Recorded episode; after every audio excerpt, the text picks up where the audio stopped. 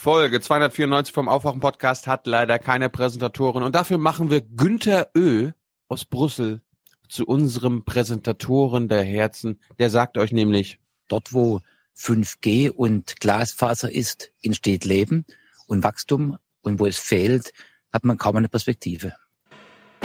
Die beiden werden ja niemals König und Königin. Da können wir uns auch mal so ein exotisches Paar leisten. Ich sag's mal so salopp. Sie ist, hat afroamerikanische Wurzeln. Die Herkunft der Braut. Ähm, ist das etwas, was äh, Großbritannien erschüttert hat? Ich meine, aus Marketing, Marketing-Gesichtspunkten Ja. ist das natürlich genial, so eine Megan. dass Meghan als Tochter einer afroamerikanischen Frau in die Royal Family einheiratet, ähm, macht sie auch so ein bisschen zur Symbolfigur für alle Nicht-Weiß. Unsere Reporterin draußen, die hat so ein, eine Vertreterin dieser Black Community. Community. Neben mir begrüße ich Afra Hirsch. Afra ist die Tochter einer ghanaischen Mutter. sich auch gewünscht, dass ein Finalist von Britain's Got Talent, ein Cellist auch mit afroamerikanischen Wurzeln, dass der heute ein Solo spielen darf. Böse Kommentare hier in Großbritannien, als das Auch. bekannt wurde. Also nach dem Motto, jetzt sage ich mal nicht Nanny, aber irgendjemand hat mal gesagt, also eine solche Frau, die hat man sich früher als Mätresse gehalten.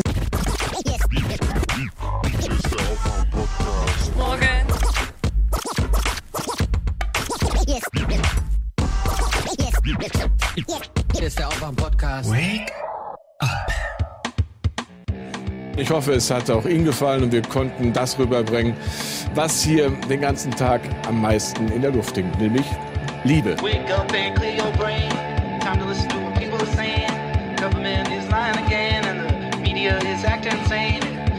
Just stay in bed. And I know they're talking heads, but you can sleep when you are dead, so wake verstehe nicht, wenn die Zeitungsberichte stimmen, warum in der SPD-Fraktion auch über den Finanzminister gelästert wird, als Olaf Schäuble die Verlängerung von Wolfgang Schäuble. Seien Sie doch stolz darauf, dass wir die Errungenschaften der Schwarz-Null weiterentwickeln in diesem Land und erhalten für die Zukunft. Olaf aber echt Schäuble. mal, aber echt mal, ey. Ähm, ich bin tatsächlich ein bisschen erschrocken. Ich konnte ja am Wochenende weder Fußball noch Wedding sehen. What? Aber das, das ging ja echt zur Sache beim ZDF. Was ist denn da los? Haben die eine Meise? Also du, du musst beim ZDF halt irgendwie schon weiß sein. Ja, dieser Norbert Lehmann ist ja bekannt aus dem Mittagsmagazin. Und ehrlich gesagt, Ich mein ihn nur, Eindruck, ich kenne ihn nur als Olympia vor, also und Sport. Abends beim Heute manchmal Sport, Ja. aber hauptsächlich mit, und ehrlich gesagt, ich habe ihn nur als Mann im Kopf ohne Tiefe. Also das Einzige, was, was ich über ihn weiß, ist, er ist totaler Dortmund-Fan. Und ansonsten gibt's fast nichts zu berichten irgendwie. Es ist äh, ein bisschen, naja. Ne, ich schätze mal, seine Tiefe ist so mh, fünf Millimeter. Also die Ti- Tiefe von Haut. Ja, also ich will es mit Absicht so despektierlich sagen, weil es ist ja auch die erste Hochzeit ohne Rolf Seemann-Eggebert. Und man merkt es doch beträchtlich. Wir wollen ihn zurück, aber er wollte mit, mit 80 hat er gesagt, macht er Schluss im Fernsehen. Das ist, das ist sehr gut für unser Land. Nee, das traurig. Traurig ist das. Naja, dass er bei diesen, bei diesen Teams nicht mehr mitmachen muss. Um es mal so zu sagen. Rolf war ein Mann, ganz einfach, also ganz einfacher Bürger. Das Einzige, was ihn qualifiziert hat als Experte, war Wissen. Keine eigene Adelsgeschichte, kein von und zu im Name, einfach nur Rolf. Und viele wussten es nicht, weil er immer so gut angezogen und äh, diese Locken, als wäre er direkt aus so einem südenglischen Fürstenhof gefallen. er war ein ganz einfacher Mann aus dem Volk. Und er hätte anders über Megan gesprochen, ich weiß es. Ich weiß es nicht. Tja, und Frankfurt hat Ähm, natürlich auch gewonnen, ist ja Spektak. Ich habe es verfolgt beim Kicker auf im Live-Ticker. Es war ein schönes Spiel. Dann musste ich mir die letzten drei Minuten am nächsten Morgen nochmal angucken. Ja, das, das waren die entscheidenden. Ja, ich fand aber auch, ähm, der Schlag auf die Ferse hat mit dem Sturz danach nichts zu tun gehabt. Das war eine absolut richtige Entscheidung. Ja. Ich meine, du bist links getroffen und fällst mit rechts. Ich bin da der Meinung von Klaas, Klaas? Erbe. Ah. Und ja, Er ist jetzt übrigens, äh, er ist ja aus dem Podcastland zum Deutschlandfunk gekommen und Klaas hat, macht, macht jetzt den Radfunk für den Deutschlandfunk. Neue Podcast-Empfehlung. Ich habe es noch nicht gehört, aber der Trailer, den fand ich gut, wie sie in der Werkstatt stehen und kurz bei Instagram anteasern, dass sie jetzt den Radfunk machen. Radfunk. Hm. Ja, ich würde erstmal den Tylerfunk jetzt dazu holen. Tylerfunk. Gut, wir haben den Tylermeister dabei. Den müssen wir jetzt aber natürlich erstmal einführen, ne? Wird der Podcast noch ein bisschen geiler. Macht mal alle auf mit Alex Tyler. Aufwachen. Hola, chicos. Hola. Wer hat Hat- den nochmal gemacht, den Jingle? Ich vergesse es immer. Ähm, Markus, glaube ich. Hast du, hast du ein bisschen Plattdeutsch gelernt, Tyler? Ich habe einen kostarikanischen Dialekt von Plattdeutsch gelernt, ja. Mhm. Was, was hat das mit Costa Rica zu tun? Da war ich, um- da war ich. Wann? Hm? Hast, hast du mir nicht erzählt. Ah, Ich habe auch ein Video davon hochgeladen. Kann Tyler, man das ist so fies. Du machst so krasse Urlaube. Und wir? Also ich habe erstmal letztes Jahr gar keinen Urlaub gemacht, weil Bundestagswahl war. Ja, Das ist krass. Okay. Na was denn? Alle Leute, alle Leute haben einmal im Jahr frei. Ich habe anderthalb Stimmt. Jahre durchgearbeitet. Ja? Und Stimmt. die Flüge waren billiger als ein Wochenendticket. Daher, Ein Wochenendticket. Gibt's das Ja. noch? ja, aber weiß ich nicht, keine Ahnung. Darf man nur samstags fahren, ist gar kein Wochenendticket. Genau. Hm. Ja. Ziehst du das Sehr immer gut. noch durch, dass du in Mecklenburg warst, Tilo? Ja, so war's ja auch. Ah ja, okay. Also Tilo war in Mecklenburg, ich war Ja. in Costa Rica.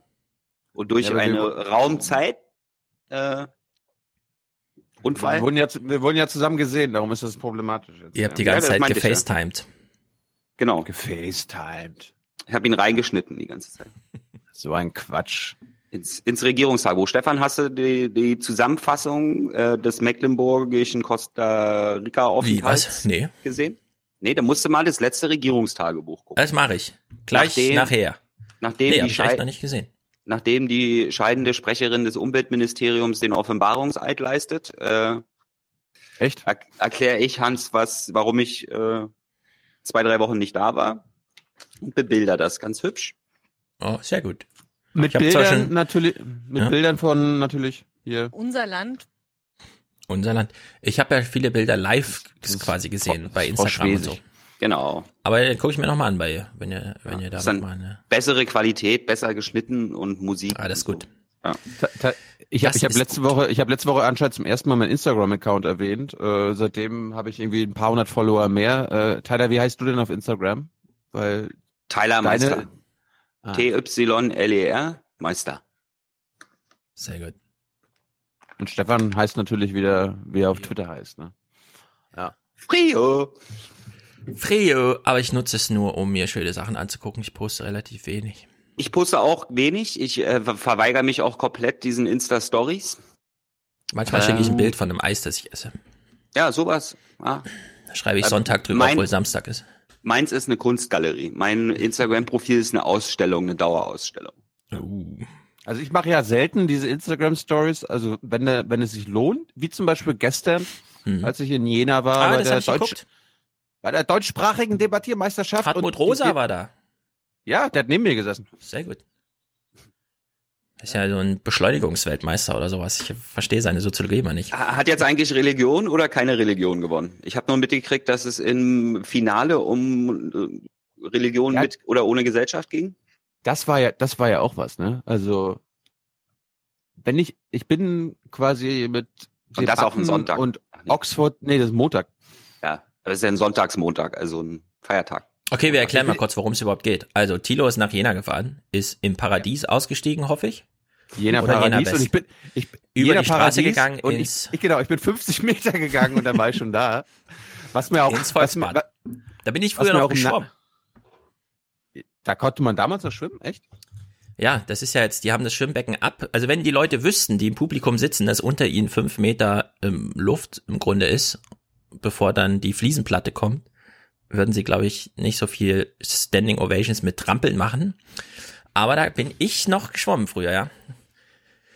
Ist halt so ein Bad aus dem, aus der Jahrhundert, also der vorherigen Jahrhundertwende, richtig, also hat ein bisschen Stil, das Gebäude. Auf jeden Fall waren da seit Freitag über 200 äh, Studenten aus Österreich, Schweiz und Deutschland und haben quasi den deutschsprachigen Debattenmeister ausgefochten. Ja. Und fürs Finale waren unter anderem Ehrenjuroren eingeladen. Und einer war ich. Ich war mit Abstand der Jüngste. Ich glaube, die anderen waren alle mindestens 30 Jahre älter, was ziemlich lustig war. Wer war denn noch so Äh, Ehrenjuror? Also erstmal war der Schirmherr, deiner, dein Liebling. Bodo? Ah, Bodo Ramelow, okay, sehr gut. Der War war da? aber leider nicht da. Nee, Ja. der war leider nicht da. Naja, Schirmherren Dafür- müssen nicht da sein. Das stimmt auch. Vielleicht war er später schon da. Und dann hat er aber einen Minister geschickt. Den kennst du natürlich auch. Äh, den kenne ich tatsächlich vom Bild. Wer ist das nochmal? Helmut. Holter. Ah ja.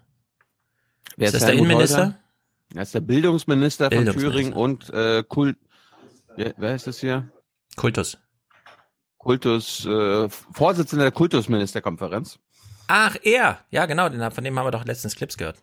So, und äh, Stefan ist ja ein Thüringer. Wer ist das hier? Äh, das, das, das weiß ich. Das ist die CDU-Frau, die auch mal Bundes... Nee, warte mal, das ist... Äh, Tyler, wer ist das? wer ist das nochmal?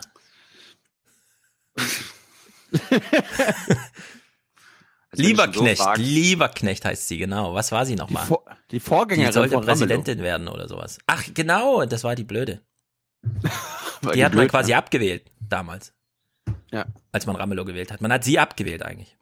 Ja, ansonsten war noch Holger Wiemers dabei.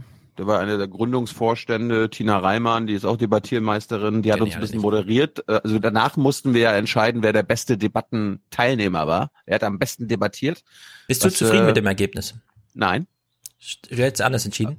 Wenn du Ja, wir, es, war, es war eine Kampfabstimmung. Wir haben am Ende 5 zu 4 und 4 zu 3 abge Ja. abgestimmt. Also. Hm. Aber es, es war einfach nur Meinung und äh, Performance und Ja, so ist das. Da gibt's nur Haltungsnoten, sonst nichts.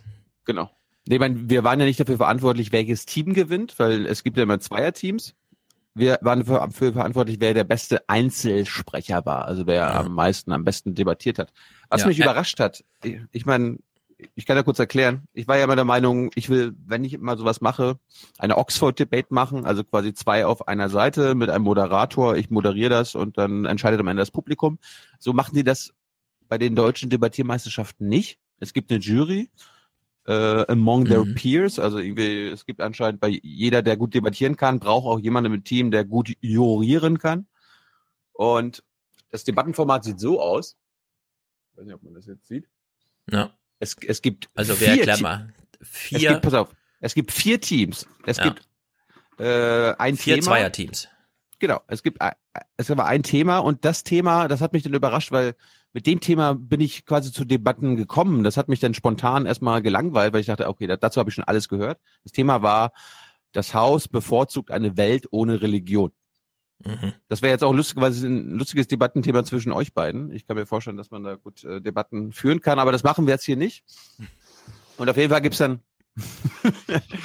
Ich wollte gerade Ja, mein grünes Hemd anziehen und hier in die Äh, grüne ja, Ecke gehen. ja, ja, also, Mein Bademantel liegt schon bereit. Fight. Hab ja schon ein Getränk.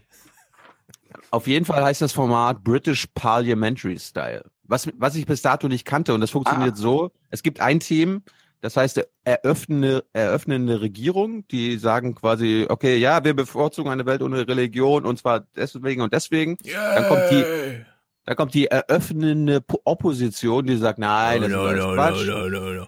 Macht das Publikum eigentlich mit? British Parliament, da denkt man ja immer an.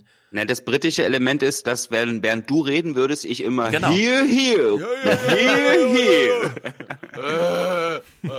Yay. Und dann irgendwann kommt da, kommt Nee. da Mr. Speaker.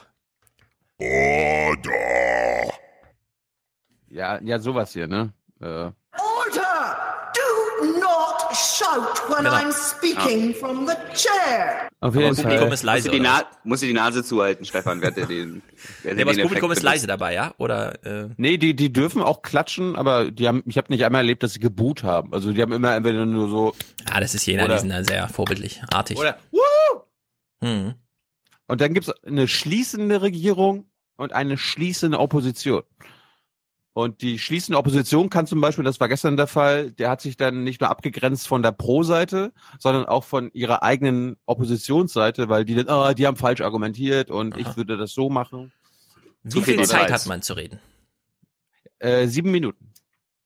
Und in Es den sieben lang. Minuten kann und in den sieben Minuten kann dann äh, deine Mitteilnehmer können aufstehen und sich melden und sagen, Herr Schulz, ich habe eine Frage.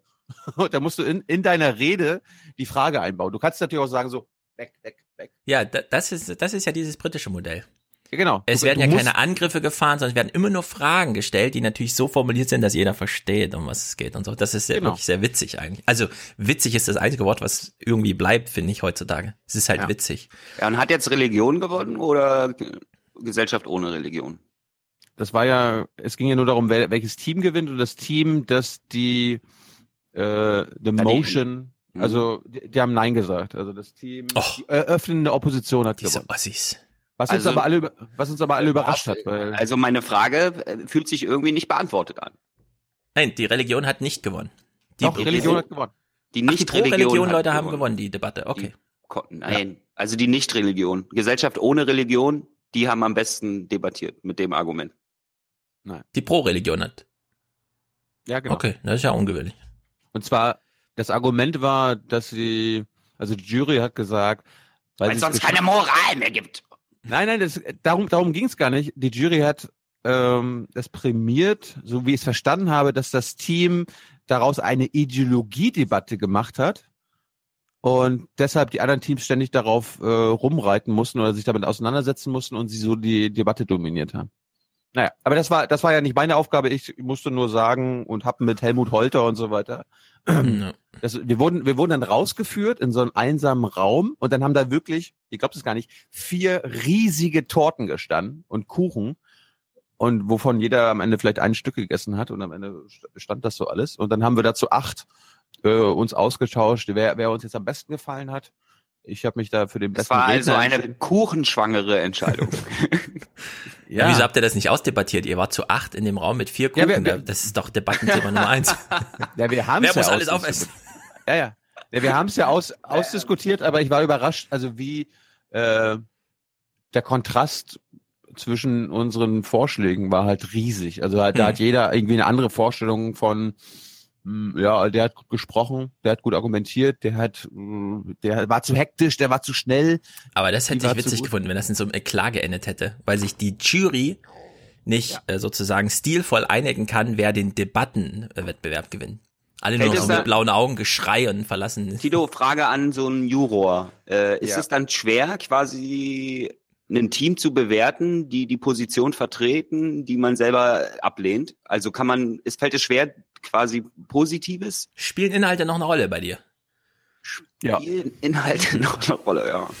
Ne, das Gute war, wir wussten ja von, äh, von vornherein, dass wir nicht die Teams bewerten sollen, sondern wirklich nur Ja, den einen. darum, ja, ja. darum geht's ja bei, De ich habe ja auch nicht gesagt, dass es darum geht. So, ich weiß ja, dass es bei Debattierveranstaltungen nicht um den, die inhaltliche Position wirklich geht, sondern um die, wie man die abliefert. Ich wollte nur fragen, ob es halt fair, schwerfällt, das zu trennen. Nein. Nein. Ich war auch über, ich war auch überrascht. Ich meine, ich habe in meinem Leben, wenn ich viele Debatten gesehen habe, war die, waren die meisten Debatten über Religion, weil ich mit Anfang 20 äh, hier diesen Richard Dawkins Hitchens Hype mitgemacht habe, habe ich mir alles angeguckt und diese ganzen Argumente von damals sind gestern in der Debatte nicht gekommen. Darum habe ich am Ende mir gedacht, es ist kein Wunder, dass Religion gewinnt, wenn die äh, Pro-Seite nicht alle Argumente vorgebracht hat. Eine Frage habe ich noch. Ja. Wir tun es mal so, als würde hier keiner zuhören. Ich weiß ja, wie es ein bisschen zugeht und wie der Humor ist. War ein Hitler dabei? Nazis waren dabei. Ja. Nein, ich meine jetzt, Inhalte spielen ja keine Rolle. War jemand dabei, der wirklich das Pult regiert, gestikuliert und von dem die Zuschauer so denken, äh, okay, wir lassen das mal durchgehen. Es ist zwar alles nur Spaß, aber das nehmen wir mal hin, das ist lustig. Nein. Okay. Es gab, Diszipliniert einen, der, also. der, es gab einen, der die ganze Zeit mit Zettel hantiert hat und so. Hm, Das ist ja schon mutig. Ja.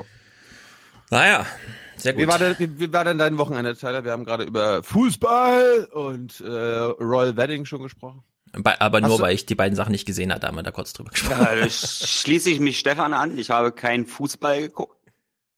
War, war extrem betroffen, dass das Thema es mittlerweile auch in WhatsApp-Gruppen schafft, in denen ich bin. Fußball, Äh, allgemein. Oder Fußball, äh, Videoentscheidungen Fußball, oder. Fußball. Okay. Ich habe da nicht gefragt, was genau jetzt war beim Fußball. Weil ich mich nicht Ah, für, ja. Weil ich mich nicht dafür interessiere, wenn andere Leute Fußball spielen, sagen wir es mal so. Äh, was war noch? Hochzeit war, war auch gar kein Thema hier. Also bei dir. Denn, Du hast geheiratet? Ha?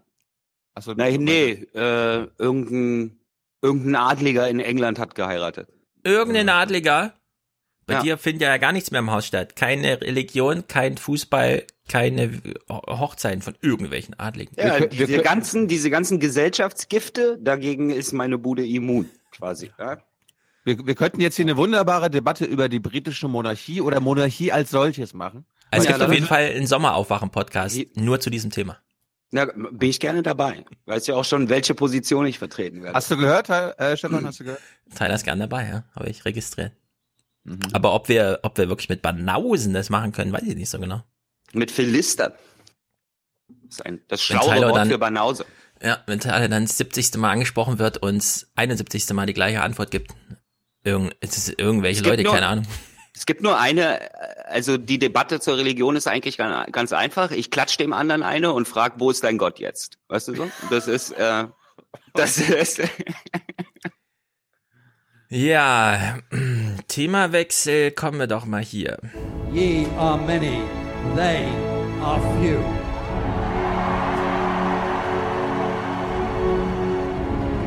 Willkommen im 1% Club. Dass wir uns nicht missverstehen. Nicht Donald Trump, nicht Amerika ist schuld an den über 50 Toten, die es heute an der israelisch-palästinensischen Grenze gegeben hat. Nein. Schuld sind radikale Kräfte der Hamas, die junge, von klein auf indoktrinierte und fanatisierte Palästinenser aufhetzen und in den Heiligen Krieg schicken. Und die Sonne, denn ohne Sonne wäre alles nichts. Für alle, die Hast sich du- fragen, äh, warte mal, der, gewusst, Po- Tyler, ne? der Podcast läuft schon so ewig und die machen jetzt erst einmal ein politisches Statement. Was ist denn da los mit dem Aufwärm-Podcast? Wir fahren hier aus der Spur raus. Wir haben heute nur einen Produzenten. Das heißt, wir machen Oh. einfach, was wir wollen, wenn das Publikum uns hier nicht durchfinanziert. Siehst der du, das eine, kommt.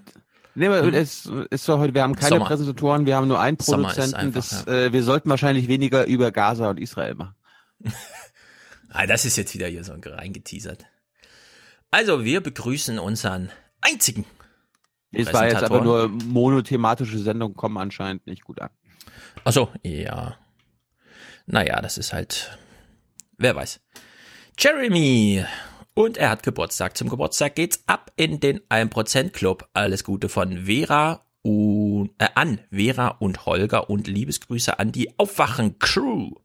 Du meinst Jeremy, der Jeremy? We've got news for them. Change is coming. Ich glaube schon, es ist ein Jeremy in diesem Geiste. 45 Euro für einen Aufwachen-Podcast. 2232 Dominik. Was auch immer diese Kommastellen noch bedeuten. Herzlichen Dank. Damit kommen wir durch den Sommer und schaffen es uns noch ein Mineralwasser zu kaufen. Daniel, gutes Format, macht weiter so, schreibt er für 20. Luik, er schämt sich ein bisschen für seine Herkunft, glaube ich, weil er schreibt Liebesgrüße vom The Bavaria, äh, Bavaria. Mit freundlichen Grüßen, Luik. Äh, das kann man so wegnuscheln, ne? Wo kommst du eigentlich her? Bavaria. Was? Wo? Du kommst aus diesem Land, wo der Söder die Kreuze und das Polizeigesetz und überhaupt und die Bayern können nicht gut verlieren? Habe ich nicht gesagt. Ich komme aus Bavaria. Ich komme aus dem. Bayern ist ein Fünf-Sterne-Land. Genau. Ich komme aus Man kann dazu stehen, glaube ich. Ja. Man kann sagen, ich komme aus Bayern. Passt schon. Passt schon. Henrik. Sebastian, regelmäßige Unterstützung aus Frankfurt-Main. Es gab erste Hörertreffenwünsche. Man könnte es ja mal in Frankfurt machen, bin ich sehr dafür. Allerdings muss ich ja nicht der Hauptorganisator sein, oder? Im Forum ist viel Platz zum Organisieren. 20 Bist du- Euro. Ja. Tyler, du bist am 13. Juni auch dabei, hast du gehört, dass Aufwachen 300 stattfindet? Ja. Willst du, willst du oben ohne erscheinen? Da gab es schon Fragen, so als Spartaner oder so weiter. Nee, wieso? Bin nur Anlass, ich bin nur anlassbezogen oben ohne. In Mecklenburg Also, zum Beispiel. Wenn du dann Ich glaube brauchst. nicht, dass eine Live-Aufzeichnung eures Podcasts Ihr habt es gehört, Tyler ist anlassbezogen auch oben ohne den Anlass. Also das wird ja jetzt nicht die große Herausforderung sein, oder? Ja, Jemand bringt den- eine Palme mit, ein bisschen Sand. Jawohl. Also wenn er das Ganze in so eine große Kinky-Party um, äh, ja. Ich mache dann die Instagram-Story draus. Claudia, 20, mein Kind hört immer mit, hat sie schon vor lang geschrieben, also jetzt doppelter Monatsbeitrag und seitdem treu. Herzlichen Dank. Tobias, Dauerauftrag 420 pro Woche. Weiter mit der guten Arbeit. Gerne für dich. Edward, von Svenja und Edward, erster Podcast, dann das Land, dann man selbst. Ja, finden wir auch. Ähm, erst das Land, dann die Partei und dann man selbst. Ah, die Partei. 10 Euro Christopher, Theodor, 8,34 Euro Daniel, was auch immer das bedeutet. Außerdem Dank an Daniel, Yvonne, Alexander, Felix, Daniel, Peter, Matthias, Tobias, Florian, Bernhard, äh, Dennis und Kai. Schreiben die alle nichts oder was? Äh, na, das sind so Daueraufträge. Gut für unser Land, stehe ich jetzt zum Beispiel bei Tobias. Gut für unser Ja, Land. Mom Moment hier. Das ist gut für unser Land. So eine Haltung. Und ich wollte, ich wollte ja hier den Neuen unterbringen. Deutschland oder unser Land? Unser Land. Manuela Schwesig. Unser Land. Genau. Naja. For the many. For the many, not, not the few. The few.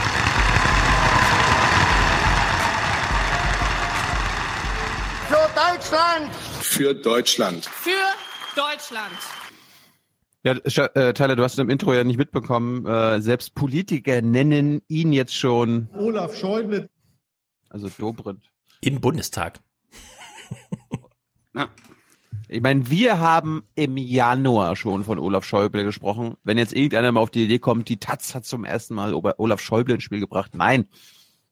Genau, das war ein Podcast. Er hat es auch letztens selber bestätigt. Er wurde auf einer Pressekonferenz Genau. gefragt, können Sie mal den Unterschied zwischen Ihrer Politik und die von Wolfgang Schäuble erklären? Und er, nein. Ganz genau. Und er, und er meinte damit nicht, er will sie nicht erklären, sondern er kann den Unterschied nicht erklären, weil es keinen gibt. Ja. Es werden harte Zeiten für alle, die in der SPD sind und glauben, da könnte man noch Politik machen. Aber das ist nicht unser Problem. Also peripher natürlich dann schon irgendwie, aber nicht auf persönlicher Ebene. Unsere Karriere hängt nicht davon ab, dass irgendwelche Leute Olaf Schäuble zu Herrn Scholz sagen.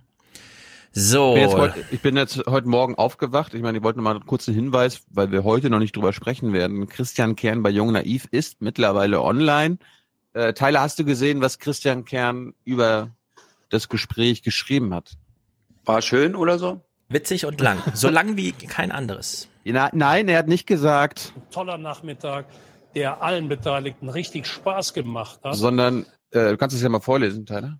Ja, ich muss ja erstmal, wenn ich zitieren soll, ohne vorher das zu wissen, muss ich ja erstmal. Thilo kann's auch selber vorlesen. äh, Kern Kri heißt er übrigens, Ed Kern Kri.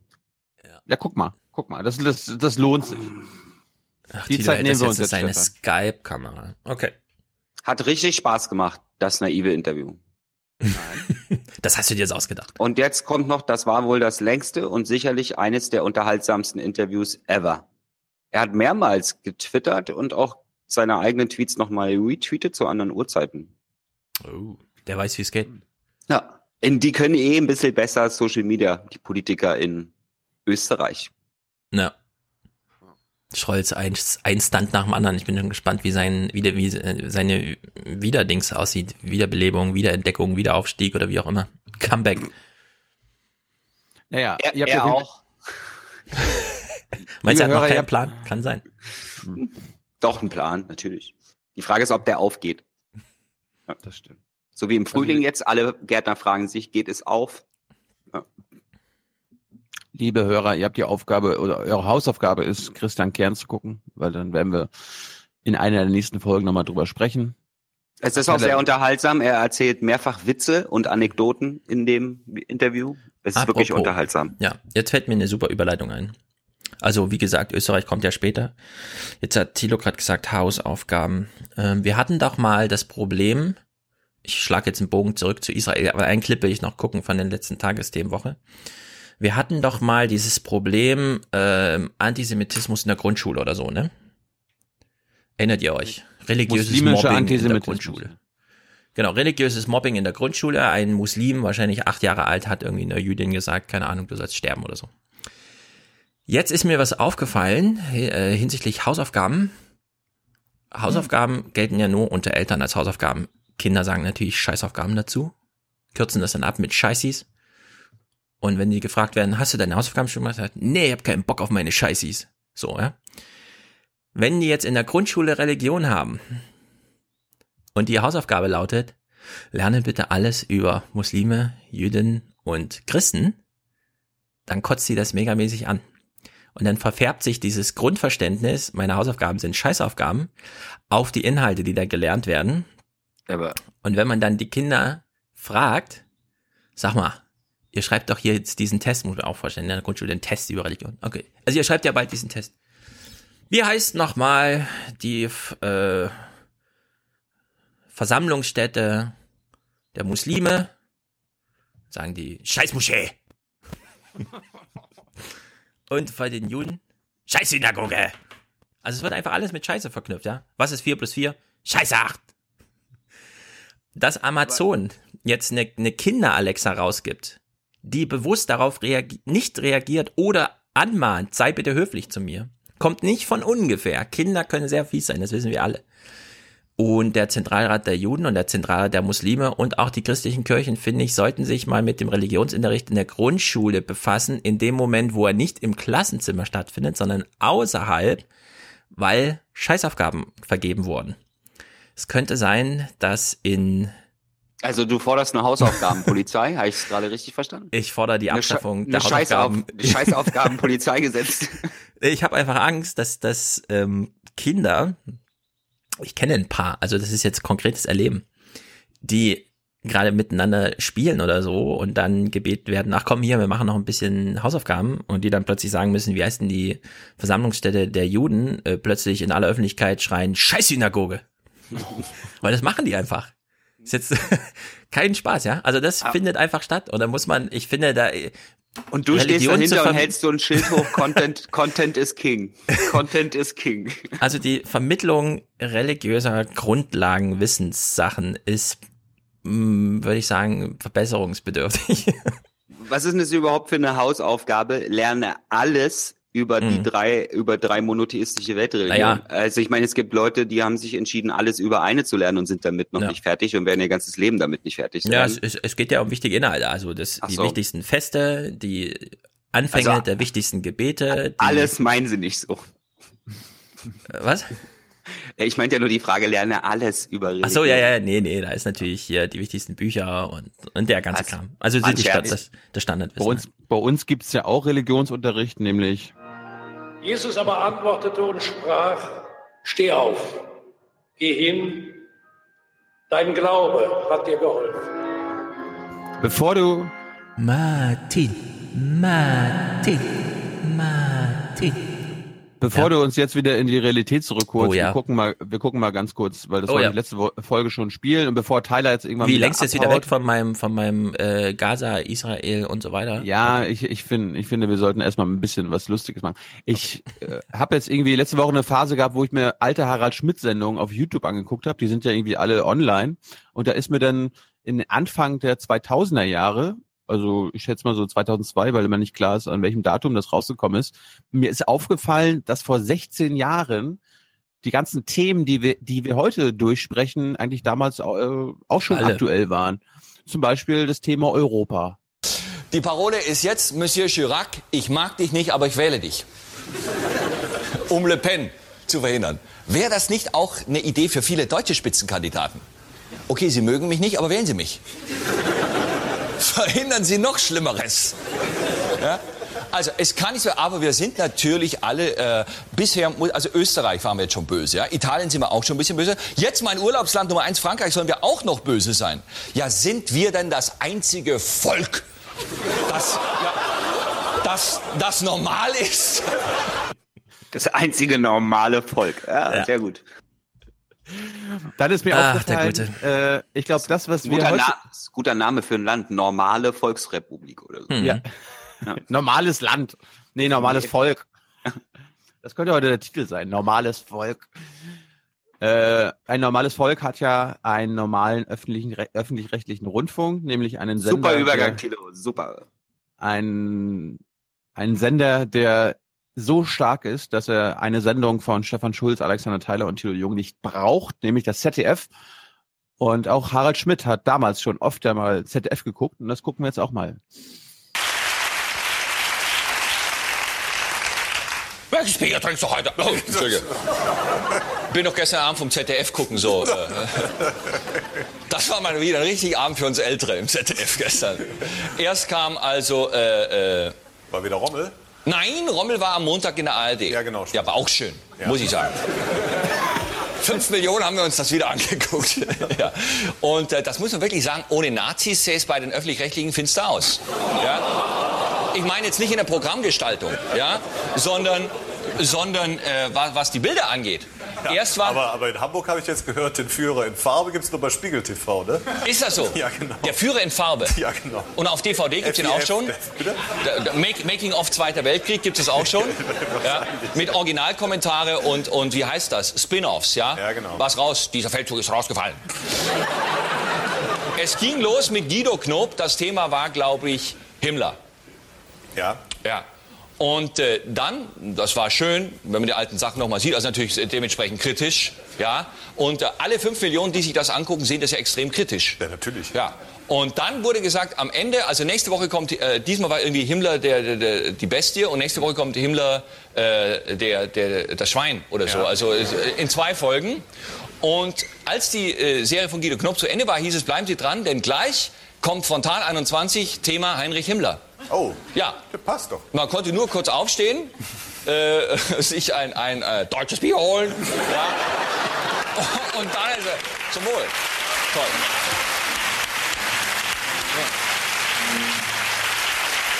Ich möchte, ich möchte wirklich, liebes ZDF, bringt bitte pro Abend vier Stunden Nazi-Beiträge, damit auch die jungen Menschen sagen können, hoffentlich kommt das nicht wieder. Ja. Wollen wir noch einen Witz über den Programmchef vom ZDF machen, oder? Kann man den selber googeln? Den muss machen man jetzt googeln. Ja, machen wir nicht.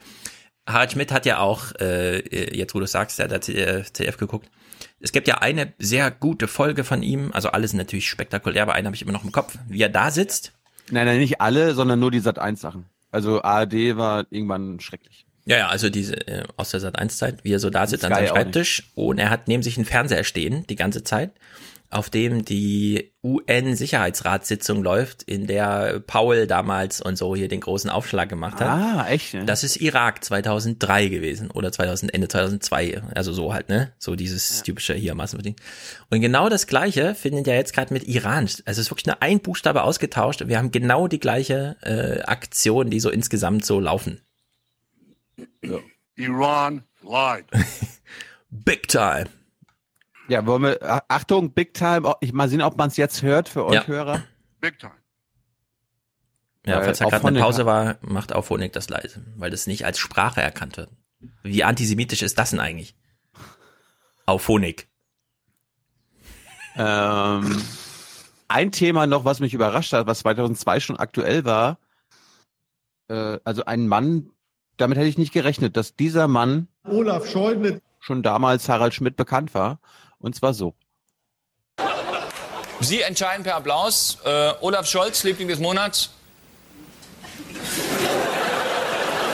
Ich würde sagen, er muss mindestens noch, äh, er muss mindestens noch fünfmal zu Christi Hansen.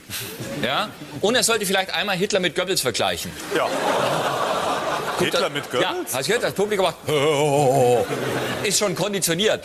Hitler darf man mit Goebbels vergleichen, weil es waren beide Nazis. Oder tut man den beiden Unrecht? Darf man die als Nazis Äh, bezeichnen? ja, Nein. natürlich. Ja. Es waren ja Nazis. Ja, natürlich. Ja. Ja, ich weiß ja nicht, ob man die Nazis noch als Nazis bezeichnen Ja, darf heutzutage. So, ich habe gesagt, er hat Hitler mit Goebbels verglichen, da macht ein Teil des Publikums ho. ganz schön hart, ja, ganz schön hart. Hitler hat den Zweiten Weltkrieg vom Zaun gebrochen. Ho, ho, ho, ho, ho, ho.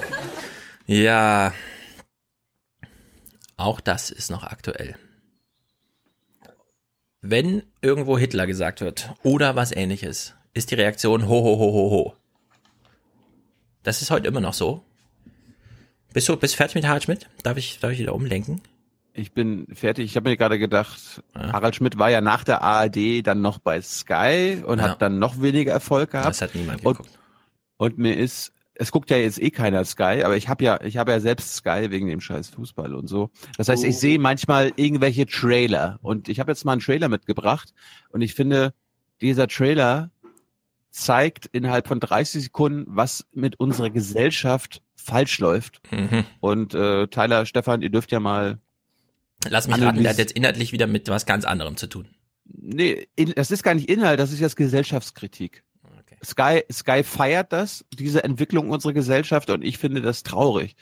Tyler, du kannst ja sagen, vielleicht findest du das ja toll. Champions League. Game of Thrones. Atomic Blonde. Schnick, schnack, schnuck. Yes! Champions League! Yes! Ich wünschte, jeder könnte schauen, was er will. Ja, genau. Könnt ihr doch. Ganz einfach mit Sky Q. Mit dem neuen Sky Q kann jeder einfach schauen, was er möchte. Auf bis zu fünf Geräten gleichzeitig. Zu Hause und unterwegs. Das und alles, was du dir wünschst mit dem neuen Sky Q. Einfach das beste Fernseherlebnis. Ab sofort für jeden. Dein neues Sky. Gemacht aus deinen Wünschen. Ja, das ist sehr gut beobachtet. Jeder kann das gucken, was er will, nämlich jeder alleine in seinem Zimmer. Ihr könnt jetzt einsam sein. Geil, oder? Der technische Fortschritt hat euch einsam gemacht. Das ist spektakulär. Gleichzeitigkeit gibt's nur noch auf Twitter. Und da auch muss man rumscrollen, damit man die Gleichzeitigkeit findet. Ja, das stimmt. Also chronologisch ist da So. auch nicht mehr alles. Ja, das meinte ich ja mit, musst du rumscrollen. Ja. Jetzt Israel? Darf ich noch was Jetzt- sagen? jetzt- jetzt- Israel? jetzt Okay. bitte. Also das, was Harald Schmidt gerade sagte, ne? Irgendwer sagt Hitler und alle sagen ho ho ho, ohne drüber nachzudenken, weil Hitler mit Goebbels vergleichen. Oh ho ho ho, der traut sich ja was. Die Situation haben, äh, begegnet uns ja gerade wieder, weil in Gaza und Jerusalem und Trump und der ganzen Botschaftssache und überhaupt uns insgesamt. Und jetzt hatten wir ja dieses Ding mit Dieter Hanitschs Karikatur in der Süddeutschen Zeitung, einen Tag nachdem die israelische Sängerin den Song Contest gewonnen hat und er dann einen Bogen schlug zu, könnte ja auch Netanyahu in so einem Kleid auftreten und irgendwas öffentlich verkünden und so weiter. Also unterhält sich Kurt Kister von der Chefredaktion Süddeutsche Zeitung mit seinem Kolumnisten, äh, mit seinem Karikaturisten, stellt dann fest, äh, nee, den beschäftigen wir nicht länger, aber nicht so sehr wegen der Karikatur, die alle gesehen haben, sondern eher so wegen dem Gespräch, das natürlich niemand mitbekommen hat, weil es war ein Gespräch unter vier oder sechs Augen oder so.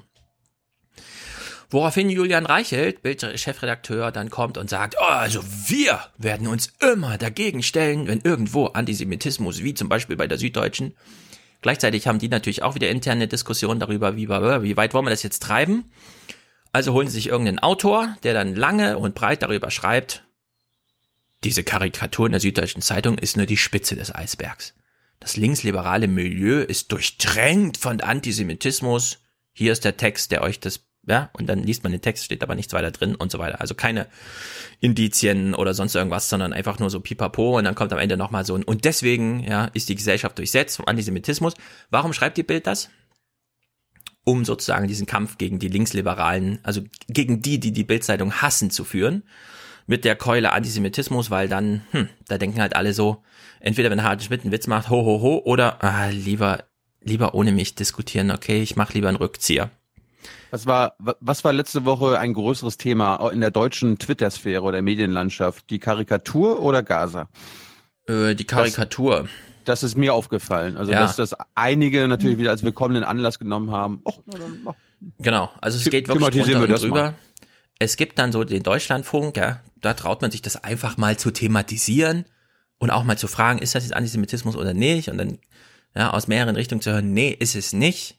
Kann aber trotzdem, man muss auch darüber diskutieren, aber man kann dann auch durchaus feststellen, nee, ist es nicht, ja. Man muss nicht, nur weil die Bild und die Reichelt und so gleich hier so, oh, ho, ho, ho, ho, ho, ho, so, ja, so diesen Rückzieher machen. Jedenfalls, unter, in dieser Stimmungslage kommen wir nochmal zurück auf letzte Woche. Thilo hat ja alles dazu geguckt, äh, meldet sich. Wenn du, wenn du zum, zur Karikatur nichts hast, ich habe was dazu. ah, naja, dann spiel mal irgendwas, ja. Ähm, zu, zum einen, du hast ja gerade schon die SZ-Redaktion angesprochen. Äh, Da gab es eine Redaktionskonferenz und zwar mit folgendem Wunsch. Der Vorwurf, die Zeichnung sei antisemitisch. Als der Sturm der Entrüstung größer wurde, hat sich die Süddeutsche erst von der Karikatur distanziert und im zweiten Schritt das langjährige Arbeitsverhältnis mit ihrem Karikaturisten beendet. Nach unbestätigten Presseberichten soll bei der Zeitung in einer Konferenz gefordert worden sein, bei Karikaturen müsse künftig auf das Stilmittel der Überzeichnung verzichtet werden. Ja, so- also tollster Vorschlag ever. Geil. Wie lange ist das her, dass wir diskutiert haben, was Satire alles darf? Und Ich so? finde übrigens nicht, dass Satire Ja. alles darf, ne? Nee, ich sag ja nur, dass blöd, da, wurde aber das ist da wirklich. wurde halt diskutiert, wie weit darf man gehen, welcher Zusammenhang bestand und sowas, ne? Ja, also ich finde, man Also könnte da- jetzt noch eine Karikatur machen. Das wäre eine, die nochmal überzeichnet, dass man nicht überzeichnen darf. Und damit ist die Geschichte der Karikaturen dann auch abgeschlossen irgendwie, ja? Also wenn sich Ja, sowas durchsetzt. Ich meinte ja nur, wenn man dann entscheidet, dass man auf das Stilmittel der Überspitzung äh, verzichtet, dann hat man entschieden, dass man gar nichts mehr darf, quasi. Genau. Ja. Auf jeden Fall gab es in, äh, in der Kulturzeit auf Dreisat am 18. einen Beitrag, nämlich mit dem Karikaturisten selbst, Dieter Hanitsch. Äh, dann gab es als Gegenpol Götz Ali, der das ja alles ganz, ganz schlimm fand. Und unter Mhm. anderem auch ein bekanntes Gesicht aus Jung und Naiv war dabei. Ich verrate jetzt nicht mal, ich verrate jetzt mal nicht wer. Ich kann nicht erkennen, ob es einen Grund, einen Sinn gemacht hätte, mich zu entschuldigen. Ich hätte es auch nicht gemacht, weil ich habe wirklich nichts Böses gemeint. Ich habe eine politische Meinung dazu, und zwar eine politische Meinung in Richtung auf die Politik dieser Regierung, des Herrn Netanyahu. Die ganze Sprache ist antisemitisch dieser Karikatur, also die Zeichensprache, die Art der Ohren, äh, die Nase, wie Netanyahu dargestellt ist. Es ist gewissermaßen die jüdische Weltverschwörung in Person. Karikatur, äh, die in der Süddeutschen Zeitung erschien, hat besonders gestört äh, das Gesicht vom Herrn Netanyahu. Die sei also äh, typisch jüdische Ver, Ver, Ver, Verunglimpfung eines Menschen. Dann habe ich gesagt, der Herr Netanyahu schaut halt nicht aus wie George Clooney. Ich muss ihn zeichnen, wie er ist. Und ein Karikaturist muss verzerren, sonst ist es keine Karikatur. Also es war überhaupt nicht irgendwo gedacht, ihn antijüdisch, ich weiß gar nicht, was das ist, zu zeichnen. Es geht gar nicht darum, die Politik des Staates Israel zu kritisieren. Darin liegt ja schon etwas Pauschales, wenn er das so sagt, sondern es geht darum, dass man einzelne politische Akte, die die israelische Regierung vornimmt, kritisiert, das ist völlig in Ordnung. Aber das Problem in Deutschland ist diese pauschale Kritik, dieses Warten geradezu auf irgendeine Missetat, um Israel dafür insgesamt und die staatliche Politik in Haftung nehmen zu können. Das ist etwas ganz anderes. Und die Erklärung des Zeichners, Herrn Harnisch, äh, zeigt, dass er völlig uneinsichtig ist, dass er, würde ich sagen, ein verborgener Antisemit ist. Die Karikatur ist ziemlich lieblos gegenüber dem Ministerpräsidenten Netanyahu. Äh, darüber hinaus kann ich äh, nichts Schlimmes äh, daran äh, finden. Vor allem sehe ich keinen Antisemitismus in dieser Karikatur. Als bundesweiter Verband äh, müssen wir uns natürlich äh, auch solidarisch erklären mit dem Zeichner und äh, finden es natürlich nicht richtig und auch nicht ähm, sag mal, akzeptabel, dass man äh, einen Zeichner aufgrund einer Zeichnung sozusagen äh, entlässt. Das widerspricht eigentlich der äh, Kunst- und Pressefreiheit. Es ist erkennbar, dass es einen wachsenden Antisemitismus gibt, nicht nur in Deutschland, aber auch besonders in Deutschland, was furchtbar ist. Und man kann natürlich auch nachvollziehen, dass eine besondere Empfindlichkeit dann für Karikaturen entsteht, die sich mit Israel beschäftigen. Aber man soll auch wiederum nicht in die Karikatur alles Böse hineininterpretieren. Bloß weil man empfindlich ist, sich vielleicht auch selber überlegen, kann das denn sein, dass der Zeichner das so gemeint hat? Was sagt der Bundesbeauftragte? Haben wir doch jetzt einen Bundesbeauftragten für sowas? Einen Antisemitismusbeauftragten haben wir jetzt, ja. Hat er sich dazu geäußert? Bestimmt. Nee, das, aber nicht, aber nicht da. Also, das ist doch die oberste Instanz für das Thema. Jetzt habe ich da irgendwas falsch verstanden? Äh, mit da meinst du jetzt Kulturzeit oder was? Nein, der Bundesbeauftragte. Ah, ist egal. Da hat sich jemand dazu geäußert, irgendwie so eine Stelle, eine staatliche, irgendwas, eine Bundestagsstelle? Ja, ich meinte, die haben sich ja jetzt hier, die einen haben pro, die anderen haben kontra argumentiert und ich bin noch ein wenig verunsichert, welche so. Position ich jetzt haben soll und ich würde gerne wissen, was der Bundesbeauftragte, wie heißt er denn überhaupt, Bundesbeauftragte für Antisemitismusfragen oder sowas? Keine Ahnung. Ja, ja äh, der sagt. Nach allem, was der Öffentlichkeit vorliegt, muss man sagen, die Empörung vieler Menschen ist absolut verständlich. Okay, Google. Wer ist der Bundesbeauftragte für Antisemitismus? Für. Ich kann für dich im Web suchen. Ja, Google weiß auch nicht. Aber ich, ich habe auch im Kopf, dass wir jetzt so eine Stelle dafür haben, irgendwie im Bundestag. Ja, das. Der soll irgendwo im Kanzleramt sitzen, aber keiner weiß wo. Ja. Ich habe hier leider keinen Ach Blick so. auf die Timeline. Ist, hier- sind die Clips durchgelaufen? Der Beauftragte der Bundesregierung für, jedi- für jüdisches Leben in Deutschland und den Kampf gegen Antisemitismus. Aha. Ja, wie heißt der? Wie heißt der? Wer ist das? Na, so heißt der. Ist doch egal. Bahnchef Medorn oder was? Wie heißt sie? Hallo, ich bin Bahnchef. Ist es Felix Klein? Ja. Felix, Klein. Dr. Felix Hat der sich dazu geäußert? War es für ihn ein Thema oder nicht? Ist ja schon eine wichtige Frage. Also, ja. Weil ich könnte mir nämlich vorstellen, dass mittlerweile viele denken, warte mal, die Bild. Also wenn sich die Bild jetzt da so positioniert, um auch mal eins auszuwischen gegen diese ganzen Hater. Und da gibt's ja viele Gruppen, aber vor allem das linksliberale Milieu. Das muss man dann hassen, ne? also zurückhassen sozusagen. Wenn man sich da raushält als so eine staatliche Stelle, parlamentarische Stelle, finde ich das ja auch gut. Aber äh, so wie Julian Reichelt da agiert, das ist unfassbar, finde ich. Nur weil er mal ein paar Leute scheiße findet, ja, dann einfach zu sagen, ihr seid alle Antisemiten. Hast du mitbekommen, wie Georg Restle von seinen Bildkollegen angemacht wurde? Äh, ich habe den Streit auf Twitter ein bisschen mitbekommen, aber von seinen Mitkollegen aus dem öffentlich-rechtlichen Rundfunk habe ich noch nichts mitbekommen. Nein, ist nein, nein, äh, von den Bildkollegen. Ah ja, Also das habe ich mitbekommen, nicht- genau. Ja, ja. Ja. Ja, also wirklich mega Streit. Ich meine, auch Hörer von uns, ja, die, die Bildleute, muss man euch sagen, das ist so eine Community. Das ist eine echte Community, ja. Während die vom CDF unterstellten Schwarzen einfach nur schwarze Menschen sind, die nicht eine Community bilden, sind die Bildleute wirklich eine Community und die haben auf Twitter, die waren aktiv. Die haben jeden einzelnen unseren Hörer, die irgendwas dazu geschrieben haben, du Judenhasser, mit dir rede ich nicht und so. Also da ging es richtig zur Sache. Ich finde, die Bild sollte ich da noch ein bisschen weiter in, in ähm, wie soll man sagen, verkämpfen. In Also ihrem Hass auf die, die ohne- sie hassen. hab mir jetzt auch ohne O-Ton des Bundesbeauftragten eine Meinung Mhm. gebildet, indem ich nämlich einfach mal aktuelles Bild von Netanyahu gegoogelt habe und ich finde, der hat ganz schön große Ohren. Das Ja. liegt vielleicht auch am Alter, Ja. nicht nur an der Religion. Ja. Und jetzt kann man sich fragen, ist das denn so wichtig? Kann man nicht Netanyahu auf Politik reduzieren? Nee, wenn du Karikatur bist, Christ bist, hast halt mit Bildsprache zu tun. Dann zeichnest du ihn halt. Ich find's, also ich, ich fand schon ein bisschen schade, dass sich überhaupt wenige getraut haben, das Lied von Netta einfach mal scheiße zu finden. Ich habe es noch nicht einmal gehört. Ich habe es noch nicht Das- einmal gehört. Das Lied von Netta, mit dem sie den Ach so, ja, Eurovision Eurovision Song Contest Contest. ist was, was ja auch nicht stattfindet. Bei mir Fuß- schon. Und ich fand den deutschen Beitrag sehr gut, sehr persönlich. Viele haben natürlich wieder die große Weltrettungskeule geschwungen und Netta hat also Quatsch, Quatsch gemacht. Einfach wirklich, das muss man sagen, das war Quatsch. Also ich fand's schrecklich. Aber gut. Kommen wir so, zu deinem jetzt jedenfalls die Nachrichten. Ich will noch mal drauf zurückkommen. Wir haben ja letzte Woche ganz viele Clips geguckt.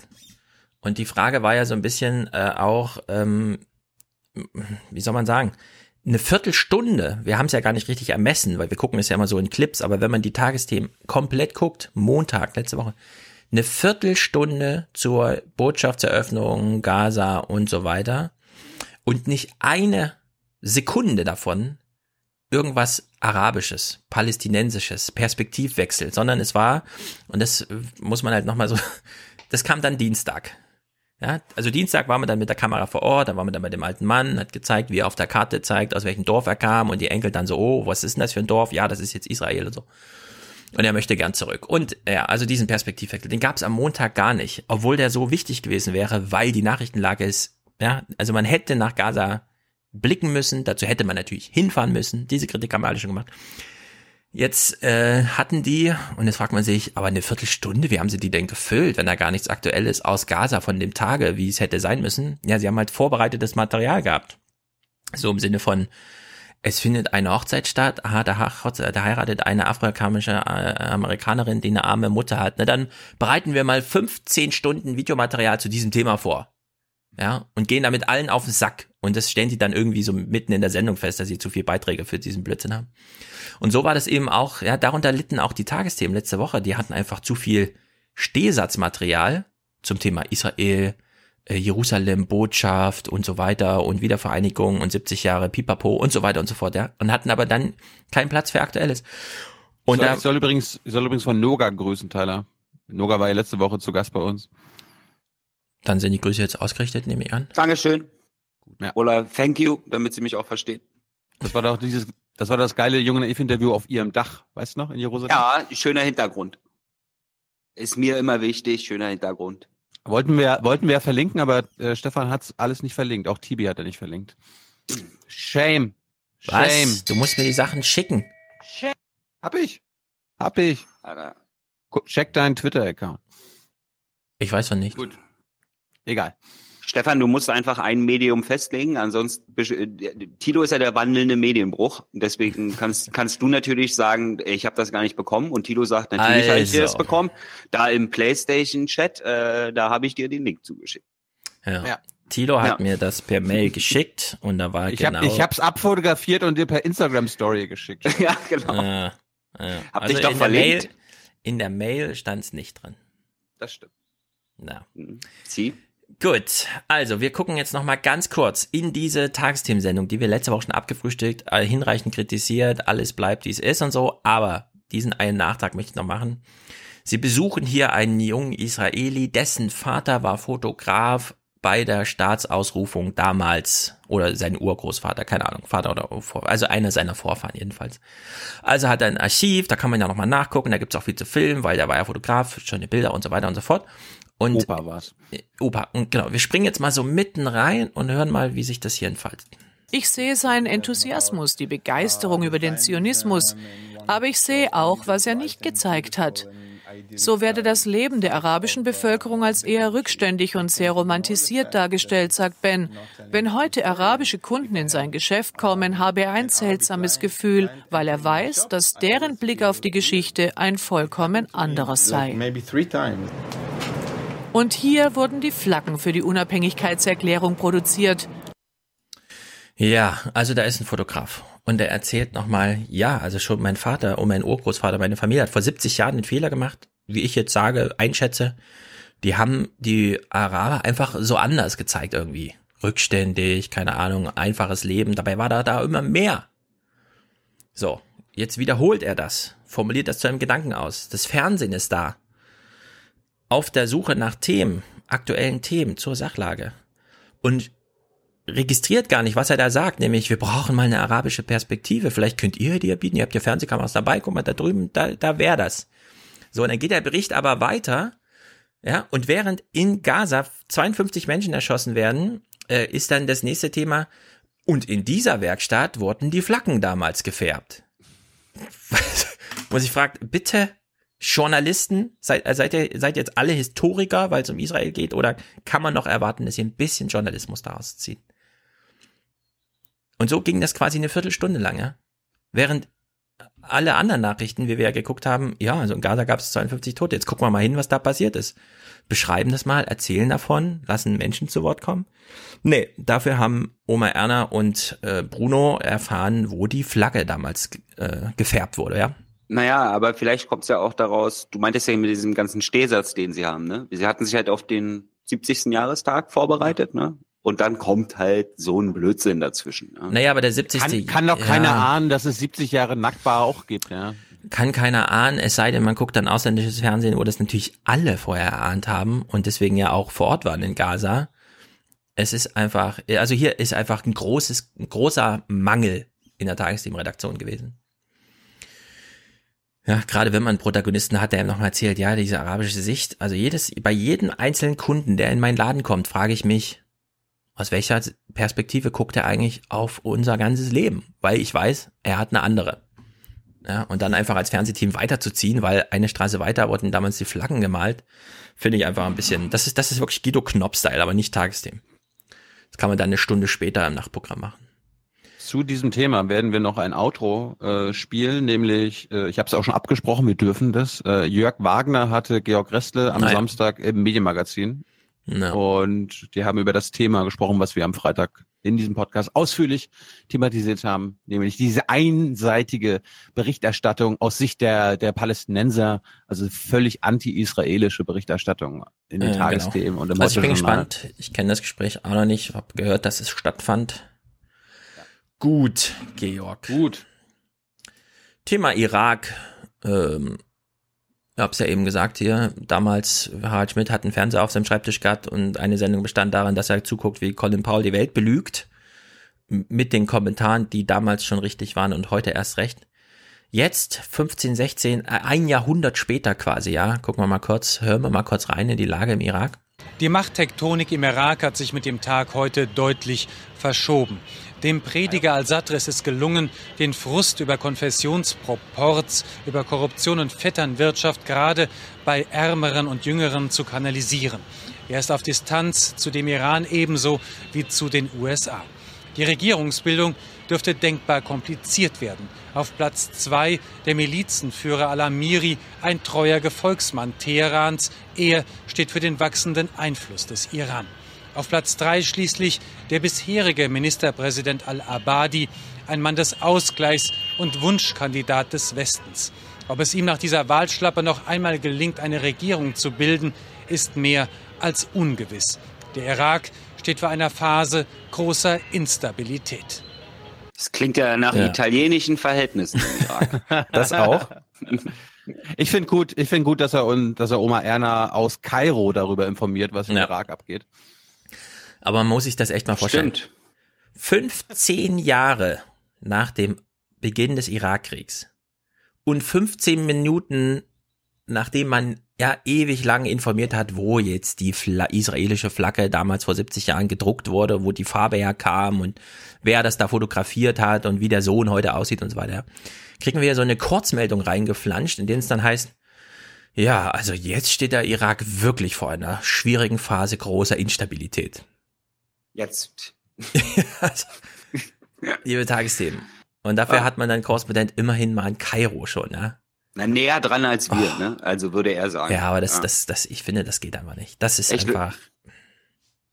Für Tagesthemen ist völlig unangemessen. Also, wenn sowas stattfindet, es kann doch nicht wahr sein, dass ich jedes Mal Deutschlandfunk Hintergrund hören muss, ja, um informiert zu werden. Wenn es eine Tagesthemensendung gibt, Abendnachrichten, eine halbe Stunde Zeit, um über Sachen zu informieren. Na gut, andere Baustelle, Iran. Also Iran wir ist sozusagen. tauschen einen Buchstaben aus, ne? Genau, wir tauschen in einem Ah. Buchstaben aus und wiederholen nochmal die Geschichte von vor 15 Jahren, als Harald Schmidt auf dem Schreibtisch die Sicherheitsratssitzung und wir jetzt Nikki Haley zusehen, wie sie irgendwie sagt. Und Pompeo dann, ja, wir wollen den Iran äh, also sanktionieren, wie wir noch nie ein Land sanktioniert haben. Immer noch besser als bombardieren, sollte wahrscheinlich die Aussage sein. Nun gut, Teil 1, Iran, letzte Woche. Irgendwas ist mit der Iran geht mal in, ähm, wie soll man sagen, Pole Position. Der Iran drängt die Europäer innerhalb von zwei Monaten die Grundlage für den Fortbestand des Atomabkommens zu legen. Teheran setzte Deutschland, Frankreich und Großbritannien eine Frist von 60 Tagen. Bis dahin müssten sie Garantien geben, um die Folgen des US-Ausstiegs aus dem Abkommen auszugleichen. Berlin reagierte zurückhaltend und verwies auf die bevorstehenden Gespräche mit dem iranischen Außenminister Sarif, die morgen in Brüssel stattfinden sollen. So, wir hatten ja letzte Woche die Frage von Ingo Zamparoni an Heiko Maas oder, oder Karl Bürsker oder wer auch immer.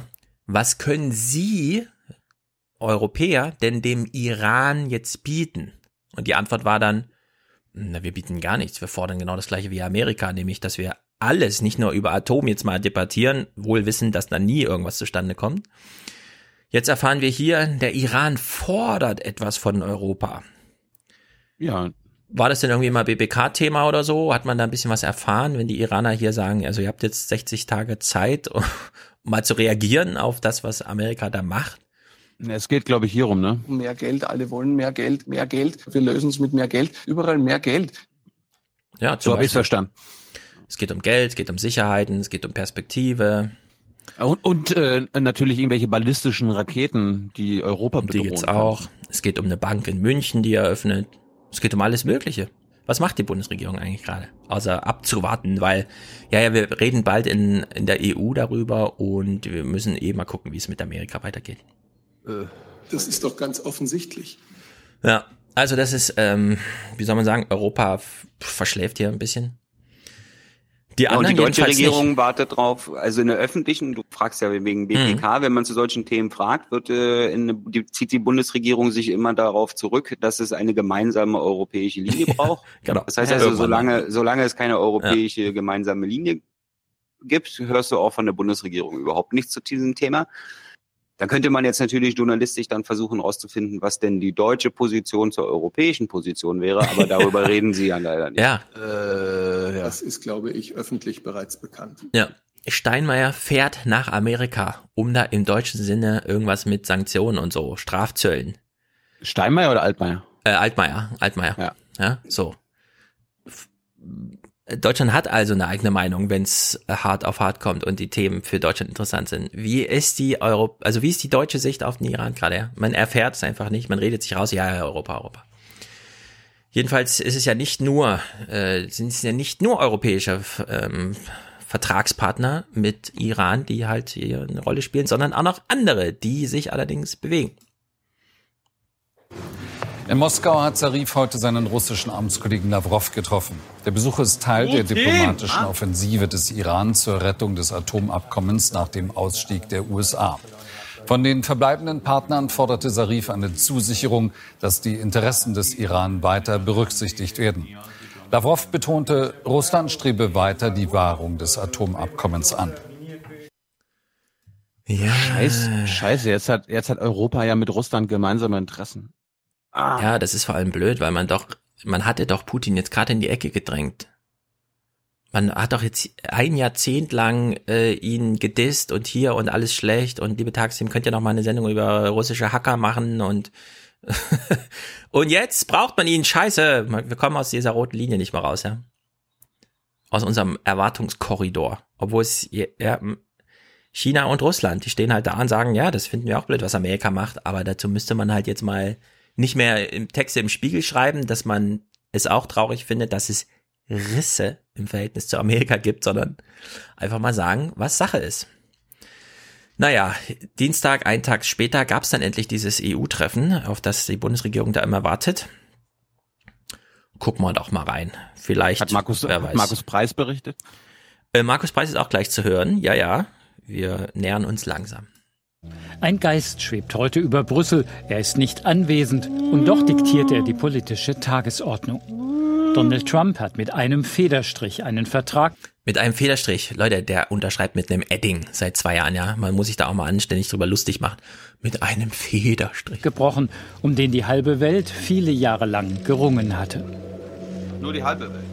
Die europäischen Partner des Vertrages, Deutschland, Frankreich und Großbritannien, trafen sich heute auf Einladung der EU aus. Man muss sich das mal Hallo? vorstellen, ne? Da steht, also die Europäer trafen sich, hat er gesagt, ne? Wir sehen in dem Bild Boris Johnson neben Heiko Maas, neben keine Ahnung wem und Mogherini. Boris Johnson denkt sich gerade, warte mal, also zwischen EU und mir ist ja nicht nur ein Riss oder so, ne? Nicht nur leichte Brüche. Das ist ja wirklich richtig, die demütigen uns ja jetzt seit einem Jahr so richtig weg. Und jetzt stehe ich hier und soll irgendwie für die EU irgendwas retten und so. Habt ihr sie noch alle? Ja, also so stelle ich mir irgendwie vor, geht das gerade in Boris Johnsons Kopf vor. Außenbeauftragten Nee, aber- Mogherini. Hm?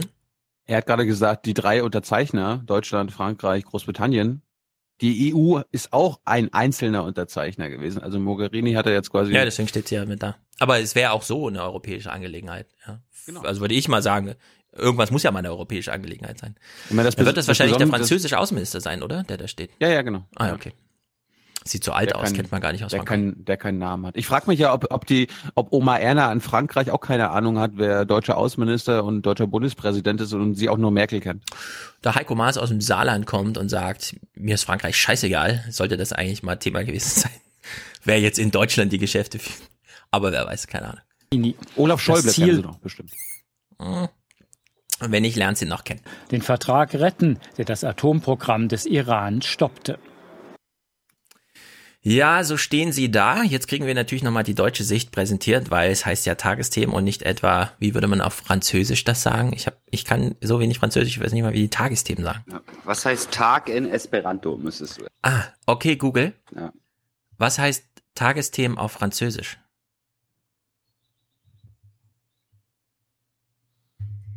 Ähm, okay, Google.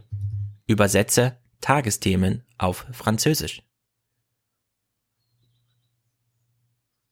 Jeden Abend brav die Nachrichten gucken. Ja, Google macht hier irgendwas, ja. Ey, Google versteht nicht mal übersetzen, bitte. Okay, wir sind völlig aufgeschmissen in dieser Welt, ja. Niemand rettet Also uns. Esperanto Tago heißt Tag. Ja, ich gucke jetzt mal, was hat denn Google mir hier angezeigt? Aber Esperanto finde ich für Themen keine Übersetzung. Also das Wort Themen hat wahrscheinlich noch nie jemand in Esperanto übersetzt. Wie ist denn der Sprachbefehl, damit Google mal was übersetzt? Deswegen Europanachrichten werden Tago-Themen. Okay, Google. Was heißt Haus auf Englisch? House. Oh! Aha, na immerhin. Jetzt wissen wir das. Jetzt wissen wir das. Also, die deutsche Sicht präsentiert Heiko Maas. Ich übersetze mal vorab, weil Heiko Maas Sprache verstehe ich. Er sagt jetzt, ich habe leider keinen Plan, aber das Abkommen ist mir, glaube ich, wichtig. Klar ist, dass äh, die Sicherheitsinteressen Europas durch dieses Abkommen unmittelbar tangiert sind. Ohne dieses Abkommen wird es mehr Unsicherheit, mehr Ungewissheit geben, wie die Entwicklung im Iran und im Nahen und Mittleren Osten sein wird. Und das wollen wir verhindern, indem wir zu der äh, Atomübereinkunft mit dem Iran auch in Zukunft stehen. Mhm. Klingt nach tatkräftigen Typen. Während das Treffen mit Russland schon am Tag vorher Thema war, ist der iranische Clan ein bisschen weiter gereist. Auch für den Iran ist das mögliche Ende des Atomvertrages eine schwere Bedrohung. Das Land ist extrem abhängig von seinen Ölexporten. Deshalb fordert der Iran von den verbleibenden Vertragspartnern die Garantie, dass der freie Handel mit diesen Ländern auch nach Trumps Entscheidung nicht blockiert wird. Um dieses Ziel zu erreichen, redet der iranische Außenminister nicht nur mit den Europäern. Am Sonntag war er in Peking. China ist der wichtigste Handelspartner des Iran. Gestern dann Gespräche in Moskau. Russland und China wollen wie die Europäer am Atomvertrag festhalten. Aber die Iraner machen Druck. Präsident Rouhani hat den Vertragspartnern eine Frist von 60 Tagen gesetzt. Wir müssen sicherstellen, dass unsere wirtschaftlichen Vorteile auch innerhalb der Frist garantiert werden, die unser Präsident gesetzt hat. Wir werden dann sehen, ob der politische Wille, den die verbleibenden Vertragspartner geäußert haben, wirklich in entsprechende Handlungen umgesetzt werden kann.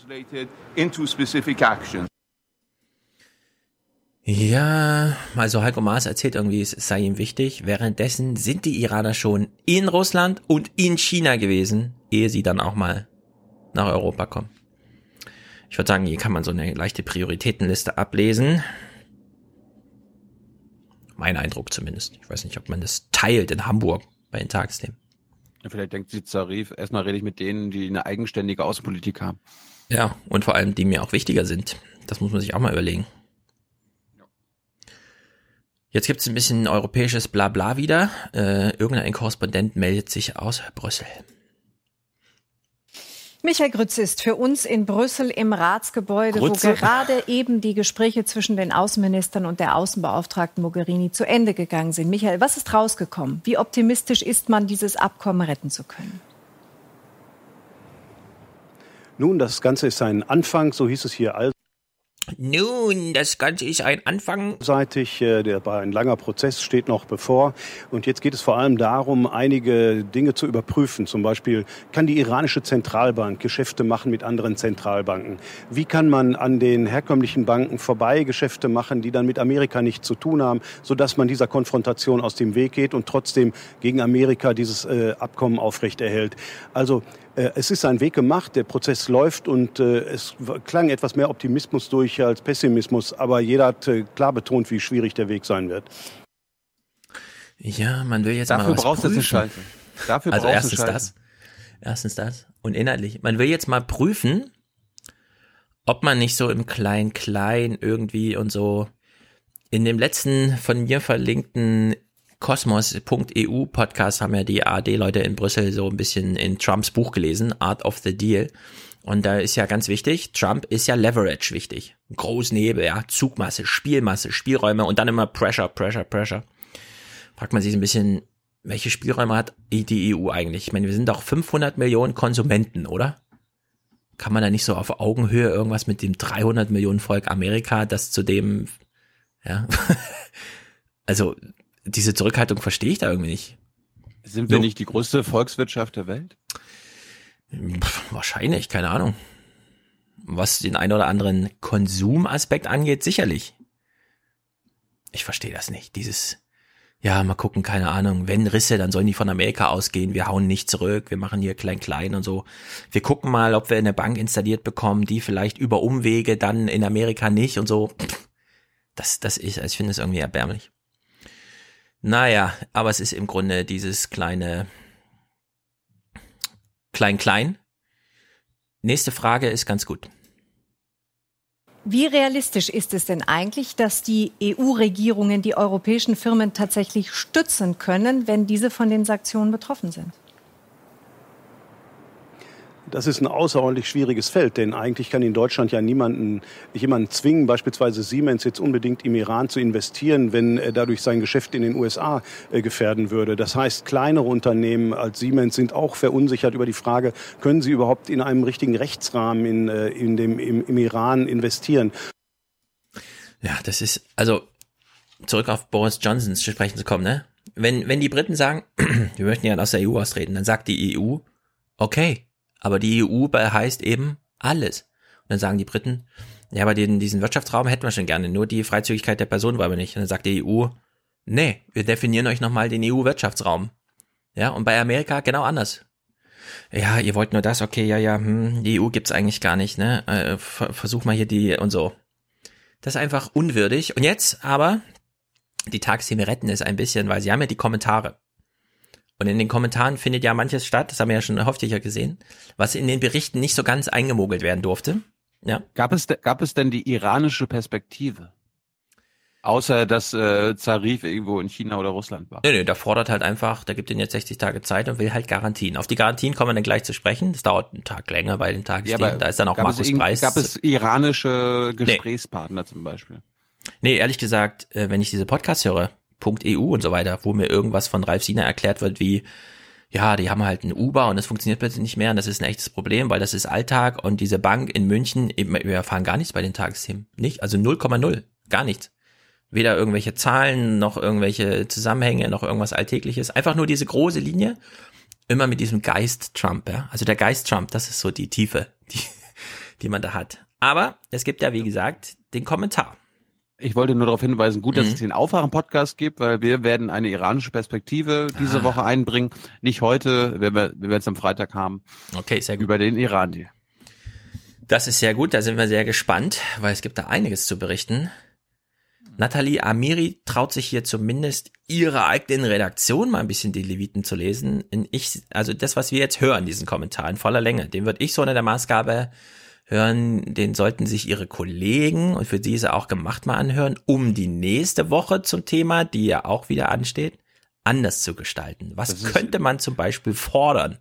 Ist ja keine so gute Idee. Ich meine, wir, wir wissen es ja von Georg Ressle, wenn du deine Kollegen da irgendwie maßregelst, kriegst du gleich Ärger. Ja, aber es scheint mittlerweile so ein Muster zu sein, dass uns die Kommentare ganz gut gefallen. Wir hören nachher noch einen zweiten, der auch super ist. Weil sie Bezug nehmen auf die Lückenhaftigkeit in der Berichterstattung zuvor. Also hier Nathalie Amiri. Europa muss klare Kante zeigen, sonst wird das nichts. Es ist die Ironie des Schicksals, dass Europa jetzt entscheiden muss, wendet man sich vom größten demokratischen Land USA ab, um einen rechtsstaatlichen Vertrag mit einem vermeintlichen Schurkenstaat zu sichern, der mit Raketen bedroht und in der Region mitmischt? Präsident Trump hat Europa in eine verheerende Lage gebracht.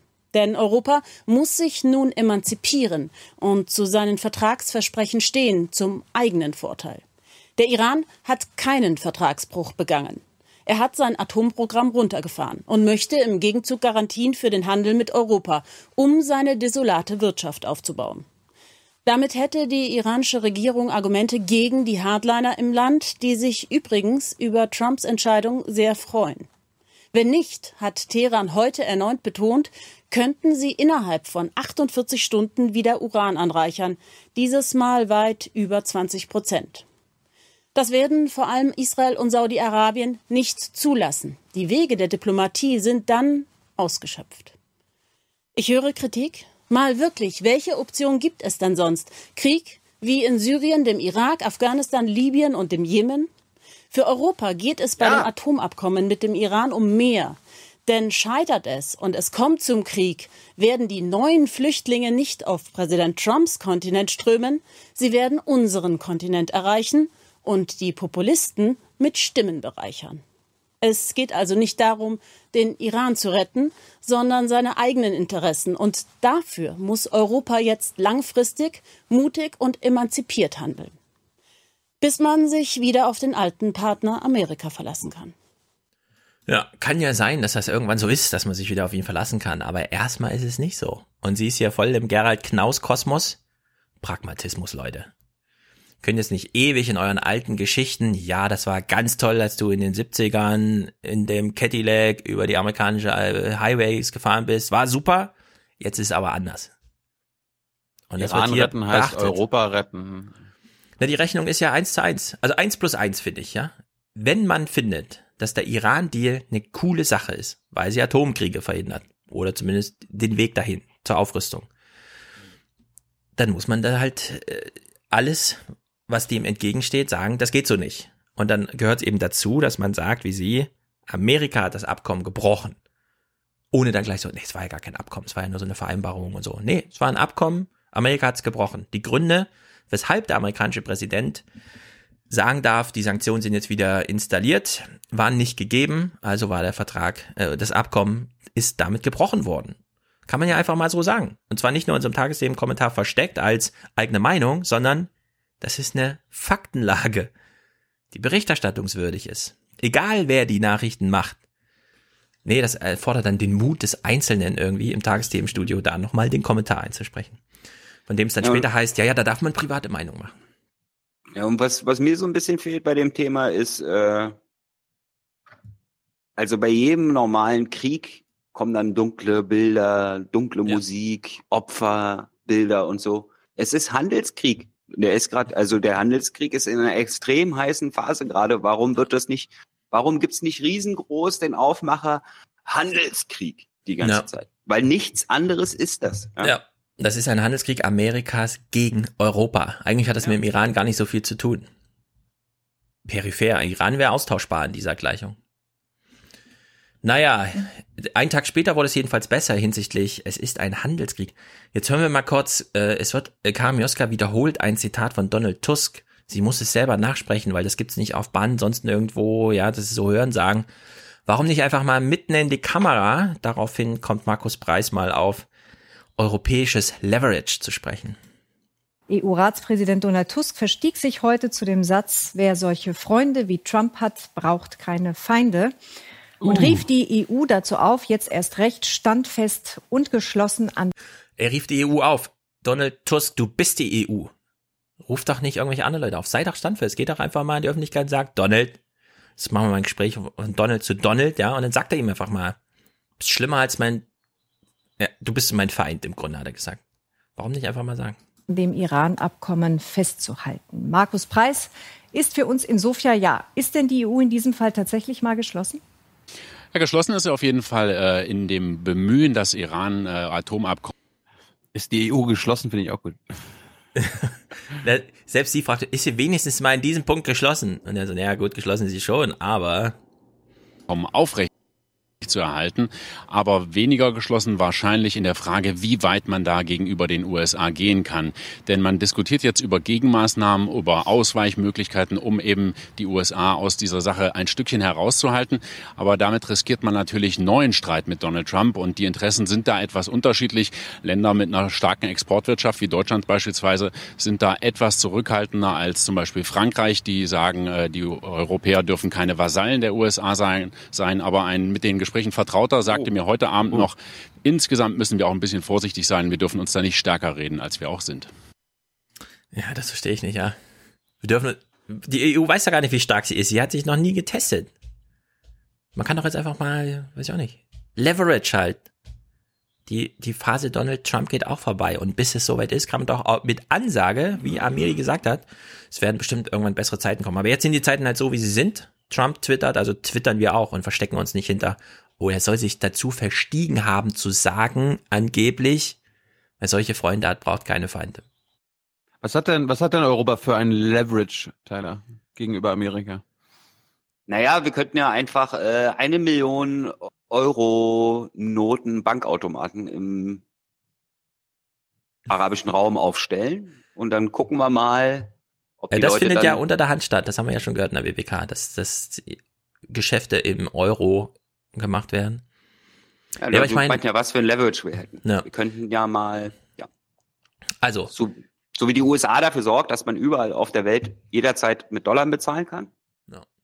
könnten wir dafür sorgen, dass man immer überall auf der Welt mit Euros bezahlt. Ja, aber ich, ja, aber es geht ist, ja dann ist Trump darüber hinaus. Du hast mich nach Leverage gefragt, da kannst du jetzt nicht äh, die Folgen des Leverage, der Leverage-Anmeldung ja. bei mir bemängeln, äh, äh, ja? Es reicht auch völlig eine Ankündigungspolitik zu machen, über Twitter zum Beispiel. Wir werden ja, eine Million äh, ähm, Geld-Dinger äh, mit Euro ja. ausstatten. Also wenn man in Griechenland die Euro-Banknotenautomaten zumachen kann für ein paar Tage, um Druck auszuüben, warum kann man denn nicht mal woanders welche aufmachen, um ein bisschen Druck auszuüben? Oder, also jetzt wirklich mal rein spekuliert, ja. Aber wenn die, wenn Amerika 150 Millionen Warenwert nach Europa exportiert, gleichzeitig aber 450 Millionen importiert, versorgen wir doch auf substanziellem Niveau Amerika. Können wir die nicht aushungern? Was spricht denn da dagegen? Kein Almkäse mehr für dich. Bisschen weniger Nutella, keine guten Weine mehr. Keine Gummibärchen. Sollen sie doch Whisky trinken. Also keine Haribos. Ja, also ich finde, da ist viel mehr Spielraum, den man auch mal nutzen könnte. Und sei es nur, um die EU mal ja, auf Trab zu bringen, was so möglich wäre. Keine Mercedes mehr.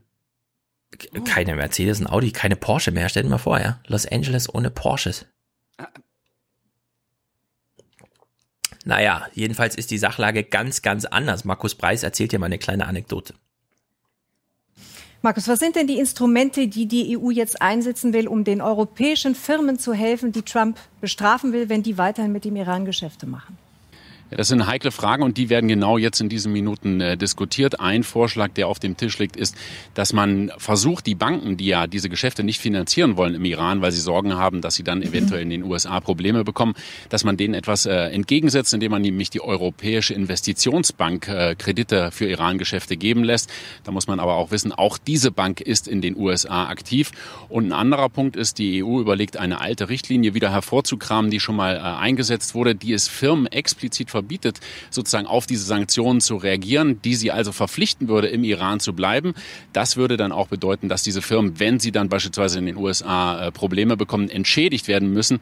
Und da sagen Experten, das geht vielleicht bei Mittelständler, aber mit Sicherheit nicht bei Großkonzernen. Die Frage ist ja, werden sich die Firmen überhaupt darauf einlassen? Ja, da gibt's eine Nachricht von heute Abend, die da Bände spricht. Der französische Energiekonzern Total, der hat im vergangenen Juli 5 Milliarden Euro äh, zugesagt, im Iran zu investieren. Heute Abend hat er gesagt, man wird sich bis November aus dem Iran zurückziehen, wenn man keine Garantien bekommt, dass man eben wegen dieses Iran-Geschäfts keine Probleme in den USA bekommt. Nur Total hat diese Garantien in Washington angefragt, nicht bei der EU. Es ist unglaublich, ja. So, was werden die in Washington sagen? Ja, zieh dich mal zurück. Das war die Ansage von, ja, so. Wer, wer macht denn dann den 5 Milliarden Deal mit den Iranern? China oder Nicht, Russland? Das ist die Frage.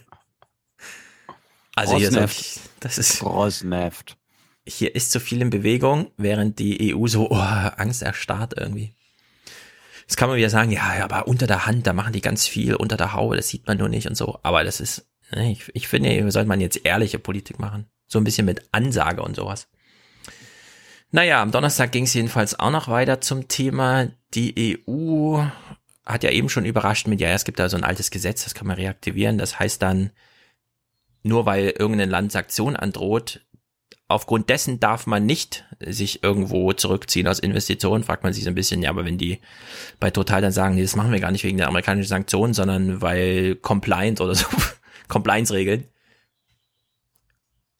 zieht man dann den Bogen und sagt, nee, macht das doch wegen den Sanktionen. Nee, nee, nur weil wir jetzt gut, wir sind jetzt gute Menschen, ja. Ist ja auch alles Quatsch.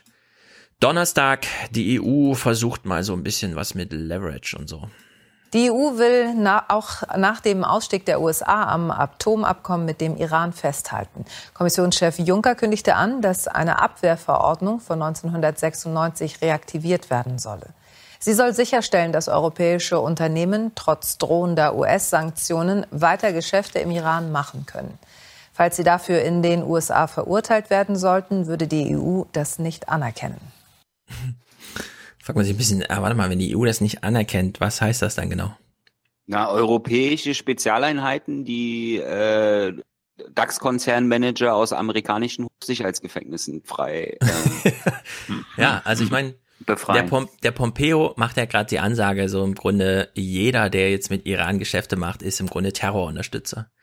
Jetzt würden die in Amerika reihenweise festgenommen und die EU würde sagen, ach, diese Festnahme erkennen wir jetzt nicht an, oder was? Also was, was ist das Szenario? Nee, du brauchst ja Garantien für die Wirtschaft, also musst du denen dann garantieren, dass der äh, DAX-Vorstand äh, befreit Ja. wird. Ja. Genau. Ist ein bisschen so wie ähm, der, äh, es gab ja hier in Den Haag die ganzen großen Gerichte, die sich hier um Kriegsverbrecher kümmern und so. Wenn die jetzt, was weiß ich, Frau Hespel vorladen, ja, sagt Amerika, das erkennen wir jetzt nicht an. Und dann wissen alle Bescheid. Aber kann man sich das Szenario für Europa vorstellen, dass sie irgendwie sagen, es ist, völlig Banane, ja. Hier funktioniert irgendwie gar nichts.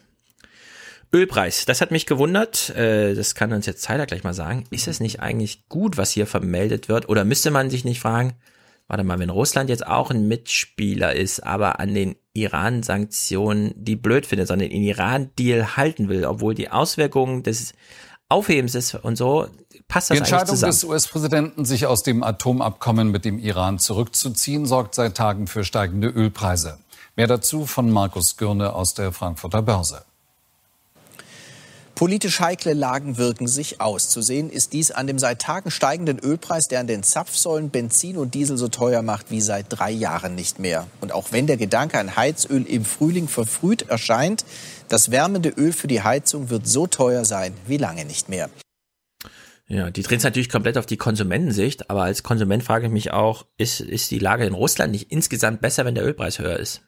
Na, deswegen brauchen wir ja eine zweite Pipeline nach Russland für Gas, damit wir für äh, bei solchen, ne, weil immer wenn es Versorgungsunsicherheit im Nahen Osten gibt, äh, Ja, aber ich dachte jetzt halt mehr so an die, an die russischen Staatsfinanzen. Die haben doch, da gibt's auch immer so dieses, ja, wenn der Ölpreis bei 100 Dollar liegt, dann ist, ist der russische Staat haushaltsmäßig durchfinanziert. Darunter nicht. Jetzt gab's lange diese Sanktionen und Einwirkungen auf die OPEC, damit der Ölpreis sinkt und Russland Probleme hat, den Staatshaushalt zu finanzieren. Jetzt Ja, sagt Amerika, Iran-Deal, zack, dadurch steigt der Ölpreis, ist ja eigentlich gut für Russland. ne, nicht nur für Russland, eigentlich Ja, für, also für alle für alle ölproduzierenden Länder. Außer Venezuela, die kriegen nicht mal das hin. Ja. Aber exportieren, nicht produzieren, tut das ja. Ja. Die Frage ist, Die Zeit. ja, die ich mir immer stelle, Russland und Iran, was ist das eigentlich für eine Beziehung? Worauf beruht das? Oder ist es einfach nur, Putin sagt, ja, wir mögen euch irgendwie, ihr seid eine starke Macht. Weil euch die anderen blöd finden, finden wir euch gut oder so. Das sind keine Alliierten, die haben gemeinsame Interessen, wenn es zum Ja, Beispiel genau. um Syrien geht mit Assad. Aber gleichzeitig haben die Iraner zum Beispiel die Israelis machen lassen, als die Israelis äh, an der syrischen oder auf syrischem Territorium was beschossen Mhm. haben. Also das ist jetzt hier nicht, Russland steht bedingungslos zum Iran. Ja. Erstmal ist in Russland in so einer Gewinnersituation, würde ich sagen. Dadurch, dass es halt jetzt, naja, wer weiß, die Tagesthemen sagen uns, das hat mit dem Iran-Deal zu tun, keine Ahnung. Naja, Iran, ähm, beziehungsweise, ach, Europa. Dazu haben wir auch nächste Woche, glaube ich, nicht bessere Nachrichten. Mich hat es ein bisschen überrascht, da jetzt eine Fußball-WM ansteht. Was? Ja, in Russland. Äh, wir hatten ja dieses Foto. Özil und Gündogan äh, sind bei Erdogan. Und äh, eigentlich spielen wir hier kein AfD-Zeug, aber weil dieses eine Zitat so herrlich ist, finde ich. Und wir Das ja auch ich- schon. Das, das hätte ich am Freitag fast in, den, in das Intro eingebaut, aber ich dachte Ah, ja. mir, nein. Ja. Also wir wissen ja noch, die AfD hat sich ja mal die Finger verbrannt, als der alte Opa meinte, Boateng will jemand als Nachbar haben und alle meinten, äh, pff, klar, hier, komm zu mir und so. Der alte Opa, du meinst den hier? Und wir sind stolz darauf, Deutsche zu sein. Den meine ich. Jetzt hat Weidel hier einen Spruch gemacht zu Özil. Özil verweigert sich ja schon seit Jahren der deutschen Nationalhymne und äh, er ist ja eben auch äh, ein Produkt, muss man ganz klar sagen, einer Ganz gescheiterten Integration, wie wir das ja auch jetzt sehen. Und da muss man äh, ganz klar zur Wahl stellen, ob er nicht lieber für die türkische Nationalmannschaft spielen möchte. Also wenn du Özil heißt, weltweit berühmt bist, Millionen Follower auf Twitter, der ganze alberne Kram, der dazugehört, Nationalspieler, aber die Hymne nicht mitsingst, dann bist du ein Produkt gescheiterter Integration. Ich frage mich so ein bisschen bei der AfD, poltern die einfach gegen alles? Also machen die gar keine Marktforschung? Ist das alles so rein ins Ja, natürlich. völlig Banane, sich hier so hinzusetzen? Was erwartet sie denn? Daran erinnert man sich doch, wenn Özil dann die Meisterschale hochhält. Äh, den Pokal meine ich, sorry. Ich bin nicht so bewandert im Fußball. Hast du noch mehr dazu? Nee. Pass mal auf. Äh, die sind ja so gut integriert, ne, liebe Mhm. Frau Weidel. Die sind sogar so geil, dass sie dich sagen, ey, da treffe ich, da treffe ich natürlich, wenn ich meinen, meinen Präsidenten in Istanbul treffe, nee. Sie haben Erdogan in England London, getroffen. aber als ihren Präsidenten, ne? Ja, ja, aber unser Präsident ist ja, Frank-Walter Meyer. Und den haben sie auch getroffen. Also ich, Ja? ich würde behaupten, dass Frau Weidel auch ein Foto mit Erdogan machen würde, wenn sie ihn treffen würde. Ich glaube schon. Uh. Weil sie genauso aufmerksamkeitsgeil ist wie Fußballer. Das stimmt. Auf, apropos Foto, es gab noch eins. Nach dem Wirbel um das Treffen und die Fotos mit dem türkischen Präsidenten Erdogan haben die Nationalspieler Özil und Gündoğan ein klärendes Gespräch mit der DFB-Spitze geführt. Anschließend trafen Das sie auch geht so Bundespräsident Steinmeier. Der teilte mit, die beiden hätten den Wunsch geäußert, ihn zu besuchen. Es sei ihnen wichtig gewesen, entstandene Missverständnisse aus dem Weg zu räumen. So, jetzt habt ihr beide die Aufgabe, ich bin Ja. jetzt äh, ein deutsch-türkischer Nationalspieler und ihr beide seid der Bundespräsident. Mhm. Was gebt ihr mir mit auf den Weg zur WM? Also dieses Bild, was da jetzt zu sehen war, ne? Was viele gesehen haben, wie sie in der Sonne Mit stehen und mit- Özil so, mit, äh, weißt mit du, so. meinem Präsidenten, mit meinem Präsidenten. Genau. Irgendwer hat eine Sprechblase reingemalt, ich weiß nicht, Titanic oder so irgendwer. Und, äh, und wegen, also das Steinmeier fragt, die guckt die so an, fragt so, wegen euch haben die jetzt den Echo abgeschafft? Das fand ich die schönste Verwirrung, die es gab. Also diese ganze Idee von ähm, ein klärendes Gespräch, ja, die finde ich so absurd irgendwie. So als ob der Staatspräsident so ein Oberlehrer wäre. Das ist Ja, nur ich- PR. ich Das ist find's nur auch so- PR vom DFB. Ich finde es auch unmöglich wieder, also das Signal an die Bürger mit Migrationshintergrund wieder, ihr habt euch nicht benommen. ja, Das, genau. also ja. dass man da, da hatte ja fast Frau Weidel recht, dass das ein Zeichen von äh, nicht gelungener Integration ist. Da könnte sich ja unsere Gesellschaft mal an die Nase fassen und einfach mal fragen, warum denn ein junger Mann mit türkischen Großeltern, der in Deutschland geboren ist, immer noch so auf Erdogan abgeht und nicht auf Steinmeier. Das wäre doch mal eine Frage, die wir uns stellen sollten. Der, Und der nicht- geht auf beide ab. Hast du das gar nicht gesehen? Der geht auf beide ab. Ja, Ja, also ich hätte auch, äh, also das Özil Gündogan, äh, wie heißt er, Gündogan, Gündo, Gündogan, wie heißt er? Gündogan, Gündogan.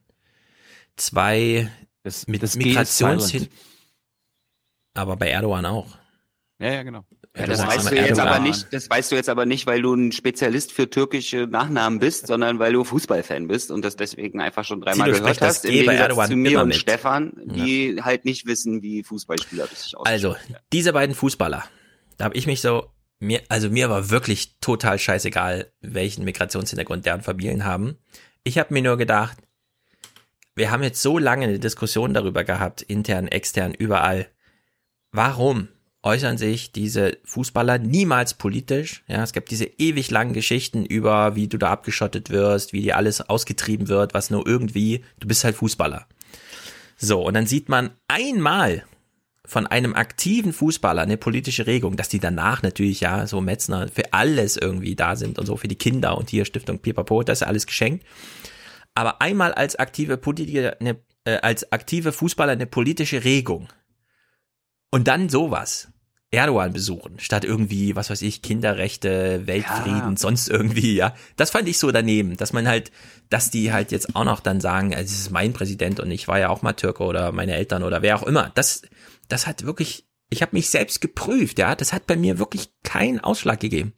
Mir ging es um diese Frage, war, dass, dass die Weidel das natürlich gleich wieder ausschlachtet und so, aber das, das finde ich halt so blamabel. Also vor allem als persönliches Versagen, ja, dass solche Typen wie Özil, ich meine, er, wenn man jetzt sagt, okay, es ist halt ein türkisches Migrantenkind oder wie auch immer, kann er nicht einfach diese Gruppe zu seinem politischen Thema machen? Ich meine, es gibt doch nun wirklich genug soziales Leid in Deutschland von den Kindern seiner Kumpels oder so, ja, die irgendwo, was weiß ich, wo sie leben. Aber nee, macht er hier irgendwie ein Foto mit Erdogan und veröffentlicht das. Das, das fand ich halt so daneben. Apropos ähm, deutsch-türkische Integrationsprobleme. Ähm, der türkische Präsident war in Europa aktiv, hat Wahlkampf gemacht, nämlich in Hm. Bosnien, in Bosnien-Herzegowina. Herzegowina. Herzegowina. In Sarajevo war er. Und was passiert da? Es kommen ganze Busladungen an äh, Deutschen mit türkischem Migrationshintergrund, um mal ihren Präsidenten zu erleben. Es sind vor allem Deutsch-Türken, die für ihn über 1000 Kilometer zurückgelegt und stundenlange Grenzkontrollen erduldet haben. In der ganzen EU darf Erdogan nicht um Stimmen für die Wahl am 24. Juni werben. Manche wirken deshalb erbittert. Warum diese Leute jetzt alles hier gekommen? Wissen Sie das? Das Deutschland ist keine Freiheit, keine Demokratie. Leider, ich kann nicht wählen. Ich habe schon gewählt, meine Präsident Deutschland Merkel. Ja. Präsidentin Merkel, ja. Aber äh, wir hören mal weiter. Aber meine Heimat ist Türkei. Ich bin äh, deutscher Staatsbürger, äh, aber ich unterstütze äh, vollkommen unseren türkischen Präsidenten Erdogan. Er repräsentiert sowohl die türkische Ku- Kultur als auch den Islam super, nicht nur in der Türkei, in der, nicht nur in der Türkei, ganz Europa, in, auf der ganzen Welt. Ja. Wie viele Deutsche haben eigentlich gejubelt, weil das britische Staatsoberhaupt, äh, das Kind von einem britischen Staatsoberhaupt heiratet? Also ist das nicht eigentlich auch so ähnlich? Was nochmal? Wie, wie? Also wenn, wenn sich Deutsche dafür begeistern, dass in Großbritannien ein äh, Familienmitglied der royalen Familie heiratet, dann ist das doch, also das ist doch nicht in Deutschland dann. Also wie kann man sich denn für englische Stimmt. Staatsoberhäupter begeistern? Fotos mit denen machen, sich da anstellen, Ja, fahren wobei die Deutschen haben natürlich ihre, ihre Blutlinien tief im niederländischen und im schwedischen Königshaus und so. Auf der aber anderen nicht, Seite. Aber, aber nicht nach, nach Anatolien haben wir keine. Ja. Ich finde ja, wenn, wenn so eine äh, Frau sagt, äh, ich lebe gerne in Deutschland, aber meine Heimat ist irgendwie die Türkei, das, da, also das ist doch, finde ich, gelungene Integration. Dass sie dann 1000 Meter, äh, 1000 Kilometer weit reisen muss, um mal den Präsidenten zu sehen aus ihrer Heimat, weil er hier nicht auftreten darf. Na gut, ich meine, es ist halt, wenn das so Ro- Rockstar-Happening-mäßig ist, ich meine, Leute geben tausende Euro aus und fahren tausende Kilometer, um irgendwie ihre Superstars mal auf der Bühne zu sehen. Und das war ja so ein Bühnenevent. Da würde ich mir jetzt gar keine Sorgen machen. Ehrlich gesagt, ich finde, wir können jetzt äh, sowieso mal alles runterfahren, was mit der Türkei irgendwie zu tun hat. Tilo, willst du noch einen ein- Clip spielen? Einen kurzen Clip. Es gibt Okay, nicht nur Deutsche, die extra Erdogan. nach Sarajevo fahren, um Mhm. ihren Präsidenten zu erleben, sondern bosnische Präsidenten sind selbst Fans von anderen Hm. Präsidenten.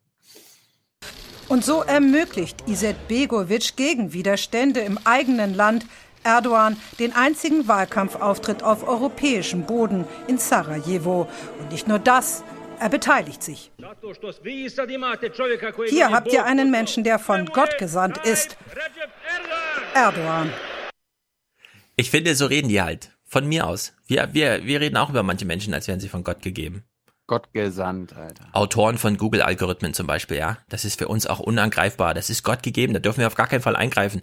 Diese. DSGVO, die ist viel zu kompliziert, das ist doch alles nur Scheiße und so. Ja, also das kennen wir auch. Diese Verreligiosisierung von völlig banalen Sachen. Ich will nur mal einen Erdogan-Clip noch spielen. Ich glaube, er ist auf einem absteigenden Ast. Ich möchte ihn ganz kurz und völlig falsch, aber das ist der einzige Vergleich, der mir nach langem an, also ich möchte ihn kurz mit Hitler vergleichen. Unter nur einem Gesichtspunkt. Es gibt ja diese Legende. Ui, ui, ui, ui. Ja. Ich erlaube mir kurz, was Harald Schmidt sich auch immer erlaubt hat. Es gibt doch diese Amazon-Serie, die ich nicht kenne, irgendwie Master of the High Castle oder so, keine Ahnung, wo irgendwie die Man of the High Castle. Man of the High Castle. Man in the High Castle. In, in, die Nazis haben den Krieg gewonnen, Amerika ist erobert und so weiter und so fort.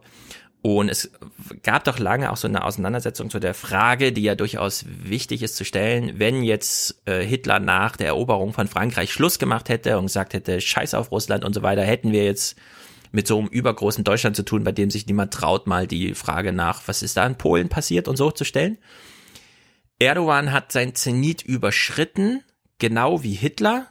Ist kein sachlicher Vergleich, ja, also nur eine historische Erinnerung, weil da ist sozusagen die Vorbilddiskussion dazu. Weil ich glaube, er übernimmt sich hier. In der Türkei ist die Währung auf ein Rekordtief gefallen. Der Grund, Staatschef Erdogan hatte in einem Fernsehinterview gesagt, er wolle bei der Geldpolitik mitsprechen, wenn nach der Wahl im Juni das Präsidialsystem gilt. Die Zentralbank bleibe zwar unabhängig, könne die vom Präsidenten ausgehenden Signale dann aber nicht ignorieren. Wörtlich erklärte Erdogan, Zinsen seien die Mutter allen Übels und Grund für die Inflation. Außerdem kritisierte er erneut Devisenspekulanten und Ratingagenturen. Über die Folgen Anja Kohl aus der Frankfurter Börse. Erdogan hat Investoren Verschreckt. verschreckt. Er will, dass die türkische Notenbank die Zinsen senkt, um die hohe Inflation in den Griff zu kriegen. Die Notenbank ist dagegen eher für Zinserhöhungen. Sie gelten gemeinhin als das Mittel gegen Inflation. Die Unabhängigkeit der Notenbank wird als Grundpfeiler erfolgreicher Volkswirtschaften gesehen. Sie anzutasten gilt als Tabu. Die Idee alleine sorgt für Unruhe. Ebenso die Inflation in der Türkei im Schnitt noch bei 7,8 Prozent. Aktuell ist sie auf knapp 11 Prozent geklettert. Die Türken spüren es. Lebensmittel, Benzin, vieles ist teurer geworden. Noch dazu verliert die Landeswährung Lira immer weiter an Wert. 55 Prozent hat sie im Vergleich zum Euro seit 2013 verloren. Die schwache Währung verteuert die Waren, die die Türkei aus dem Ausland einführt. Das Land importiert deutlich mehr, als es exportiert. Wo hört politische Einflussnahme auf, fragen sich die verschreckten Investoren. Die Türkei ist auf den Zufluss des ausländischen Geldes angewiesen, denn der türkische Staat und viele türkische Unternehmen sind hoch verschuldet. Er Ja, macht jetzt mal pipapo. bitte alle das Gesicht eines verschreckten Investoren. Mhm. Ich möchte meinen Hitler-Vergleich zurückziehen, war vielleicht ein bisschen krass, aber er hat trotzdem gewirkt. Ich glaube, alle wissen, was ich meine. Ich versuche einen anderen Ibrahimovic. Wenn der vor zwei Jahren gesagt hätte, ich höre auf mit Fußballspielen, wäre er wirklich als Legende, ja. Jetzt ist er so ein gesperrter Fußballspieler, der irgendwem eine Klatsche gegeben hat. Und Erdogan wird dieses Schicksal auch ereilen. Also ich finde, die Schlagzeile hätte man noch viel reißerischer machen können. Erdogan will Scharia und Banking einführen. Ja, ja. Wahrscheinlich. Aber, Aber lustig, lustig fand ich in dieser Moderation gerade Mhm. der Börsentante, äh, dass in der, also bei- wie Äh, Anja Kohl, genau. Sie ist keine Tante. Äh, vielleicht ist sie Tante, aber sie ist keine Börsentante. Okay, ich nehme es zurück, Frau Kohl.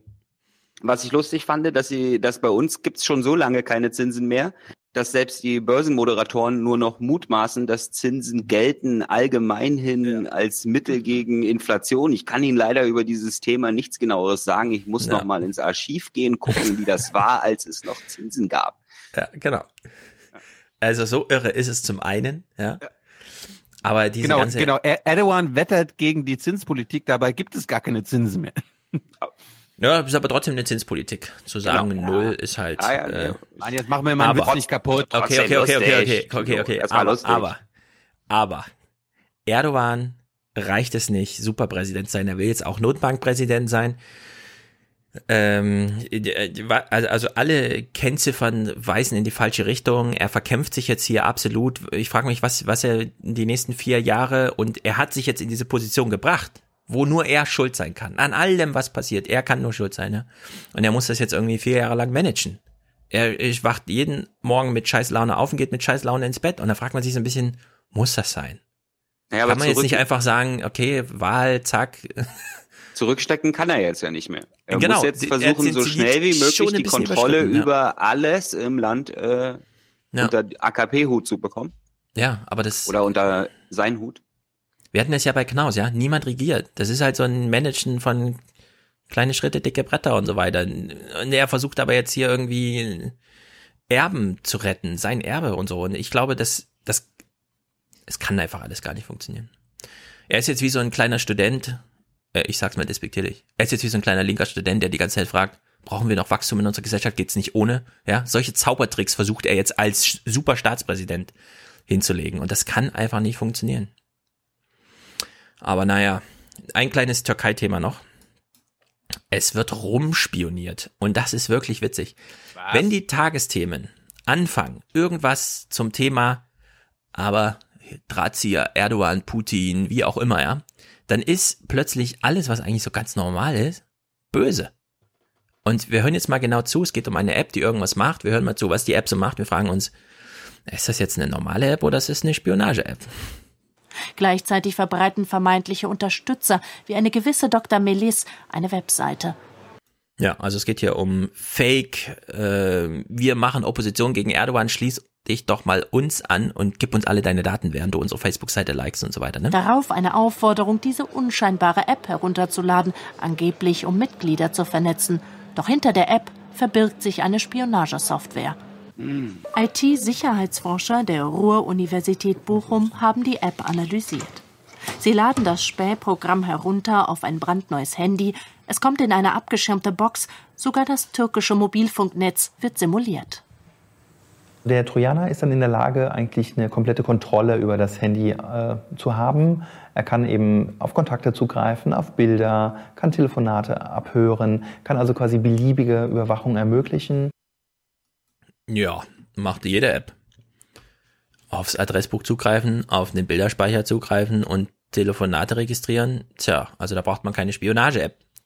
Das macht jede App, bei der der User zu blöd ist, einfach mal zu sagen, nee, wieso willst du jetzt auf meinen Speicher zugreifen? Naja, aber es, ich finde, es qualifiziert äh, dieser Vorgang sich schon für den Begriff Spionage-App, weil die App macht zwar, was alle Apps machen, Ja. aber sie gaukelt dir ja erstmal was anderes vor. Also sie gaukelt dir vor, dass es hier eine App Wie jede um, andere App auch. Unter, um Unterstützer der Opposition äh, zu vernetzen und im Endeffekt ist es eine App von den Unterstützern von Erdogan gewesen. Ja, gut, ob dir die App jetzt vorgagelt, ähm, hier wirst du politisch toll, weil du einen Marsch mitläufst, oder hier wirst du persönlich fit, weil du durch den Wald rennst und am Ende greift die auf deine Bilderspeicher zu und werten das irgendwie aus.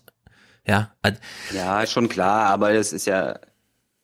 Findest du nicht, dass da noch ein bisschen Unterschied ist zwischen deiner One-Time-App und äh, einer Oppositions-App von der Regierungspartei? nee, ehrlich gesagt nicht. Dadurch, dass die Überwachungsökonomie genau darauf basierte. Zu, also ich meine, es hat, es ist jetzt ein Jahr her oder so, ja, dass man bei Android Apps runterlädt, die sagt, ich brauche mal deine Bilder, aber ich nutze nur einen zugewiesenen Speicher. Ansonsten konnten die auf alles zugreifen, was da gespeichert war, wie du einmal gesagt hast. Ja, ja, hier der Bilderordner und alle anderen Ordner auch. Ja, auf die ganze 200 Gigabyte Speicherkarte. So, Adressbücher hochladen. Ich weiß noch, wie das damals, oh, die Apps wollen dein Adressbuch nicht installieren. Und dann gab es tausend negative Reviews. Ein Adressbuch hochladen, ja, das ist das Normalste auf der Welt heute. Deswegen würde ich sagen, obwohl ich verstehe, wie du das meinst, nee, das ist eine ganz normale Überwachungs-App, so wie das ganze Silicon Valley nur auf dieser Überwachung basiert. In dem Falle, das muss man dann sagen. Es basiert natürlich alles auf der Technologie, die ausgeprobt wird mit, äh, wir machen das Leben Ja. ein bisschen leichter Apps. Genau. Ja, und diese, und die, die Technik, die da dahinter steht, die ermöglicht dann eben solche. Ja, ich würde sagen, du hast recht, wenn du sagst, äh, da ist aber ein politisches Kalkül dahinter und nicht nur ein Profitinteresse. Da würde ich sagen, okay.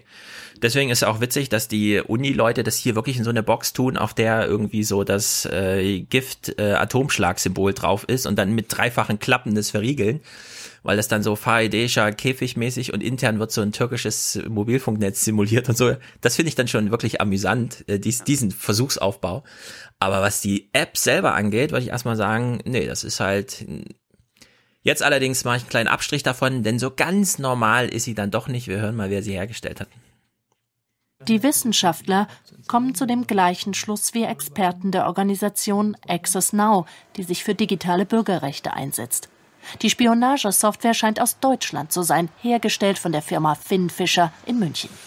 Auf Nachfrage von NDR, WDR und Süddeutscher Zeitung schweigt das Unternehmen. Auch die türkische Regierung antwortet nicht. Das Problem? Für Überwachungssoftware wie FinSpy gelten seit 2015 strenge Exportkontrollen. Vom zuständigen Bundeswirtschaftsministerium keine Antwort auf die Frage, wie die Software in die Türkei gekommen ist. Ja, wir sparen uns mal alle Konstantin von Notz O-Töne dazu und so. Dass es kein Gesetz gibt, in dem einfach mal geregelt ist, wenn solche Unternehmen solche Exportdinger so brechen, dann darf das Unternehmen nicht mehr auf dem Markt tätig sein und muss sofort geschlossen werden. Nee die, nee, die Frage ist meiner Meinung nach eher im Türkei. Es gibt zwar dieses Gesetz, aber gilt das überhaupt für die Türkei? Das ist Muss. ja die Frage, die. Sonst ist das Gesetz falsch. Ja, schon klar. Aber ich glaube, dass am Ende rauskommt, dass äh, Finn Fischer äh, nicht gegen irgendwelche Gesetze verstoßen hat. Weil ich glaube, ja. das sind Firmen, die äh, sehr darauf achten, nicht gegen irgendwelche Exportbestimmungen zu verstoßen. So wie Heckler auch einfach Joint sondern Ventures das, macht. ja, Ne? Sondern das, wir können ja mal in der Bundespressekonferenz fragen. Wahrscheinlich wird die Antwort dann genauso eindeutig ausfallen, äh, wie die Beteiligten am Jemenkrieg. Ne? Darf, ich, darf, ich, darf ich raten, wie die äh, Antwort sein wird? Äh, ja, Fakt ist, Deutschland liefert Rüstungsgüter. Ja. Das ist also, Rüstung, Herr Tyler. Rheinmetall, ja, kam um diese, nicht mit der Türkei drumrum, indem sie einfach ein Joint Venture mit türkischen Firmen gemacht hat und jetzt milliardenschwere Verträge für Panzerbauten macht und so, ja. Und das, diese Umwege gibt's halt für Finn Fischer hier offenbar auch. Also ich finde es unglaublich, dass wir solche Unternehmen irgendwie. Ich finde, Deutschland sollte da mal richtig einfach. Ähm, bei Google steht jetzt nicht mehr drin, mach nichts Böses, haben sie jetzt gestrichen, können sich jetzt Deutschland mal reinschreiben und einfach sagen, nee, machen wir jetzt einfach grundsätzlich nicht. Finn Fischer, zack, zu den Laden. Und das ist ja auch der Laden, der den Bundestrojaner entwickelt. Ja, also seit, genau, seit, seit Snowden wissen wir, wer Finn Fischer, was die da so machen und so. Das ist wirklich alles nicht sehr gut. Ich habe mal in die Hessenschau geguckt. Das fand ich noch ganz lustig. Hessenschau ist das, was das Nordmagazin für Mecklenburg ist. Und ihr werdet Aber für mich, für Hessen. Genau. Na, ich dachte mir mal, äh, ich wollte eigentlich gucken, ob es irgendwie einen lustigen Bericht über die Eintracht gibt, also wie, wie die Ach so. gefeiert haben in Frankfurt. Und dann wollte ich da irgendwie was draus Okay. basteln. Also falls Aber- du jetzt nur Hessenschau und so einen Quatsch hast, dann gucken wir Eintrachtzeug und schwenken dann doch noch mal um. Aber mal gucken. Ich bin, ich lasse mich überraschen. Äh, nee, aber ich, das Thema ist Mobilität. Ne? Und äh, wa- was können wir von China lernen? Wie man Tyler jetzt Fahrräder sagen, nicht alles, entsorgt. alles, aber Chinesisch Die können wir von den Chinesen lernen. die hessischen Sozialdemokraten waren in Peking und haben sich dort mal ein bisschen beraten lassen und äh, über die chinesischen Mobilitätsideen sich beraten lassen und wir hören da mal rein. Su Huijing hat jahrelang in Deutschland gelebt. Er betreut in Peking die SPD-Delegation und die interessiert sich heute vor allem für sein Elektrogefährt. Es gibt viele Vorteile. Der wichtigste für mich ist die Flexibilität. Ich kann jederzeit damit fahren, im Gegensatz zu einem Auto, das in einer Stadt wie Peking einen Tag pro Woche gesperrt ist. Äh, Ich komme überall durch und Was? kann das einfach äh, hinstellen und muss nicht nach einem Parkplatz suchen, was hier sehr schwierig sein kann. Denn mit einer Mischung aus Druck und Anreizen wird das Autofahren madig gemacht. Es gibt nur halb so viele Parkplätze wie Autos.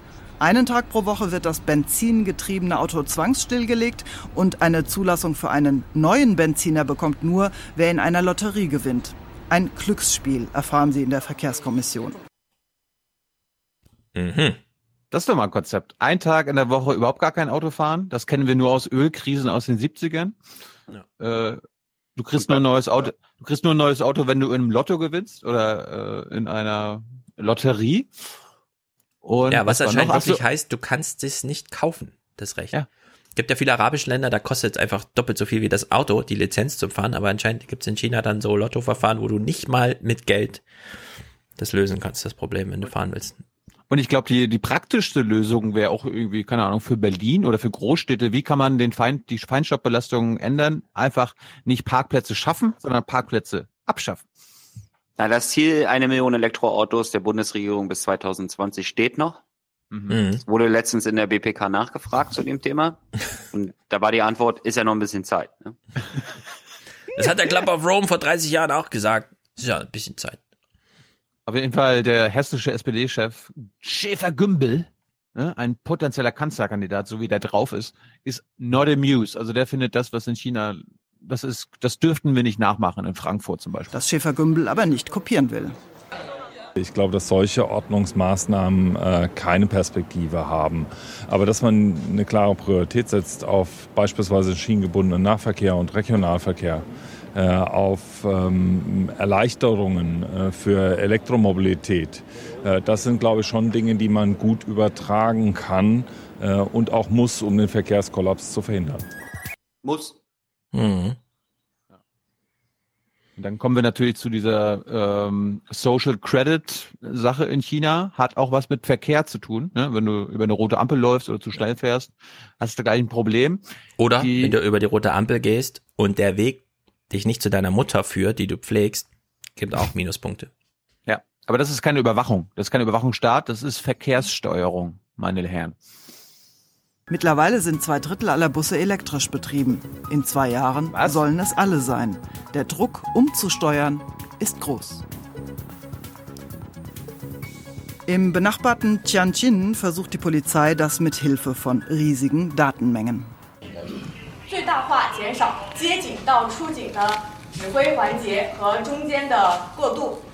Leihfahrräder, Taxis, private Fahrdienste, Sensoren und die Überwachungskameras, die sie Adlerauge nennen, übermitteln permanent ihre Daten an die Polizei. So haben sie die Staus in einem Jahr um 61 Prozent und die Unfälle um 23 Prozent gesenkt. Auf der Strecke bleibt dabei der Datenschutz, wie ihn die Deutschen kennen. 另外，这些骑行人 wenn Fahrradfahrer gegen Verkehrsregeln verstoßen, bekommen sie über die Fahrradverleihplattform eine Mitteilung von der Verkehrspolizei. Es gibt ein Bonitätssystem und dann wird die Vertrauenswürdigkeit des Fahrradfahrers herabgestuft.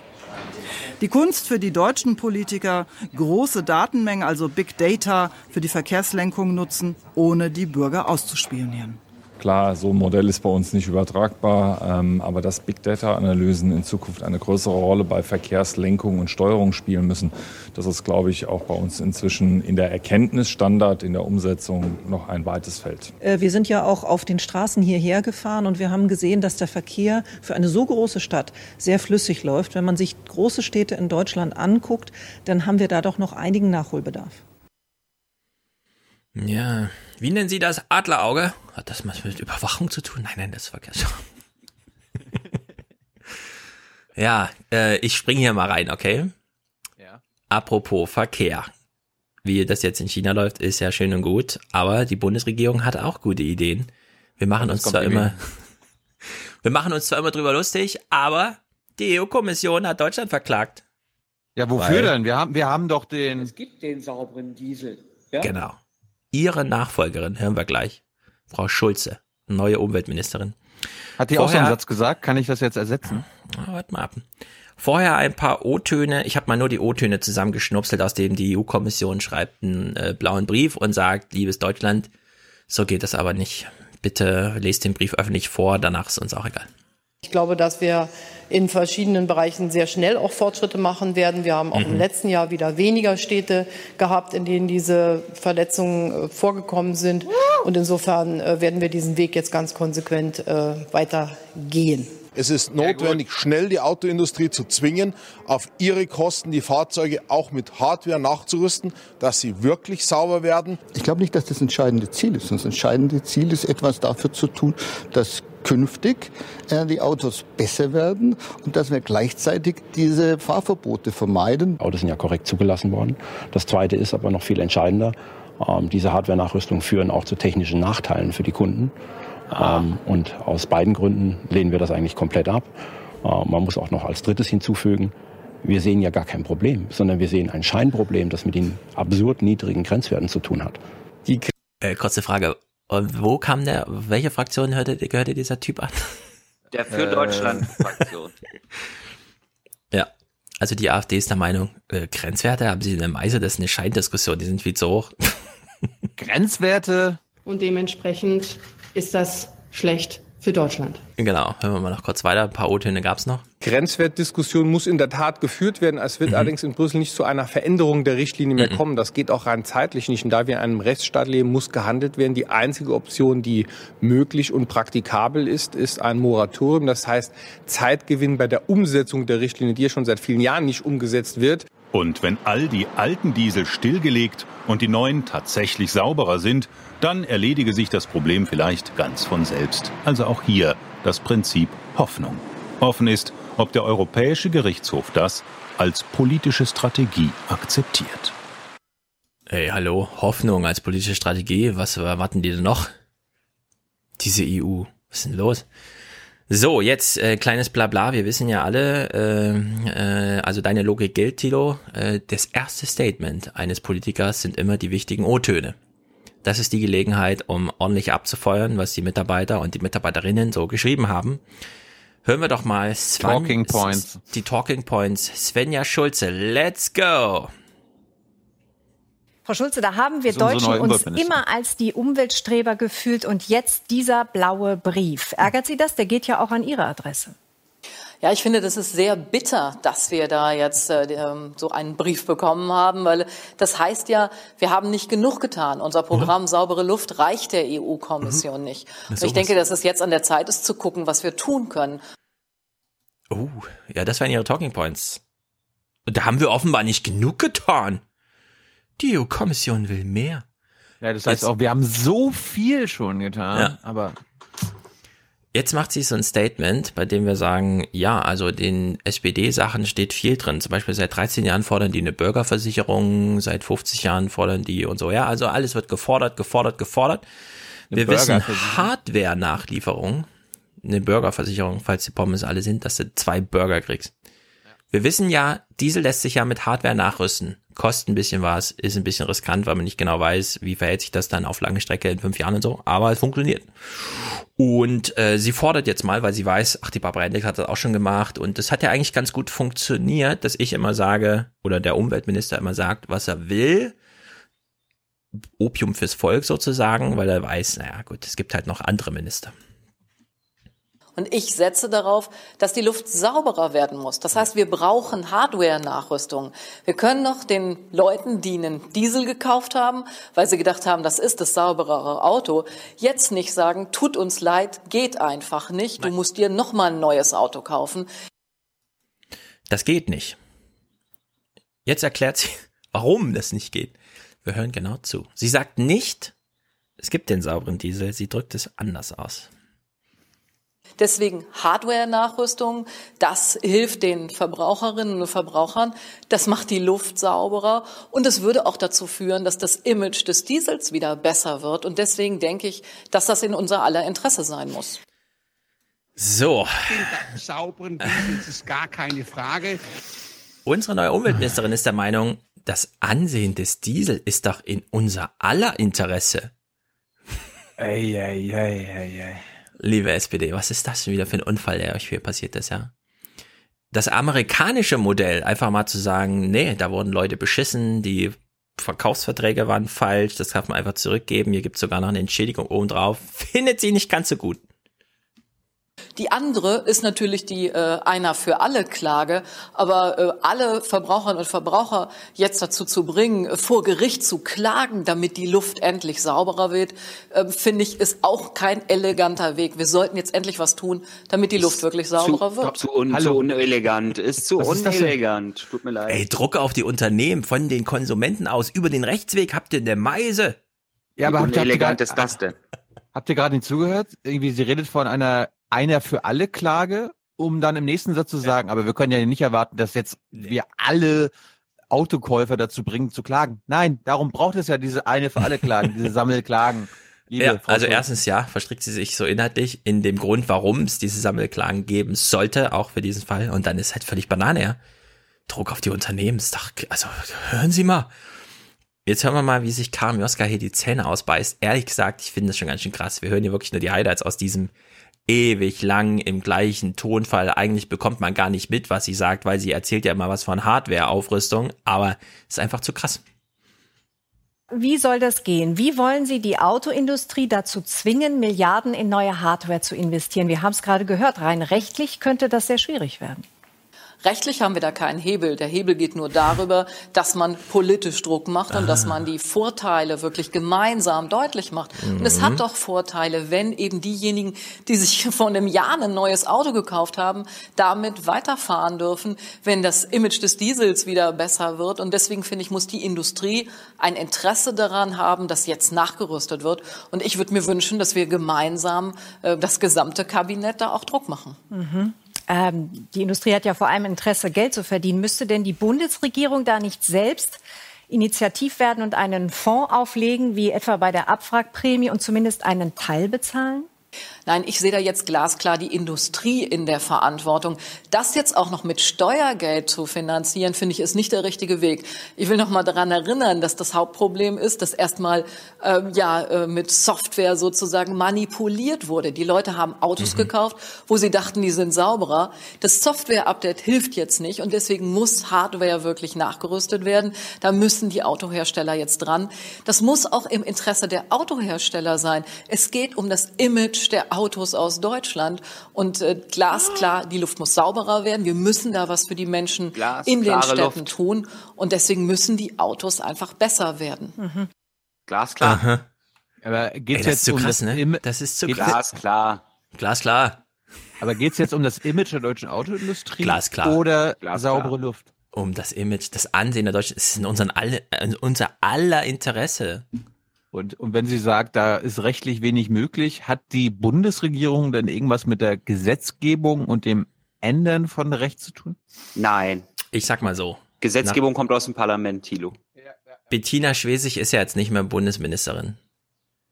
Sie wurde würdig ersetzt hier von einem Talking Point Automaten. Das schlägt wirklich, das, also Olaf Schäuble ist ein, ist ein dunkler Schatten dagegen. Vielleicht hat sie ja mal Lust auf ein Interview. Das war so ein Wasserfall in diesem hat Gespräch hier. Das war unglaublich, ja. Also ich konnte es echt nicht glauben.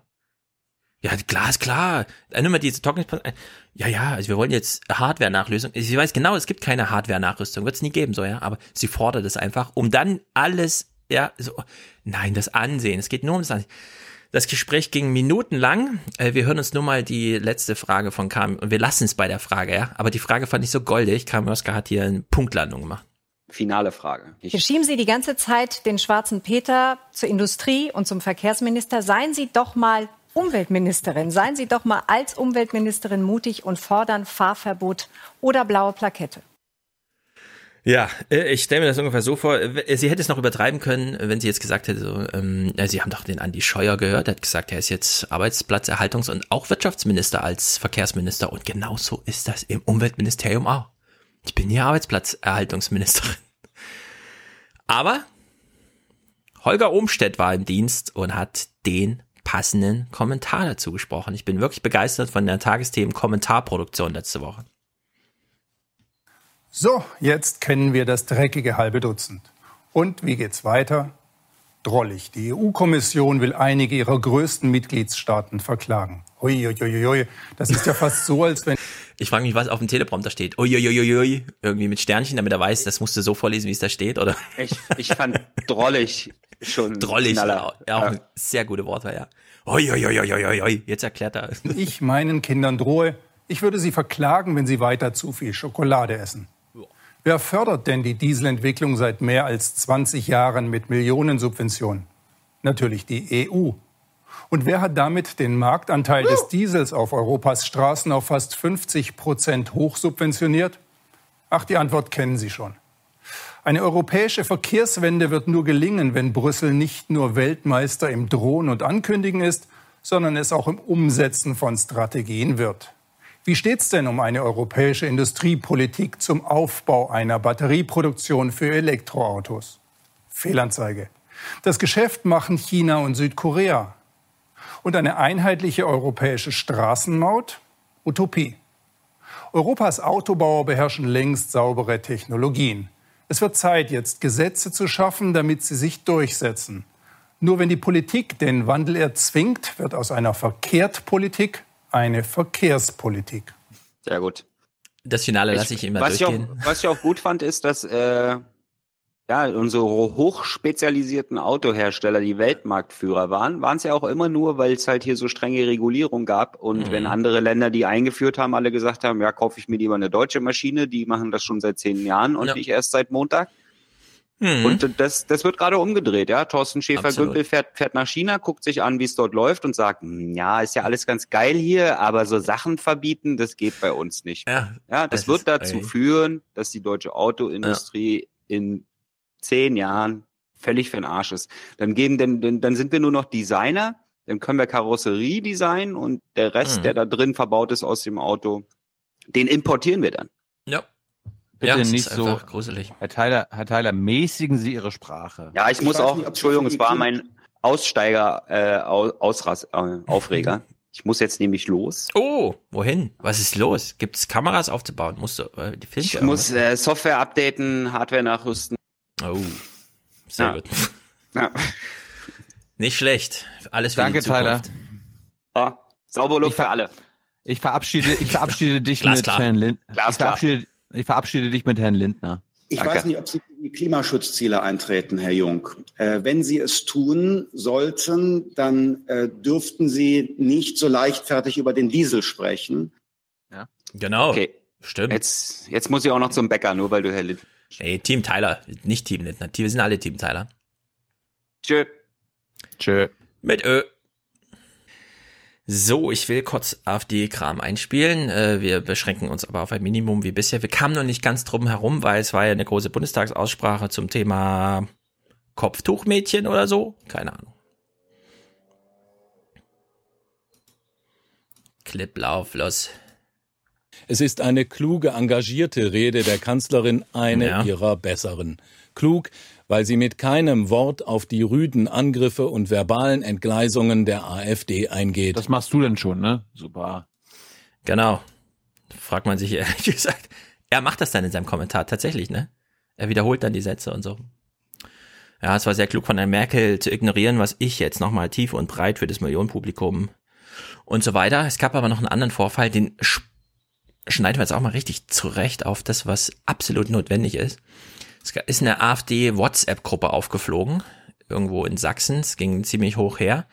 Wir lassen mal alle Inhalte weg, weil wir können es ungefähr erahnen, wenn wir hören, wie Herr Meuthen als Chef dieses Molochs darüber redet, was da aufgedeckt wurde. Der AfD-Landesvorstand Sachsen erklärte, man habe Ordnungsmaßnahmen bis zum Parteiausschluss eingeleitet. Bundesparteichef Jörg Meuthen erfuhr heute erstmals von den Vorwürfen. Diese Äußerungen sind komplett indiskutabel, sie sind widerwärtig, sie sind ekelerregend und sie sind menschenverachtend. Äh, da fragt man sich, ja? Über, über wen redet er, ja? Er redet über Gauland, über sich, über Weidel. Also er redet über die AfD Sachsen, zumindest die Teile, die da in irgendwelchen WhatsApp-Gruppen waren. Aber Auf jeden, auf jeden Fall kannst du den O-Ton bei dir in die Sammlung packen, würde ich sagen. Nee, nee, ich habe keine AfD-Ote in meiner Sammlung. Ich wiederhole nur noch mal kurz, was er sagt.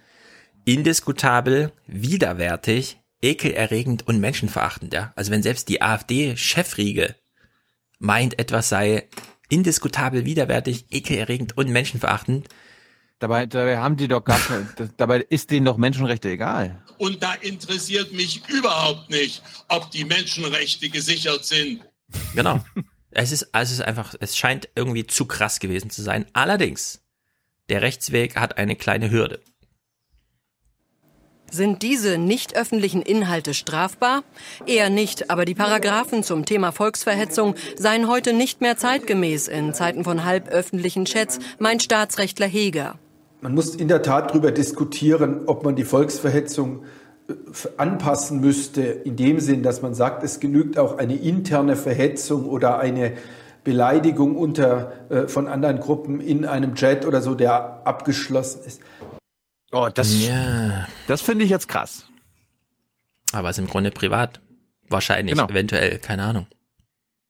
Also ich finde, ich finde, in einer Demokratie musst du privat auch das Schlimmste denken und sagen können, e- egal wie schlimm es ist. Ja, also es ist halt nicht am Küchentisch, sondern es ist in einer WhatsApp-Gruppe, die wahrscheinlich privat. ein bisschen unüberschaubar war, aber.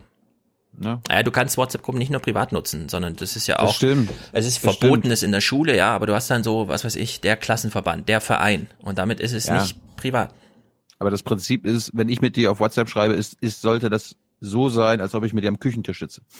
Genau, im Zweierchat ist das was anderes. Hier war es eine Gruppe. Und ich finde, also ich kann mich noch dran erinnern, ähm, die wichtigen Sachen von Mark Zuckerberg werden ja immer im Investorengespräch geklärt und nicht in irgendwelchen Keynotes. Und er hat damals den Social Space neu erfunden, indem er gesagt hat, nee, es ist nicht mehr alles default öffentlich, sondern wer teilt, teilt für Freunde und Freundesfreunde und er hat eben die Gruppen ganz neu promotet.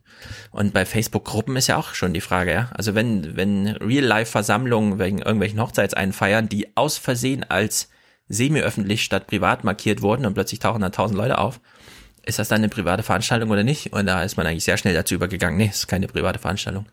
Hier muss man auch einen Sicherheitsdienst vorhalten und so weiter. Und in dem Sinne ist so eine Face, also WhatsApp-Gruppe, ist ja auch Facebook im Grunde, stellt uns mal wieder vor Hürden. Naja. Äh, apropos, darf ich noch ein bisschen oder willst du irgendwas spielen? Nö, bedien dich, ich bin durch. Ach so. Den Rest hebe ich mir, ich hebe ich mir meinen Kram noch für Freitag auf. Ah ja, gut. So, zum Thema. Was ist privat, was ist öffentlich? Äh, das wird ja gerade neu geordnet. Am Freitag ist ja großer DSGVO-Tag. Ich finde, Christian Feld hat einen nicht ganz schlechten Bericht zum Thema gemacht. Deswegen können wir uns mal kurz angucken, wie er kurz erklärt, was die Datenschutzgrundverordnung ist. Warum nicht einfach mal eine Woche bevor es in Kraft tritt, und zwar nach einer zweijährigen Ruhezeit und nach einer vierjährigen Ausdiskussion und nach einer zehnjährigen Planungszeit einfach mal eine Woche vorher kurz erklären, was, was überhaupt Sache ist. Was ändert sich mit der EU-Datenschutzverordnung? Kurz erklärt von Christian Feld. Darf ich vorstellen? Das ist mein digitaler Zwilling. Je fleißiger ich hiermit teile, klicke, like, desto detaillierter wird er. Was sind meine Vorlieben? Wo bin ich? Was kaufe ich ein? Unternehmen ziehen daraus Schlüsse. Ja, Unternehmen ziehen daraus Schlüsse. Hier kann er ruhig mal, also dieser digitale Zwilling ist eine Wortschöpfung von ehemaligen Bundespräsidenten Joachim Gauck. Und zwar am Tag der Deutschen Einheit 2013, also schon vor fünf Jahren. Wo, Damals wo, wo du schon. das ja, wo du das wohl so genau her weißt. äh, weil Hm. ich mit Schirmacher dreimal drüber gesprochen habe, weil Schirmacher nämlich die Nummer zwei in Ego reingeschrieben hat und wir uns gefragt haben, wo hat eigentlich der Joachim Gauck die Num äh, den digitalen Zwilling her? Und ich weiß, dass es aus seinem eigenen Dunstkreis kam. Also es gab keine, wir reden mal mit irgendwelchen Leuten und so, sondern es, das Bundespräsidialamt kam von sich drauf, aus drauf zu sagen, wir machen, wir nennen das mal digitaler Zwilling, weil die Wortschöpfung ist wirklich ganz gut. Äh, Gauck hat damals das Argument dran geknüpft, das allerdings wieder aus der digitalen Debatte und so weiter. Der digitale Zwilling oder die Nummer zwei übernehmen die Nummer eins oder mich, das analoge Ich. Also die Unternehmen ziehen nicht einfach Schlüsse daraus, sondern die Unternehmen wissen, wir haben dein Schicksal in die Hand, Geldströme laufen über uns, deine Rechte laufen über uns, deine Konsum eigentlich, also alles, ja, deine Ernährung läuft über uns, alles läuft über uns. Wer du bist, wissen wir nicht. Wir kennen halt nur deinen digitalen Zwilling. Wir wissen nicht, wer du wirklich bist. Wir sehen von dir einfach nur eine digitale Spur, die so anfällt, wenn du bei uns einkaufst, wenn du bei uns am Laden vorbeigehst, ja, wenn du deine Steuer bezahlst und so weiter und so fort. Also der digitale Zwilling übernimmt. Ist nicht nur, dass man ja davon profitiert auch Unternehmen, nein, der übernimmt das Schicksal, dein Schicksal. Scheinbar passende Werbung mag noch harmlos sein, aber was ist, wenn eine Bank mich wegen der Informationen nicht für kreditwürdig hält? Datenschutzerklärungen sind oft ellenlang und in feinstem Juristendeutsch. Das soll besser werden. Die Texte müssen klar und für jeden verständlich formuliert werden. 2011 musste der Jurastudent Max Schrems noch hart dafür kämpfen, dass ihm Facebook verrät, was alles über ihn gespeichert ist. In Zukunft haben wir ein Recht auf unkomplizierte Auskunft, was gespeichert ist, auf Korrektur und auf Löschung. Wir müssen auch eine Kopie der Daten bekommen, wenn wir zum Beispiel von einem sozialen Netzwerk zu einem anderen wechseln wollen. Grundsätzlich gilt, es sollen nur so viele Daten gesammelt werden wie nötig. Eine Wetter-App braucht keinen Zugriff auf mein Adressbuch und auf meine Sonst ist sie nämlich eine Spionage-App. Fotos. Wer sich über Verstöße beschweren will, muss sich nicht mehr an Aufsichtsbehörden an den Firmensitzen wenden, zum Beispiel in Irland. Das geht jetzt im eigenen Land und auf Deutsch.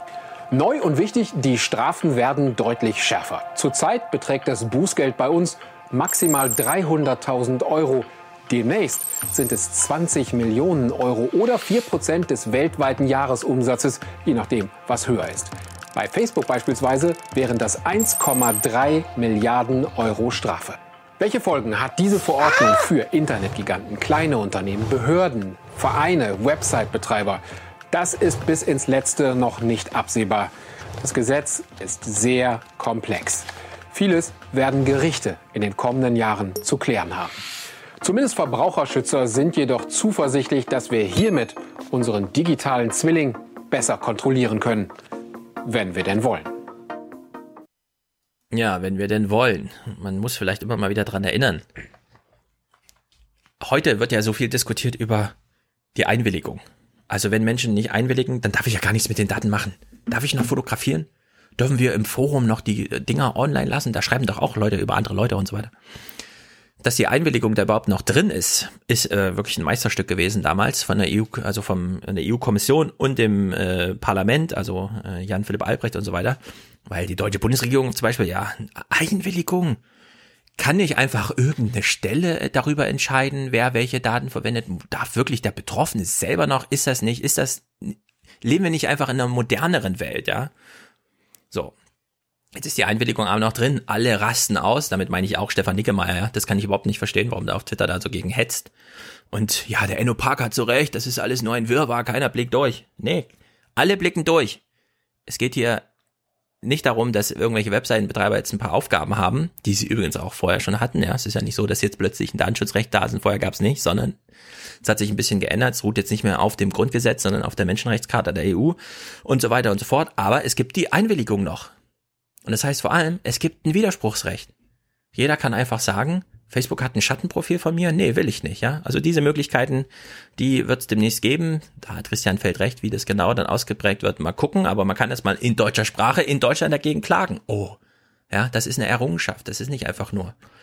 So, und für alle, die jetzt trotzdem die DGSVO hassen und weil sie irgendwas selber machen müssen, oh nee, jetzt muss ich ein Impressum schreiben, so eine Scheiße, eine Datenschutzerklärung. Hier wird das in diesem Bericht das politische Spiel mal schön dargestellt. Ob wir es wollen oder nicht, derzeit blinkt es in unserem Postfach mehr als gewöhnlich. App-Betreiber, Online-Händler, unsere sozialen Netzwerke, alle wollen, dass wir zustimmen, und zwar jenen Richtlinien, die die neue Datenschutzverordnung verlangen. Regeln, die unsere persönlichen Daten sicherer machen sollen, mit einem Klick für uns erledigt, und diese Grundsätze gelten auch für jede Firma, auch wenn sie noch so klein ist und nur eine Homepage betreibt. André Kartschal hat auf dem Datenschutzkongress in Berlin nachgefragt, warum manche jetzt überfordert sind. Eine Frage beherrscht den Datenschutzkongress in diesem Jahr. Was wird sie bringen? Die neue Verordnung. Datenschützer hoffen, mehr. Und sei es nur, dass die Tagesthemen mal beim Datenschutzrechttag anwesend waren. Ja, ist ja schon mal Daumen hoch dafür. Sicherheit für die Nutzer, Deutlich mehr Verwaltungsaufwand befürchten Unternehmen. Die Bundesbeauftragte für Datenschutz betont die Vorteile. Die Rechte der Nutzer stärken, indem eben mehr Informationspflichten der Unternehmen bestehen, in denen Einwilligungen nicht irgendwo in AGBs versteckt, sondern klar sein müssen, dass der Nutzer auch frei und informiert ist, indem er zum Beispiel, wenn er Anbieter wechselt, auch seine Daten mitnehmen kann. Das sind alles zusätzliche Rechte, sozusagen, dass der Nutzer stärker als bisher weiß, was mit seinen Daten geschieht. Dieses Berliner Softwareunternehmen bietet spezielle Datenbanksysteme für die Wirtschaft an. Bislang lag der Fokus hier vor allem darauf, Programme zu liefern, die sicherstellen, dass Daten nicht verloren gehen. Für die Zukunft aber gilt, Unternehmen, die zu viele Daten sammeln, haben auch ein Problem. Sie verstoßen gegen die neue Verordnung, dann drohen empfindliche Strafen. Das ist wahrscheinlich der Grund, warum alle schreien, weil jetzt ist ein großes Risiko dabei, ähm, erwischt zu werden, weil man das, was man tut, äh, mit personenbezogenen Daten viel deutlicher sagen muss, darüber Auskunft geben muss, vorher fragen muss und wenn man es anders macht, darauf reagieren muss, wenn jemand das verlangt. Ein einfaches Beispiel, wie man es in Zukunft richtig macht. Dieses Kontaktformular auf der Homepage. Das Unternehmen darf nur die nötigen Angaben als Pflichtfeld verlangen. Name, Vorname, E-Mail-Adresse, Unternehmensname. Der Rest hat an der Stelle nichts verloren. Er kann uns noch sagen, wie seine Telefonnummer ist und was er in diesem Unternehmen tut. Wenn er es nicht will, es ist zur Abwicklung des Geschäftsvorfalls nicht notwendig. Nicht immer ist die Lösung so einfach, warnt der Deutsche Industrie- und Handelskammertag. Obwohl seit zwei Jahren bekannt ist, dass die Verordnung kommt, befürchten viele Unternehmen ungewollt gegen die neuen Regeln zu verstoßen. Wir haben hunderte von Informationsveranstaltungen gemacht in den Kammern. Wir haben den Unternehmen dies auch beigebracht. Aber es gibt so viele Fragen, die mit der Datenschutzgrundverordnung einhergehen, so viel Rechtsunsicherheit, so viel Unklarheit, dass bis heute vieles nicht gelöst ist. Viel Zeit bleibt nicht mehr. Das Regelwerk gilt ab Freitag kommender Woche. Ja. Und das gilt zwar seit Freitag, aber es ist seit zwei Jahren fertig. Man kann es lesen, man konnte sich darüber informieren. Die Defizite, die man dann hat, kann man selber klären. Ich würde sagen, für alle, die immer noch die Panik vor sich herschieben, es wird jetzt mal dieser große, große Exzess, ja, einfach runtergefahren. Wer auf einer Autobahn mit einem Atomkraftbrenner äh, hinten drauf fährt, ja, braucht jetzt halt mal Papiere, damit man nachlesen kann, wie viel Brennstoff denn da drin ist und wofür man den wohin, ja, muss man halt jetzt aufschreiben. Für alle Interessierten, ja, also dieses Katharina Nockhuhn Buch scheint ja sehr gut zu sein. Die Daten, die ich rief, sehr deskriptiv, da wird alles Schritt für Schritt. Sie hat die ganzen Selbstversuche mal gemacht. Thilo rennt, um es in die Kamera zu halten. Schneller!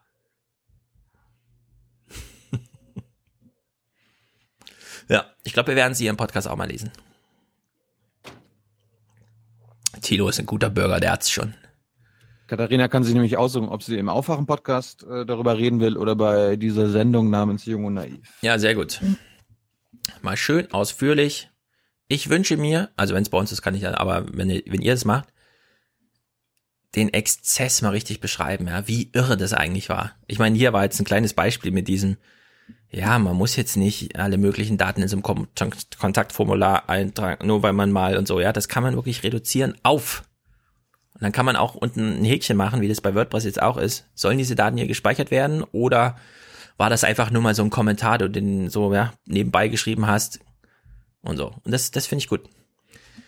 Man kann es reduzieren auf eine Überwachung rund um die Uhr. das passt jetzt nicht. Nee? Er ist, er ist Geschichte. Er ist jetzt Geschichte. Er wollte es verhindern, hat's verloren. Ähm, ich bin ja ein guter deutscher Bürger ja. und habe mich für diesen Podcast entschieden und gegen die BBK mit Andrea Vosshoff über die Datenschutzgrundverordnung. Wann gibt's Aber einfach nur heute? Ja, jetzt gerade parallel. Also, so, ja, ist, ist, jetzt schon vorbei, war um 11 Uhr, aber weil ich, ich ja ihre Aussagen kenne und ja, ich genau. sie auch beim Sprechen kenne, war für mich klar, da kommt wenig Neues, also haben wir das über, übersprungen. Wir es, freuen uns auf einen Seibert morgen. Ja, damit sparst du vor allem die Blamage für die Kollegen, weil ich kann mir ungefähr vorstellen, was Journalisten da wieder fragen, ja. Die Belastung, die Belastung für die Panik getrieben. Mich haben fünf Unternehmen angerufen und die IAK und alle oh, und überhaupt und so. Nee, kann man ja. sich sparen. Also am, am Freitag ist einfach Stichtag für alle und dann Spiel nochmal. Also ich halte die Diskussion für wirklich, Entschuldigung, durchgeknallt. Sehr gut. Ja. Jan-Philipp Albrecht hat ja eine eigene Webseite jetzt, wo er das nochmal richtig, also eine Datenschutzgrundverordnungswebseite, wo er nochmal, muss man dann gucken, wie weit es trägt, ja. Aber er macht ja dieses Argument, nee, Behörden, die jetzt auffällig oder darauf hingewiesen werden, über Abmahnanwälte zum Beispiel, sind angehalten, erstmal zu beraten und nicht zu bestrafen. Also die Angemessenheit ist ja ein sehr wichtiger Punkt. Mal gucken, wie weit man das braucht. Ich glaube, es wird gar nicht so viel passieren, weil wir hatten auch bisher ein Gesetz, das eigentlich all, also alles, was Webseitenbetreiber jetzt machen müssen, ja, ist im Grunde das, was vorher auch schon nötig war. Die haben jetzt wirklich am wenigsten Sorgen. Es gibt jetzt für Unternehmen ein paar Pflichten, Personal einzustellen, die sich um irgendwas kümmern oder Leute zu wählen, die dann nebenher auch noch für Datenschutz zuständig sind und so weiter. Aber für Webseitenbetreiber ist gar nicht ja, Dokumentationspflichten, ja, was, was passiert denn so auf einer Webseite? Kann man doch ruhig mal aufschreiben. Muss auch nicht in Beamtendeutsch oder in Jostendeutsch sein, sondern einfach nur mal aufschreiben, was äh, passiert. Naja. Ja, aber dann, dann gibt's ja wieder Transparenz. Dann gibt es ähm, einen Terror von Transparenz Ja, und Öffentlichkeit. Genau. Das geht nicht. Sehr gut. Skripal. War ja ein wichtiges Nachrichtenthema. Ich weiß noch, wie wir es mit Hans besprochen haben, der auch meinte, ja, das war so einseitig. Also irgendwie, das aber haben wir alle nicht verstanden, warum die Verurteilung der Bundesregierung, dass die Russen das waren, weil die Engländer gesagt haben und so weiter, warum das auch für die Nachrichtenmacher gilt. Jetzt gab es einen kleinen Rückzieher zu machen. Kara Mioska war dran. Sie musste die Schmach sozusagen auf sich nehmen, diese Berichte zu gestalten. sie entscheidet sich für diese Anmoderation, von der ich sage, nee, in Mea Culpa oder wie das heißt, sieht eigentlich anders aus, sollte anders aussehen. Guten Abend. Schön, dass Sie dabei sind bei den Hallo. Tagesthemen. Ja. Spionagegeschichten aus dem wahren Leben sind offenbar genauso zwielichtig und mysteriös wie die literarischen Vorlagen. Nein! Das, das ist ihr Einstieg, ne? Wow. Sie hätte auch sagen können, ja, wir haben jetzt über Wochen eigentlich falsch berichtet. Ja, so Spionagegeschichten, die sind ja, also, wie ein Spionage, das ist ja zwielichtig. Es kann ja alles ganz anders sein, als man immer dachte die ganze Zeit. Als man den ehemaligen Doppelagenten Sergei Skripal und seine Tochter im März bewusstlos auf einer Bank im englischen Salisbury fand, da war ganz schnell klar, das waren die Russen. Mhm. Jedenfalls erklärte das so. die britische Regierung umgehend. Konnte ja nur Russland gewesen sein, weil die das Nervengift Novichok Genau. hergestellt hatten. Und das war ja die einzige Erklärung, die für 30 Netto-Minuten Nachrichten zu diesem Thema in der ARD gereicht haben. Inzwischen aber ist klar, auch Ups. Länder im Westen kannten die Geheimnisse des Giftes. Und dass Mhm. das so war, darin hat der Ah. Bundesnachrichtendienst offenbar einen entscheidenden Anteil. Uiuiui. Ui, ui, ui, ui, ui. Also nicht nur sind die Russen nicht die einzigen, die es haben, sondern viele Länder. Und schuld daran ist auch noch der BND. Ja, aber nee, nee, nee, die anderen Länder haben das nur, um sich zu schützen vor dem russischen Gas. Ja, aber ehrlich gesagt, Äh, vor wie- diesem russischen Gift. Wie entfaltet sich das denn hier gerade? Plötzlich kann jeder Urheber gewesen sein, weil der BND damals immer mal in diesen Bericht rein. Ir irgendwas ist mit dem BND. Spurensuche nach einem mysteriösen Mordversuch. Wer wollte den früheren Doppelagenten Sergei Skripal und seine Tochter vergiften? Es dauert nicht lange, bis die Ermittler verkünden, hier wurde das hochgiftige Novichok eingesetzt. Und aus Sicht der britischen Regierung ist klar, es wurde im vergangenen Jahrzehnt in Russland produziert. Recherchen von WDR, NDR, Zeit und Süddeutscher Zeitung zeigen, diesen chemischen Kampfstoff kennt der Westen sehr genau seit mehr als 20 Jahren. Okay, das ist lustig. Der BND-Flüsterer Maskolo redet jetzt über den BND? Ja. Oh. Der Bundesnachrichtendienst hat in den 90er Jahren einen russischen Wissenschaftler als Quelle äh, geführt, der dann angeboten hat, eine Probe dieser neuen Kampfstoffklasse Novichok in den Westen zu bringen. Und das hat er letztlich auch getan. Der BND erfuhr nach Analyse in einem Labor in Schweden die genaue Zusammensetzung von Novichok. Er teilt sein Wissen über das hochgefährliche Nervengift mit wichtigen NATO-Partnern. Wichtige ja. NATO-Partner. Wer, wer, wer, ist denn, wer ist ein wichtiger NATO-Partner und wer ist ein unwichtiger NATO-Partner? Würde mich jetzt interessieren. Ja, also ich würde erstmal sagen, NATO heißt Amerika, Frankreich, England, Deutschland, Italien. reicht. Nö, It- Alle. Italien nicht mehr. Alle waren, ja gut, okay, Italien vielleicht nicht. Aber alle waren hier irgendwie, ja. Weiß schon, na, Bericht geht ein bisschen weiter. Es sind die 90er Jahre, kurz nach der deutschen Einheit. Helmut Kohl weiß durch die Probe, die der BND besorgt hat von Novichok, und er weiß, dass die Sowjetunion etwas verschweigt. Trotzdem machen die Deutschen den Skandal nicht öffentlich. Anfang der 90er Was? Jahre hatten wir die beste Zeit in den Beziehungen äh, äh, Europas, Deutschlands und äh, des Westens mit der Sowjetunion. Das sind ja ganz andere Zeiten gewesen, als wir sie heute erleben. Man hat einen stillen Weg der Verständigung gesucht. Man hat den Russen gesagt, wir wissen, was ihr da tut. Wir halten es für falsch, dass ihr es tut. Aber man hat sich eben entschieden, aus all dem keinen politischen Vorwurf zu machen. Zurück in die Gegenwart. Mit Blick auf den Fall Skripal zeigt die Recherche zweierlei. Einerseits bleiben die offiziellen Aussagen Russlands zu Novichok widersprüchlich. Da wird gemauert, da wird gelogen, das muss man irgendwie leider sagen. Und genauso richtig bleibt auch, dass die sehr frühe britische Festlegung zu sagen, es kann nur aus Russland gekommen sein, dass die falsch ist. Novichok ist seit vielen Jahren ein Geheimnis, das auch im Westen bekannt gewesen ist. Ich hätte eine Frage also, für die BBK. Also die Russen lügen und die Briten haben nur was Falsches gesagt. Ja, genau. Man könnte ja die BBK mal fragen, vielleicht auch mit so einem klaren Hinweis, äh, so ein Seitenschlenker. Als die Tagesthemen verkündet haben, was ihr aufgrund unbestechlich richtiger Beweise mh, gesagt habt, äh, dass nämlich die Russen das waren ähm, und Putin selbst, weil er ja ein fieser Charakter ist auch, und ihr dieses ähm, die vier raus vier rein Spiel gespielt habt, Wusstet ihr da eigentlich schon, dass ihr die Dinger einen eigenen Bestand habt hier in Deutschland? Na, mach mal zu Ende, ich habe was für dich. Okay, bin gespannt.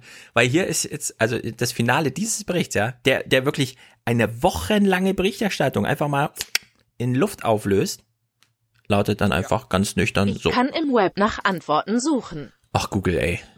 Ja, die Antwort ist so, oder? Wir haben uns geirrt. Na, wir hören mal hin. Es, ich glaube, es wird einfach darauf hingewiesen von Christian Feld. Es, ist, es gibt ungelöste Fragen. Ungelöst bleibt also weiterhin die Frage, wer wollte Sergei Skripal und seine Tochter durch das aggressive Gift ermorden? Mhm. Ja, aber ich meine, wenn, wenn, wenn, wenn die äh, sterben sollten, warum haben sie denn nicht das Gift richtig angewandt? Ja, das frage ich mich ehrlich gesagt auch. Ist es. Warum leben, warum leben die denn noch? Warum hören, wir, hören wir von denen nicht? Die, die sind jetzt beide wieder. Ja, also das klingt wirklich ein bisschen komisch, aber ich finde, man sollte es durchaus mal so thematisieren. Wenn vorher gesagt wurde, das kann nur ein Staat gewesen sein, weil das so raffinierend auf die Türklinke verteilt wurde, und das ist jetzt kein Witz, ja, das war die Erklärung. Es so auf der Türklinke zu verteilen, das kann nur ein Staat sein. Da muss man sich wirklich fragen, aber wenn das die bösen Russen gewesen wären, wären die dann nicht sehr zuverlässig tot? Ich meine, die sind beide aus dem Krankenhaus entlassen und so weiter. Vielleicht war es nur ein Warnschuss oder so. Also es ist schon sehr, sehr merkwürdig. Was hat, was, was gibt's denn aus der BBK dazu zu melden? Ja, du kennst ja die berühmte Hans-Jessen-Show. Wer hat den Verstand? Wer ist gut für unser Land? Die anderen Reporter kann man alle vergessen. Hier ist die Hans-Jessen-Show. Ähm, neuen Thema dran, bitte. Ja, Skripal Novichok. Ähm, in einer früheren Positionierung war die Bundesregierung ja im Anschluss an die äh, britische Regierung der Auffassung, die Spuren könnten nur nach Russland führen, weil eben nur Russland äh, im Besitz dieses Stoffes sei. Und wissen wir inzwischen, ähm, dass eben auch äh, deutsche Dienste frühzeitig über eine Probe haben, äh, verfügt haben, diese geteilt haben. Ähm, muss das nicht dazu führen, dass Sie diese Unbedingtheit, dass nur Russland für den Anschlag an Skripals verantwortlich sein könnte, nicht mehr so, so ausschließlich gilt? Müssen Sie nicht jetzt das, was damals vielleicht anderer Kenntnisstand Sie bewogen hat, zu sagen, nein, es kann nur Russland sein? Wir hatten ja explizit gefragt, haben auch andere Länder, westliche, diesen Stoff. Müssen Sie da nicht diese Position revidieren? Hans ist immer so höflich. Ich glaube, jeder andere hätte da gesagt, ihr habt ja nicht gelogen. Was ist das für eine Lügenregierung? Hans aber ist sehr höflich. Jetzt äh, lernst du übrigens, Hm? jetzt lernst du übrigens die Nachfolgerin von Georg Streiter kennen, Frau Fietz vom Oh. Fokus äh, äh, von der Bundesregierung. Für die CSU Und- sitzt sie da. Sehr gut. Ich bin gespannt. Und Herr Wo- Burger was ist hat sie der gemacht neue vorher? vom AA. Sie war Fokusjournalistin. Ah. Sie hat Focus Online aufgebaut. Okay. Soll ich mal anfangen? Ach so, ja. Oder ich dachte, die Frage wäre an Sie gerichtet gewesen. Gut, ähm, also ich glaube, Sie geben unsere Position da aus der Vergangenheit nicht ganz korrekt wieder. Äh, denn es war nie so, dass wir gesagt haben, der spezielle Wirkstoff, der da eingesetzt wurde oder der da ähm, analysiert wurde, äh, sei äh, sozusagen der eine und einzige Grund und der eine und einzige Hinweis, der nach Russland führt. Wir haben auch immer gesagt, dass Putin einen fiesen Charakter hat. Haben Sie das überhört? ähm, sondern das ist ähm, ein Element von mehreren und es gibt eben auch eine ganze Reihe von anderen äh, Hinweisen, die in der Gesamtschau ähm, aus unserer Sicht und auch aus Sicht äh, der britischen Kollegen nach Russland weisen. Ja, aber diese Hinweise werden wir Ihnen nicht verraten. Die sind, die sind geheim. Ja, aber ähm, also ich erinnere mich an diese Diskussion auch noch relativ gut und ich weiß auch, dass mehrere Kollegen, auch ich, explizit danach gefragt haben, ob sie ausschließen können, dass außer den Russen andere Staaten, auch westliche, über die Substanz verfügen. Das wurde mit Verlaub äh, dann mir unterstellt, dass das eine Frage von Russia Today eigentlich sei. Nun ist erwiesen, dass andere Staaten auch darüber verfügten. Das greift doch eine zentrale Säule der bisherigen ähm, Argumentation an. Können Sie denn, ich stelle die Frage jetzt so neu, können Sie, nachdem wir wissen, dass auch westliche Staaten über Novichok verfügen und verfügten, können Sie vor dem Hintergrund dieses Faktums ausschließen, ähm, dass nicht auch andere als russische Akteure für den Anschlag verantwortlich sein können? Also ich spekuliere nicht, aber ähm, ich bleibe dabei. Aus unserer Sicht äh, führen die Hinweise, die uns die, äh, die wir aus der, von der britischen Seite bekommen haben, ähm, ähm, ja, da weisen alle Spuren aus unserer Sicht nach Russland. Und die Tatsache, dass auch westliche Dienste, Staaten über den Wirkstoff, die Wirkstoffe verfügten, ändert nichts an dieser Position, eröffnet nicht die Möglichkeit, dass es vielleicht wer anders als Russland gewesen war.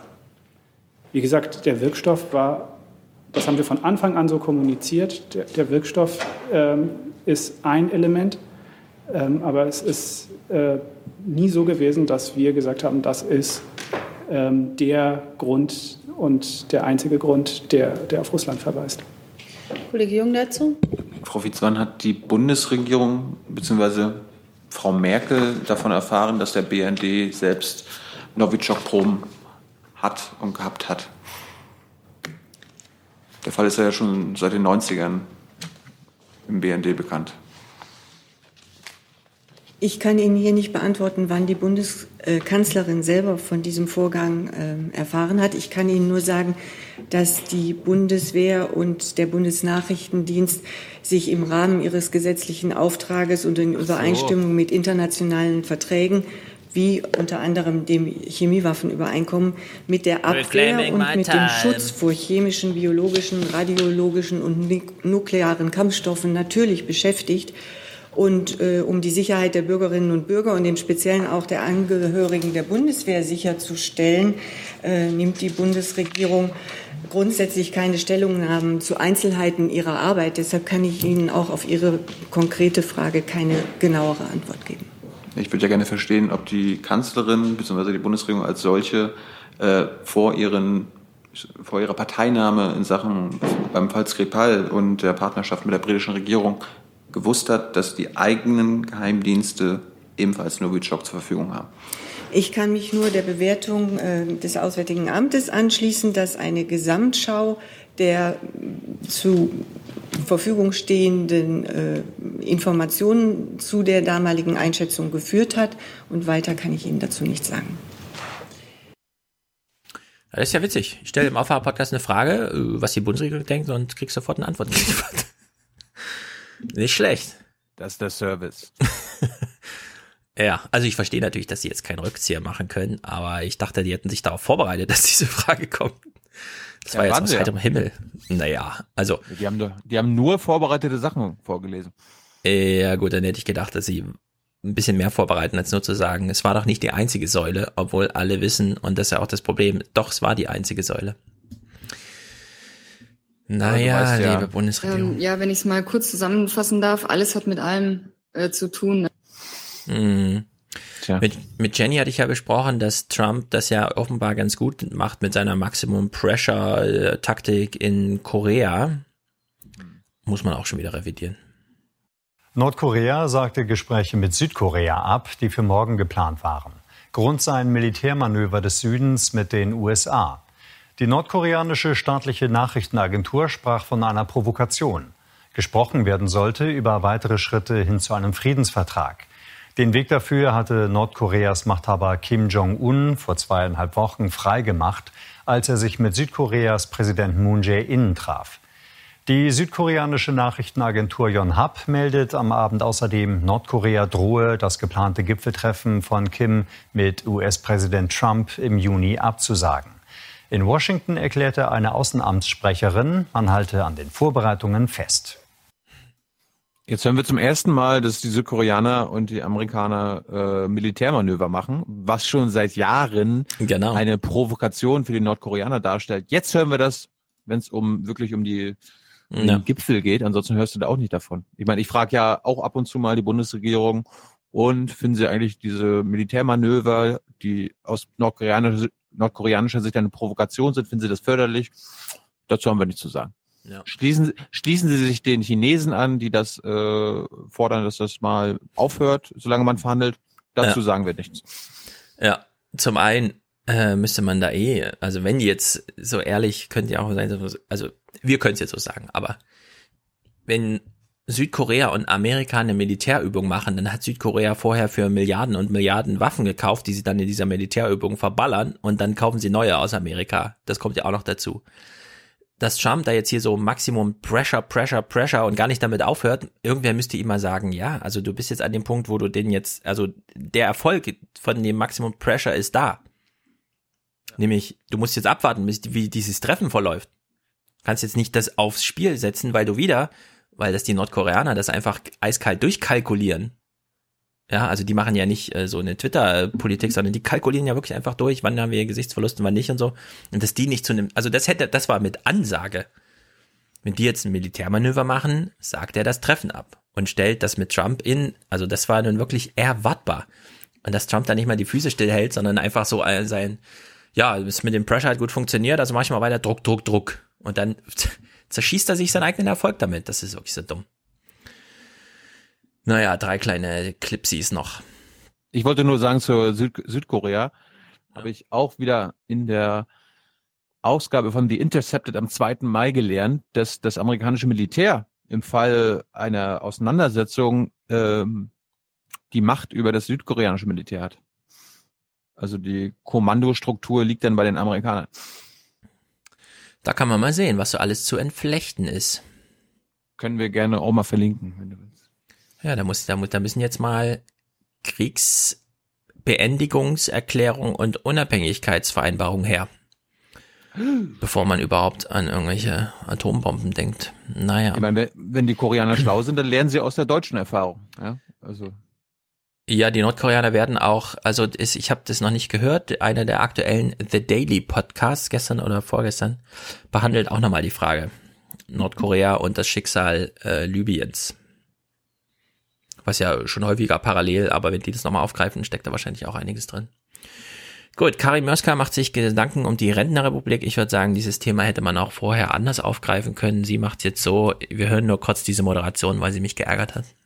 Die Bundesregierung hat sich Großes vorgenommen. Wir sorgen für bezahlbare Mieten. So steht es im Koalitionsvertrag von Union und SPD. Mhm. Das klingt nach Fürsorge, besonders für diejenigen, die in den Großstädten oft jahrzehntelang im selben Haus und in vertrauter Umgebung wohnen, dann aber sich wegen Sanierung oder Renovierung ihre Wohnung nicht mehr leisten können.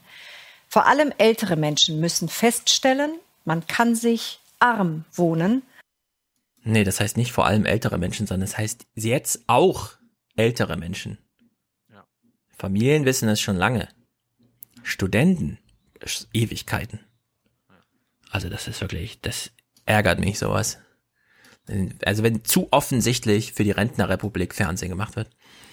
Allerdings, also es ging dann sehr lange um diese, ach, die alten Menschen, jetzt haben sie ihre Rente, stürzen natürlich gleich um mehrere Prozentetagen ab äh, in ihrem Monatseinkommen und da schlägt es natürlich nieder. ich höre dich nicht mehr. Hörst du mich? Äh, ich höre dich, ja. Ich höre dich nicht mehr. Äh, Mach mal dein Skype-Mikro an. ja, ich mach mal jetzt hier mein. Hörst du mich jetzt? Ja. Ja, jetzt habe ich meinen Discord angemacht. Dann ist Skype irgendwie ausgefallen, keine Ahnung. Gut. Also es ging äh, minutenlang wurde dann darüber berichtet, äh, dass es ja jetzt auch die Rentner, also nicht auch, sondern dass es die Rentner plötzlich trifft. Dachte, Ja, auch.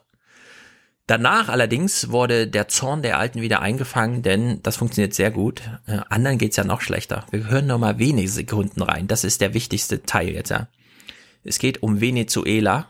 Den Stress, da kriegen wir alle mit. Ähm, sehr gute. Bücher, sehr gute Bücher wurden darüber geschrieben, wie man do da wirklich alles reinreitet und so. Venezuela ist das erdölreichste Land der Welt mit diesem kleinen Fakt. Echten Frieden gebe es nicht und keine Sicherheit. Der Mindestlohn im Monat beträgt kaum mehr einen Dollar. Der Mindestlohn beträgt da nicht mal einen Dollar. Im Monat. Und Manduro will das jetzt irgendwie mit einer Cryptocurrency machen oder so, die an den Ölpreis. Also, ja, ja, im Monat. Also es gibt diese Zahlen. Der Deutschlandfunk hat einen sehr interessanten Hintergrund dazu. 2006 hat in durch, im Durchschnitt jeder Venezuela acht Kilogramm Körpergewicht verloren. Acht Kilogramm im Durchschnitt.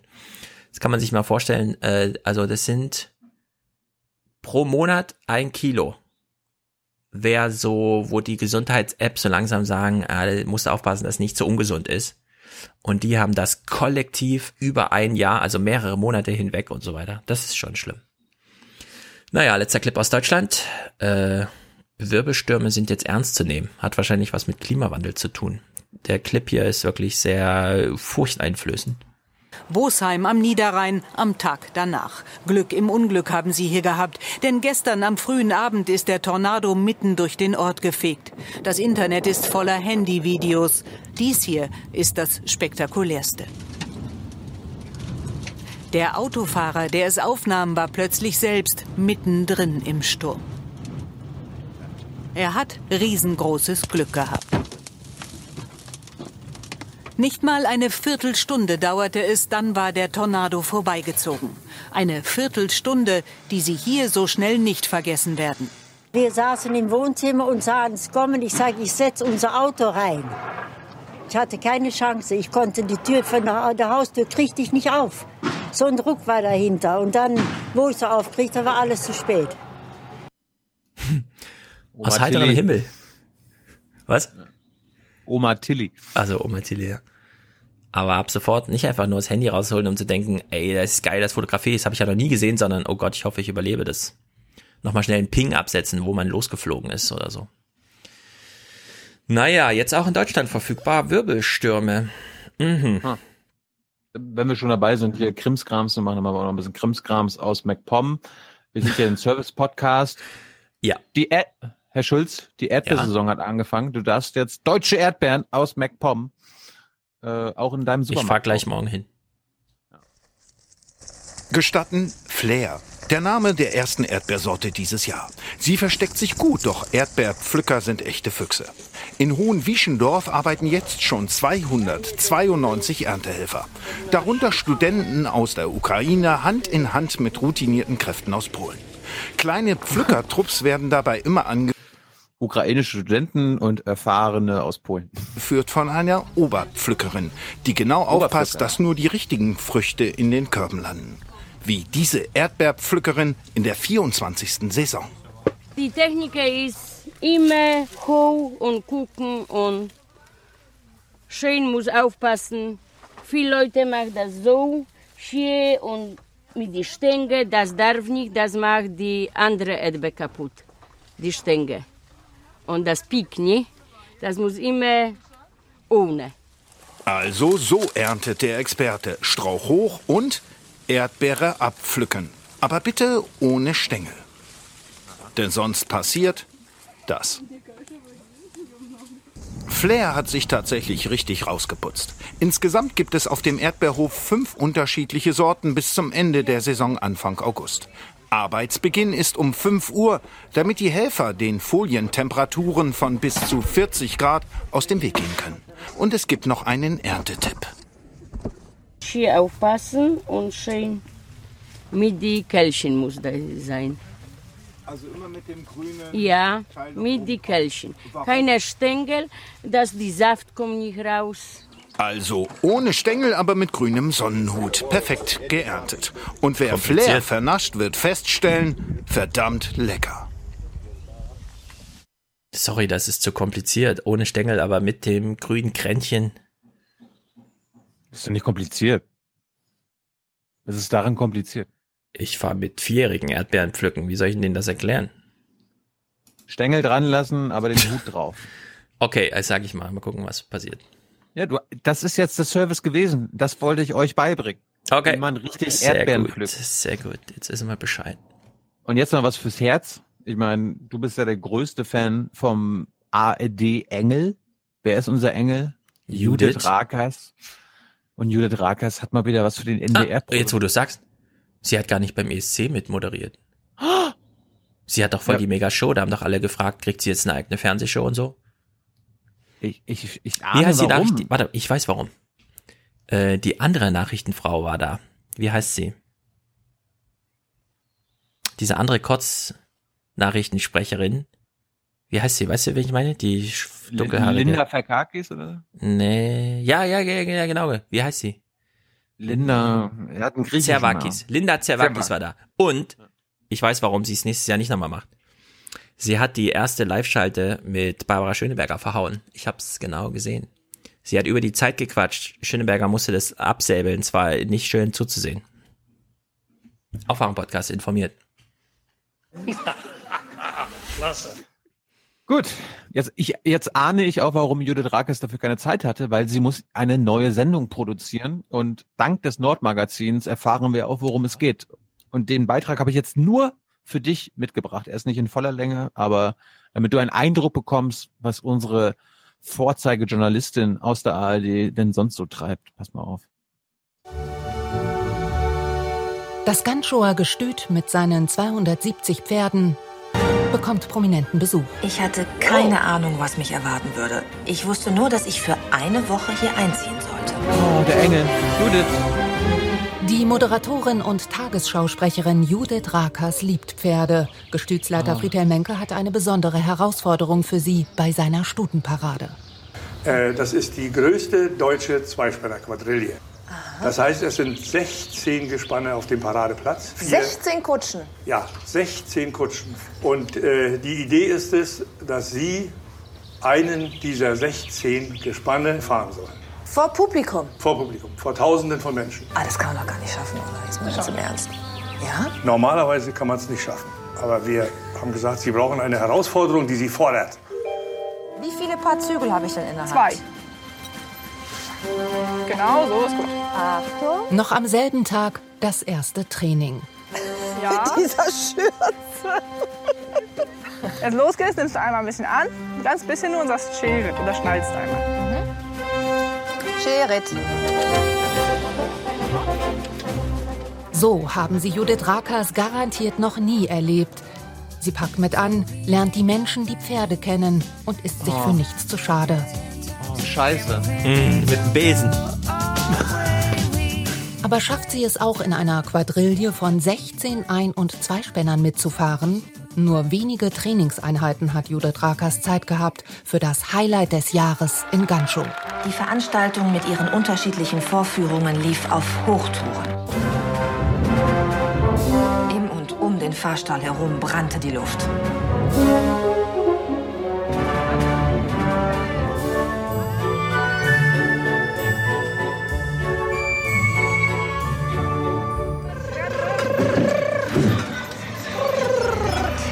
Da lagen die Nerven blank, das können Sie mir glauben. Die Musik, die Zuschauer, die Menschen, das Klatschen, das Ganze, die ganze Atmosphäre ist anders.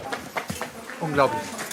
Na Judith, wie war die erste Fahrquadrille in Ganchow? Ich bin fix und fertig. Oh, Guck mal her, wir waren, Ja, wir ja, waren wir. Chaospiloten. Okay, ich habe wenig sie- Ahnung, aber Sie, sie ist einfach eine vom Volk. den Besen, also diesen Standard-Holzbesen, an dem unten diese roten Bossen dran sind, den nimmt man nicht, um die Pferdeäpfel wegzumachen, die höher sind, als der Besen hoch ist. Ja. Da, da gibt's extra Vorrichtungen für. Ja. Auf der anderen Seite ist es wirklich so kompliziert, so, ein, so eine Kutsche zu fahren. Also wir saßen am Wochenende oben in Nordrhein-Westfalen in so einem Restaurant, Familie, Nachmittag und so weiter. Die Uroma lädt ein. Plötzlich kommt eine Kutsche vorgefahren. War natürlich für alle Kinder voll das Erlebnis. Kutsche bleibt einfach stehen, Kutscher bleibt sitzen, Frau rennt rein, holt ein Bier, er trinkt es aus, dann fahren sie weiter.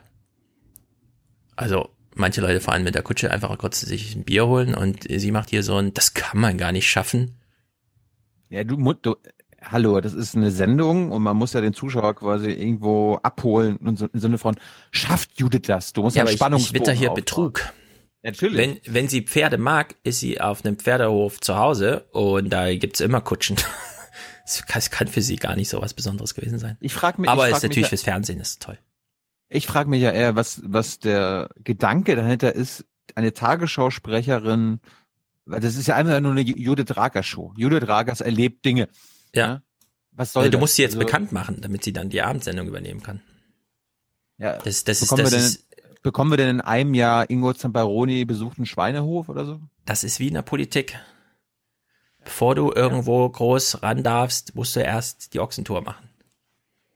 Es ist nicht ohne Grund, dieser Kaninienzüchter. Im, im, wahrsten, Sin- Im wahrsten Sinne des Wortes. Ja. Genau, ja. Also die, diese ganze Vereins, äh, es läuft auch immer diese Witze.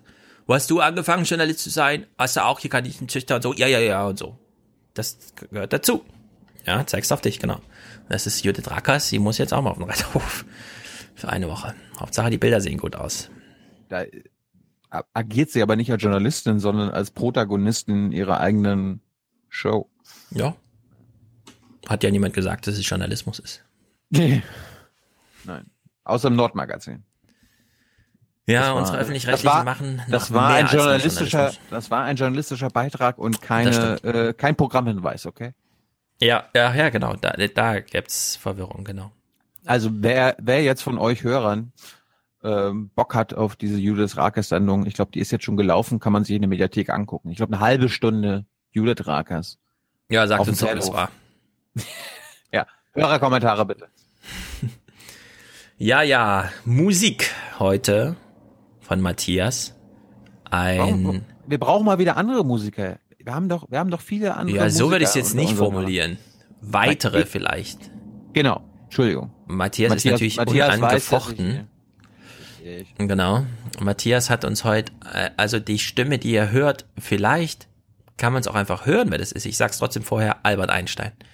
Es ist Albert Einstein, äh, viele, viele, viele Jahre alt. Er ist ja auch schon seit einer Weile tot. Und er macht einen kleinen Aufwachen-Podcast. Ist unglaublich. Es ist wirklich, ich konnte es nicht glauben, aber es ist Albert Einstein, der einen Aufwachen-Podcast macht. Vertont von Matthias. Danach Kommentare. Kaspar hat nochmal die Wikipedia-Artikel zu Wolfsohn gelesen, unserem Lieblingshistoriker, der uns immer wieder nur Quatsch erzählt, aber aus irgendwelchen Gründen immer Ja. wieder auftaucht. Ja, nicht immer wieder Quatsch, aber wenn es um den Nahostkonflikt geht, dann ist er nicht der richtige Gesprächspartner, weil da macht er dann eher Regierungssprecher für die Ja, israelische Regierung. das sagst du jetzt so. Ich würde sagen, der sagt auch viel Quatsch zum Thema, äh, die AfD seien keine Nazis, weil es gab ja mal schlimme Nazis und es sind ja jetzt keine schlimmen Nazis, also sind es gar keine Nazis. Und er hat auch schon mal Quatsch in der Maischberger-Sendung zum Thema Folter erzählt. Alles Sachen, die ich Ja. vergessen hatte und äh, die werden jetzt nochmal von Kaspar rausgekramt. Also sehr interessant. Ja, Sina das- erklärt dafür- uns. Dafür, dafür war er immer berühmt. Ja. Ja. Sina erzählt uns nochmal, ist Putin jetzt ein guter Redner oder nicht? Sie macht es natürlich aus der subjektiven Sicht, aber es ist hochinteressant, weil wir sonst keinen Zugriff auf sowas haben. Fritz über Hartz IV, genau wie Thomas und Robert. Der kürzeste Kommentar ever wahrscheinlich. Nur eine kleine Anekdote, allerdings inhaltlich äh, würde mich mehr interessieren. Es geht um Iran, was wir da so importieren, exportieren und so weiter und so fort. Gut. Ja, das Vor war's. Musik- Und vor der Musik und den Audiokommentaren, wie schon gesagt, hört ihr Jörg Wagner, äh, Ah, ja, genau. Jörg Wagners Interview mit Georg Restle vom Medienmagazin am Samstag. Ich habe Jörg Wagner gefragt und er hat gesagt, weil wir das ja bezahlt haben, ne, wir sind ja Gebührenzahler, dürfen wir das natürlich verwenden. Sonst hätten wir es uns natürlich genommen und hätten gesagt, weil wir es bezahlt haben. Gut, wir brauchen für Folge 295 noch Unterstützung, Produzenten und Präsentatoren. Ihr könnt uns auf iTunes und überall, wo ihr sonst noch Podcasts hört, natürlich alles herunterladen. Ihr könnt äh, uns auf Twitter folgen. Stefan heißt Frio mit Doppel-I. Ich heiße Thilo Jung. Der Aufwachen-Podcast, den gibt's unter @aufwachenpod. Äh, Mhm. Jung Naiv gibt es mit Jung Naiv. Äh, guckt euch alle Österreich-Folgen noch an. Da, darüber werden wir wahrscheinlich. Ja, genau. Ist Freitag nicht reden. Österreich und so? Ach nee, ja, wissen wir nicht genau. Ja, Wissen wir nicht. okay, Wir haben, okay, okay. wir haben, es gibt. Terminschwierigkeiten. Ja, okay.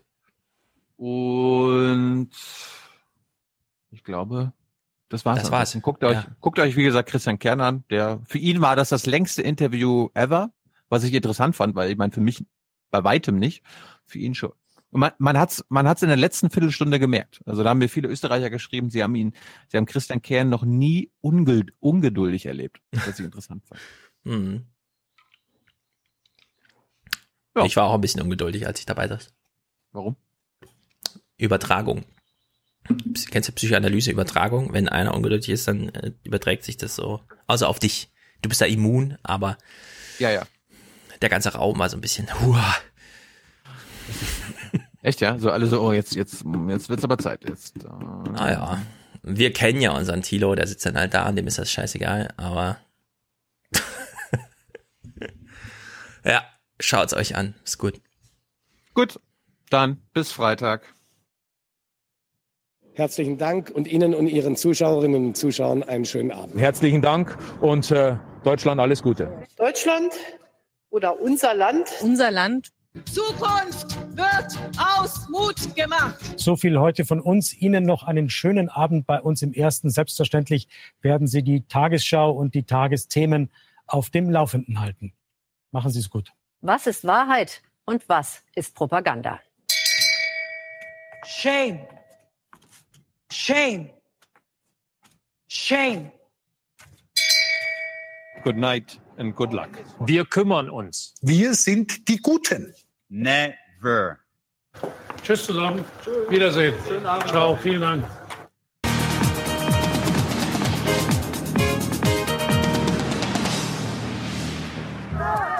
Es waren erschütternde Bilder aus dem Gazastreifen am Montag. Rücksichtslos schießt die israelische Armee auf palästinensische Demonstranten, darunter auch Frauen und Kinder. Mindestens 60 erschossene Palästinenser, Tausende Verletzte, viele mit Schusswunden. Das sind die Zahlen der UNO über einen der dunkelsten Tage im Nahostkonflikt. Und nein, das waren keine Zusammenstöße, wie viele deutsche Medien behaupten, sondern ein maßlos übertriebener Einsatz von Gewalt, ein mögliches Kriegsverbrechen, begangen von der israelischen Armee und deren Führung. So jedenfalls nennt es der zuständige Sonderberichterstatter der Vereinten Nationen. Guten Abend und willkommen bei Monitor. Georg Ressler, Chef und Moderator des WDR-Politmagazins Monitor am Beginn der aktuellen Ausgabe vom 17. Mai. Ein ungewöhnlicher Einstieg für eine Sendung, die kein Medienmagazin ist. Ich konnte Georg Ressler telefonisch erreichen und fragte ihn, welche Adressaten er für diese Kritik im Hinterkopf hatte. Als Adressaten hatten wir natürlich unsere Zuschauer und Zuschauerinnen im Hinterkopf, aber alle Menschen, die mit wachem Blick und offenen Ohren die Berichterstattung jetzt insbesondere über den Montag als es zu diesen Schüssen der israelischen Armee auf die Palästinenser kam, sehr aufmerksam verfolgt haben. Die alle hatten wir im Kopf. Sie selbst sagten in Ihrem Text, rücksichtslos schießt die israelische Armee auf palästinensische Demonstranten. Man hätte ja auch sagen können, vorsätzlich Tötung. Warum haben Sie sich dagegen entschieden? Ein rücksichtsloses Schießen auf Demonstranten drückt, glaube ich, ganz genau das aus, was wir nach Recherche und Durchsicht des gesamten Videomaterials, das uns zur Verfügung stand, für richtig erachtet hatten. Welchen Vorsatz ein einzelner Soldat jeweils hatte, das können wir nicht erschließen. Das müssten eigentlich internationale unabhängige Gremien später aufklären, inwieweit Befehlsnotstand herrschte oder kein Befehlsnotstand herrschte. All das können wir nicht beurteilen. Für uns war klar, nach Durchsicht des gesamten Videomaterials, das wir uns angeschaut hatten und auch nach Durchsicht der Stellungnahmen der Vereinten Nationen, dass es sich hier um ein rücksichtsloses Eingreifen der israelischen Armee gegen palästinensische Demonstranten gehandelt hat. Die Süddeutsche Zeitung berichtet, dass auch Scharfschützen eingesetzt wurden und sie befragt auch einen ehemaligen Scharfschützen und der sagt, wir Sniper sind zum Töten ausgebildet, wir stoppen keinen Protest. Also hätte man nicht tatsächlich eher dann doch von Töten als von Schießen sprechen können? Naja, wir haben doch äh, im zweiten Satz sehr deutlich gesagt, dass es getötete Palästinenser, über 60 getötete Palästinenser gab. Wir haben über die Verwundeten gesprochen, von denen die meisten durch Schüsse verwundet wurden. Das haben wir alles sehr deutlich gesagt. Ich weiß nicht, wo es da noch an Klarheit gefehlt hat. An Klarheit gefehlt hat es bei äh, vielen Nachrichtensendungen. Man hätte sich erinnern können an das Kurt Tucholsky-Zitat aus dem Jahre 1931, Soldaten sind Mörder. Das ist gedeckt durch das Bundesverfassungsgericht im Jahr 1995. Was ist Ihre Vermutung, warum gerade in der Berichterstattung im Gazastreifen jetzt so zögerlich, auch geradezu auch falsch berichtet wurde? Ich kann nur sagen, äh, dass ich mich sehr geärgert habe, als ich die Berichterstattung am Montagabend auf, in verschiedenen Medien und auch am Dienstag, am Tag danach in verschiedenen deutschen Medien gelesen und gesehen habe. Was mich ärgert oder was mich empört, ist es, wenn dann plötzlich von Zusammenstößen die Rede ist, wenn von Auseinandersetzungen die Rede war, bei denen der Eindruck erweckt worden ist, als seien auf beiden Seiten gleichermaßen ähm, bewaffnete Soldaten aufeinander losgegangen. Das war nicht das, was sich in den Bildern und in den Berichten tatsächlich abbildet. Warum die äh, viele Medien oder viele Kollegen sich hier so zurückhalten, das mag ich gar nicht beurteilen. Da mag es verschiedene Gründe geben. Aber dass hier über ein bestimmtes Wording oder ein ganz bestimmtes Framing ein Eindruck erweckt worden ist, der mit den Tatsachen nicht im Einklang stand, äh, das hat mich schon sehr geärgert. Und ich muss sagen, das war in dem Sinne äh, eine einseitige Berichterstattung, insbesondere auch äh, im Nachrichtenbereich, die ich äh, nicht hinnehmen kann. Von der BBC heißt es, es gäbe ein Regelwerk, wann man zum Beispiel Freischärler sagt, Aufständischer oder Terrorist. Hat die ARD so ein Regelwerk? Es gibt kein äh, verbindliches Regelwerk. Es gibt hier und da Handreichungen für bestimmte Konflikte, äh, wie man damit umgeht, um Kollegen zu sensibilisieren, hier keine falsche Terminologie zu verwenden. Ich bin ehrlich gesagt dagegen, ein striktes, festes Regelwerk zu machen. Ich vertraue eigentlich auf die journalistische Professionalität der Kollegen und ich vertraue darauf, dass jeder Kollege und jede Kollegin, die über solche Konflikte berichtet, wie den Nahostkonflikt, sich so schlau macht, dass sie sehr genau weiß, mit welchen Begriffen und mit welchen Worten, die man verwendet, eine ganz bestimmte Seite bedient. Und das ist eben das Problem. Insbesondere im Nachrichtenbereich müssen wir da sehr aufpassen und muss jeder einzelne Kollege sehr genau aufpassen, dass er hier nicht eine Terminologie übernimmt, die der einen oder der anderen Seite dient oder gar verpflichtet ist. Lassen Sie uns mal in die Vogelperspektive, sprich Metaebene aufsteigen. Hinter Worten stecken ja auch oft Haltungen, also nicht nur Unkenntnis. Erinnern wir uns an den ARD-Korrespondenten Lothar Löwe in Ostberlin und späteren SFB-Intendanten. 1976 sagte er den Satz, Hier in der DDR weiß jedes Kind, dass die Grenztruppen den strikten Befehl haben, auf Menschen wie auf Hasen zu schießen. Dieser Satz löste eine diplomatische Krise aus. Lothar Löwe musste binnen 48 Stunden die DDR verlassen. Er sagte später, ich gestehe, dass ich den Satz geschickter und präziser hätte formulieren können. Mir gegenüber sagte er mal Mitte der 90er Jahre, er sei ein überzeugter Antikommunist. Machen Journalisten, Herr Ressle, zu oft ihre eigene Haltung vielleicht, ihre eigene Ideologie zum Maßstab für die Berichterstattung? Ich habe überhaupt kein Problem, wenn einzelne Kollegen ihre Haltung deutlich machen und diese Haltung auch transparent machen und nach außen deutlich machen, warum sie eine ganz bestimmte Sichtweise bevorzugen gegenüber einer anderen. Das dient der Debattenkultur in diesem Land und das ist ja auch äh, ein Teil, den Journalisten wahrnehmen sollten. Ich habe dann ein Problem, wenn der Eindruck erweckt wird, dass im Nachrichtenbereich eine Objektivität vorherrsche oder eine Neutralität vorherrsche, die sich dann hinter Begriffen versteckt, die eigentliche Haltungen am Ende dann doch deutlich machen oder Festlegungen deutlich machen. Einseitigkeit, die ihre Einseitigkeit deutlich macht, Meinungsstärke, die deutlich macht, dass es sich um Meinungen handelt, finde ich wichtig und richtig. Auch wenn sie wie in diesem Fall beim Bayerischen Rundfunk dann doch auch mit äh, einer falschen Richtung verbunden ist, dass hier die Hamas verantwortlich äh, gemacht wurde in diesem Kommentar äh, und nicht die israelischen Soldaten, die getötet wenn, haben. Schuld sind radikale Kräfte der Hamas, die junge, von klein auf indoktrinierte und fanatisierte Palästinenser aufhetzen und in den Heiligen Krieg schicken. Kanonenfutter, um dramatische Bilder zu produzieren. Das ist heute gelungen, der palästinensischen Sache hilft es nicht. Wenn es als Kommentar gekennzeichnet ist, kann jeder sagen, was er will in diesem Land, auch Kommentatoren. Ob das richtig oder falsch ist, möge dann der Zuschauer entscheiden. Was nicht geht, ist, dass in Nachrichtenformaten Begriffe verwendet werden, die ganz klar eine bestimmte Sichtweise dem Zuschauer oder der Zuschauerin oder dem Leser oder der Leserin unterschieben, die mit den, mit den tatsächlichen Ereignissen dann nichts zu tun hat, sondern eine ganz bestimmte Deutung durch diese Terminologie vorgibt. Haben Sie das Gefühl, dass in Journalistenkreisen darüber genug Sensibilität vorherrscht? Wir erleben die Diskussion gerade. Also ich habe sie selbst erlebt, gerade auf der Republika. Da haben wir von Monitor aus eine solche Veranstaltung moderiert und ich habe gemerkt, dass der Saal rappelvoll war.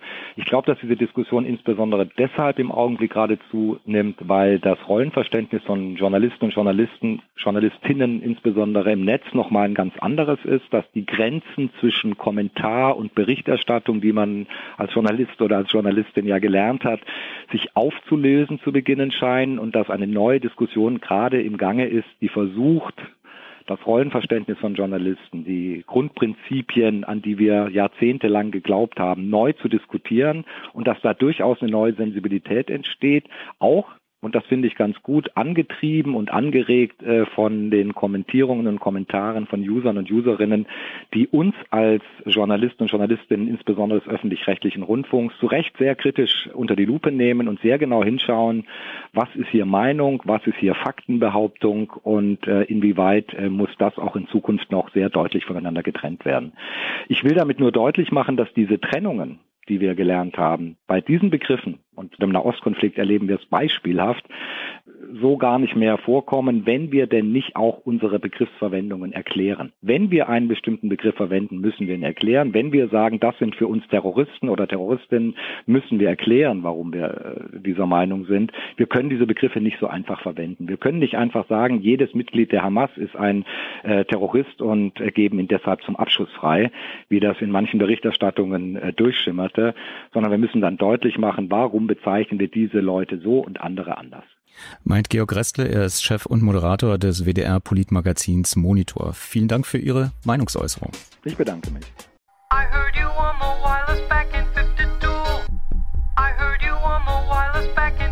Verehrte Ahn- und Abwesende, wenn ihr den Rundfunk hört, so denkt auch daran, wie die Menschen in den Besitz dieses wunderbaren Werkzeuges der Mitteilung gekommen sind.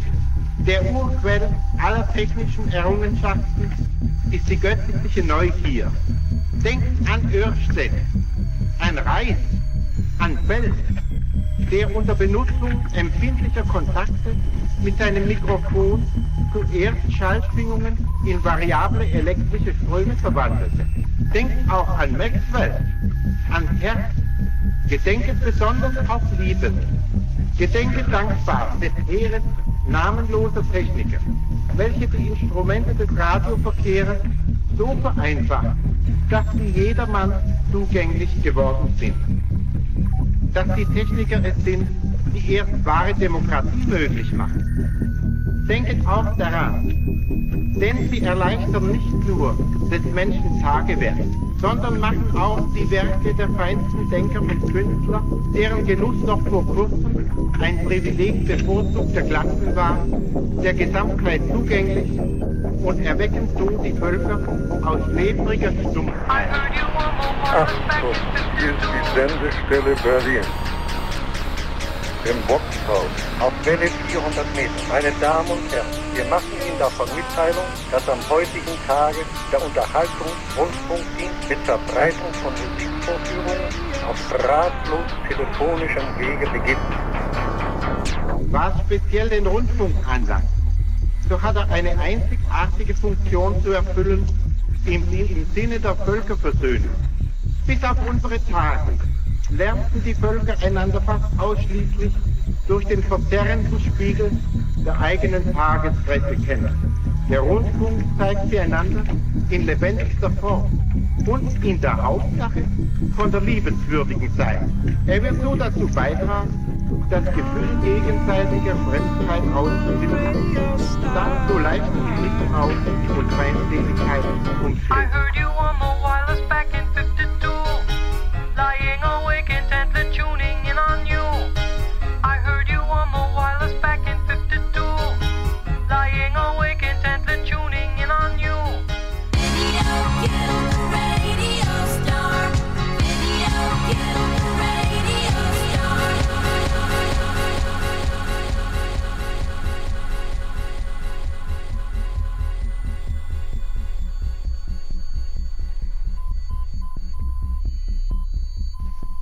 sollen sich auch alle schämen, die gedankenlos sich der Wunder der Wissenschaft und Technik bedienen und nicht mehr davon geistig erfasst haben, als die Kuh von der Botanik der Pflanzen, die sie mit Wohlbehagen frisst.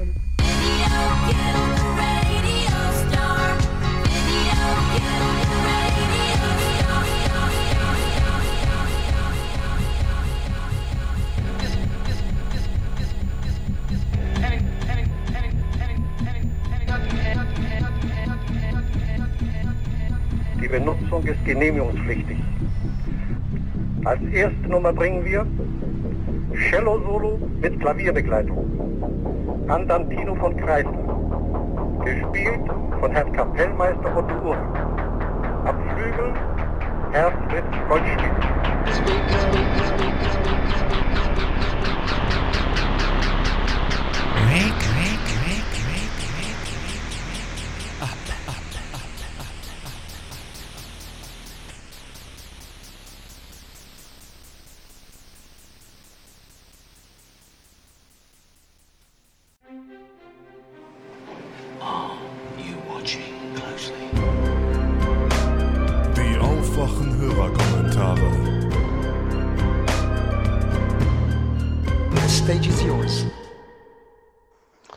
Hallo, Kasper hier. Ich höre bzw. sehe gerade Folge 293 und ähm, ich bin gerade an der Stelle angekommen oder sie ist jetzt vorbei mit dem guten Professor ähm, Wolfsohn, äh, ja, der mit seiner mit seinem skurrilen mit seiner skurrilen Medi äh, Medizinmetapher aufgekommen ist. Und zwar soll dieser Kommentar vielleicht eher so ein Service-Kommentar sein. Kommentar sein, denn ich folge mal Stefans äh, Vorschlag, sich mal auch einfach äh, Wikipedia zur Seite zu nehmen, wenn man über irgendein Phänomen oder irgendwas irgendwie äh, erfahren möchte. So habe ich einfach mal mir seine Wikipedia-Seite angeguckt. Ähm, und ich werde jetzt mal ein paar Sachen, ein paar interessante Sachen sind hier aufgetaucht, weil es gibt einen größeren Abschnitt zum Thema politische Position und Kontroversen. Aber äh, erstmal wäre es interessant zu wissen, dass er selbst von 1981 bis 2012 an der äh, Uni der Bundeswehr in München neuere Geschichte gelehrt hat. Ja, aber interessanter sind wirklich seine politischen Positionen und die Kontroversen, die drumherum entstanden sind. Denn er selbst bezeichnet sich oder vertritt die Position, ein Zitat, eines deutsch-jüdischen Patrioten in der Tradition der Emanzipation. Also wenn jetzt ein paar Sachen, die werde ich jetzt einfach mal dahinstellen, weil ich jetzt nicht selber mir relativ unsicher bin, wie ich das zu also wie ich das bewerten möchte. Jedenfalls, also schon mal vorweg, äh, manche Aussagen wirklich äh, grenzwertig. Ja, hatte mal ein Buch geschrieben, also diese Haltung äh, setzt er dann fort oder beschreibt es in einem Buch, äh, keine Angst vor Deutschland, äh, äh, so die Wikipedia, wie sie jetzt sagt, er wirbt für Verständnis für die israelische Position. Hm, im Bereich der Sicherheitspolitik und in Bezug auf die Abwehr von Terrorgefahren hält, Wolfs, hält Wolfsohn unter anderem Integrationsdefizite der westeuropäischen Gesellschaften für ein Hauptproblem. Ja, interessant, weil dementsprechend, das ist irgendwie zuletzt gesehen, sieht man, ähm, dass er in einem Beitrag äh, für die NZZ so am 29. April 2018, also relativ frisch, ähm, den, äh, den aufkommenden, wieder aufkommenden Antisemitismus in Europa und in Deutschland eigentlich also maßgeblich auf die Einwanderung aus muslimischen Ländern zurückführt. So hier ein längeres Zitat, nee, gar nicht, nicht, nicht. Ähm, wenn nicht alles täuscht, steht Westeuropa derzeit erneut vor einem mörderischen Antisemitismus. Der Fundamentalwandel, der ihn diesmal begleitet, ist die demografische Revolution, ausgelöst durch die muslimische Migration. Also dieses Argument über diese demografischen Revolution äh, äh, hervorgerufen durch äh, ja durch die Flüchtlingsbewegungen, die ja eigentlich maßgeblich also entstanden, also entstanden sind oder zurückzuführen sind dann auf diese muslimische Migration. Das ist schon, weiß ich nicht, das ist schon AfD-Sprech, also für mich ist es schon AfD-Sprech. Ähm, ja, also keine Ahnung, also das ist ja wirklich äh, widerlich. Vor allem interessant, er hat auch, er pflegt auch eine äh, Twitter-Seite, ähm, wo er eigentlich fast nur Sachen post, also selber eigene Artikel, die er, sei es im Handelsblatt oder bei, bei der Bild, also bei Bild.de oder Welt.de postet. Und die meisten davon, also gerade die von Welt.de, seine Veröffentlichung auf Welt.de und auf Bild.de, sind verdeckt durch eine Paywall. Also, man könnte so einiges gerne, würde man gerne erfahren, wie beispielsweise, äh, hat er mal was geschrieben zum US-Angriff auf Syrien. Warum sind wir dafür, aber nicht dabei? Kommentar auf Bild Plus in Klammern ein Eurozeichen.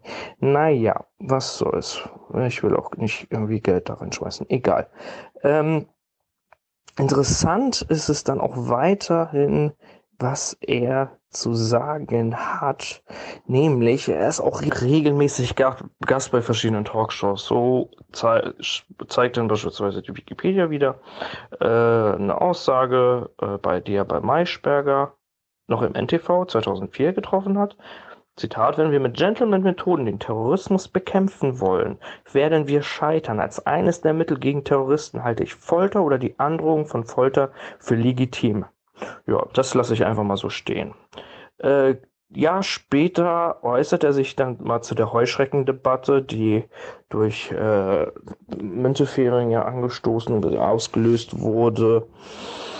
Und zwar äh, hat er dann in einem Interview bei, äh, mit der, bei der Bild-Zeitung die angebliche Gleichsetzung von Menschen mit Tieren und, äh, äh, kritisiert und unterstellt der SPD in dem Nazi-Vergleich in dem Nazi-Vergleich Antisemitismus.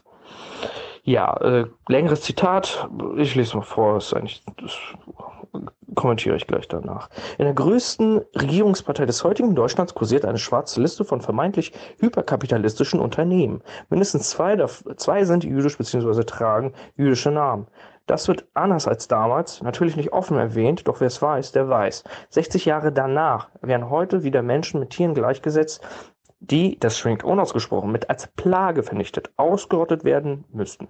Heute nennt man diese Plage Heuschrecken, damals Ratten oder Judenschweine. Worte aus dem Wörterbuch des Unmenschen, weil Menschen das Menschsein abgesprochen wird. Interessant ist, dass diese Aussage und zwar gab es mal einen Artikel bei der Zeit aus dem Jahr 2004. Ich glaube, die ist im Archiv irgendwie zu sehen. Oder war sie nur online gepostet worden? Weiß ich nicht. Äh, ein längerer Artikel äh, über Wolfson, der aber als Politologe bezeichnet wurde. Äh, egal. Jedenfalls hat er mal irgendwo, ging da irgendwie um eine ähm, Debatte, weiß ich nicht mehr. Äh, er hat kritisiert, dass wohl einige was war das? Sagen lassen, oh, denkendes Reden, das redendes Denken. Ähm, er hat wohl kritisiert, dass wohl viele mit der, die Auschwitzkeule rausholen. Weiß nicht, wie man das irgendwie da hinten, also damit irgendwie vergleichen soll.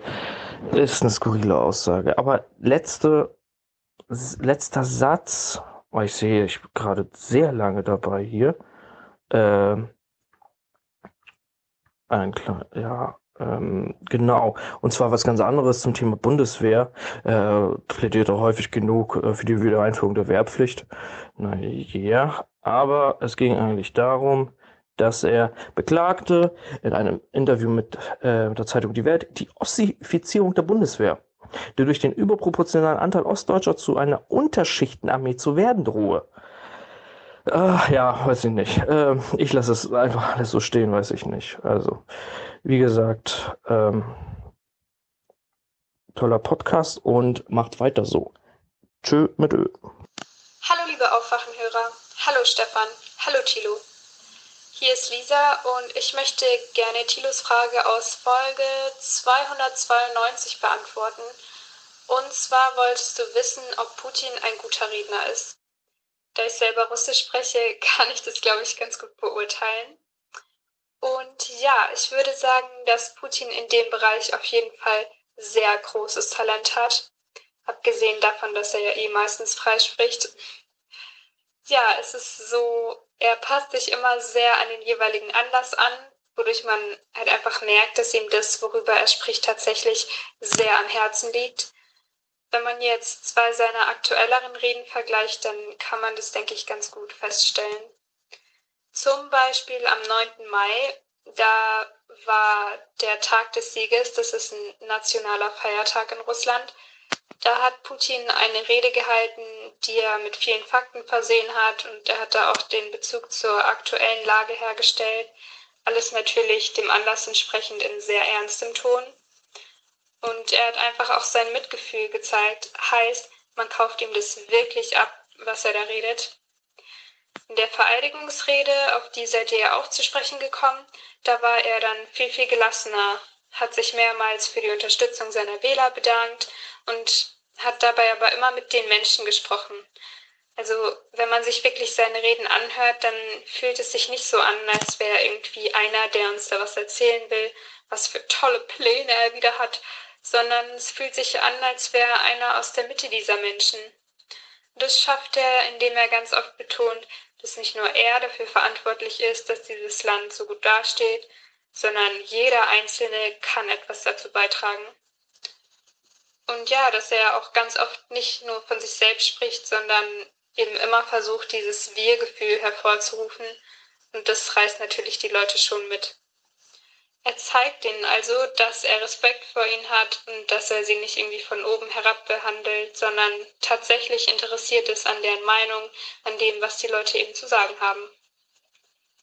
Sprachlich betont und wiederholt er natürlich dann die Dinge, die ihm sehr wichtig sind, mehrmals, also das ist in seinen Reden immer sehr auffällig. Und er schmückt gegebenenfalls auch manche Aspekte mit ja sehr alltagsnahen Beispielen aus. Er hat ein sehr großes Allgemeinwissen und lässt die Leute daran teilhaben, ja auch an seine Lebenserfahrung, die er immer wieder so ein bisschen mit einfließen lässt. Und was auch sehr entscheidend ist, ist seine humorvolle Art. Das fällt dann meistens in Pressekonferenzen oder in Interviews auf oder vor allem auch, wenn er mit Vertretern des Auslands zu tun hat.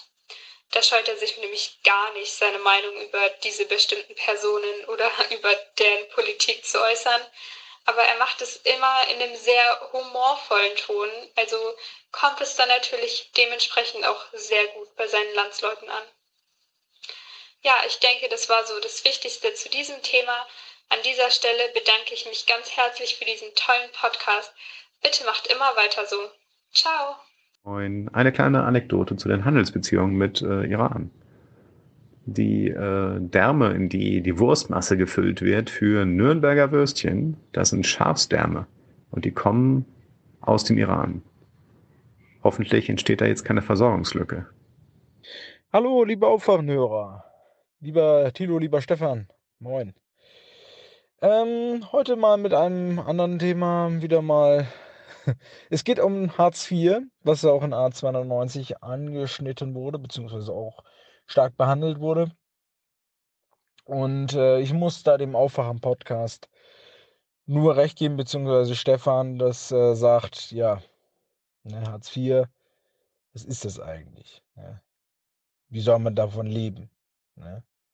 Und dann ein Jens Spahn, der da so, sag ich mal, sowas sagt, das ist, ich begreife es nicht. Also ich kann mir das, äh, wie gesagt, nur mit dieser Blase erklären, in der die Politiker leben.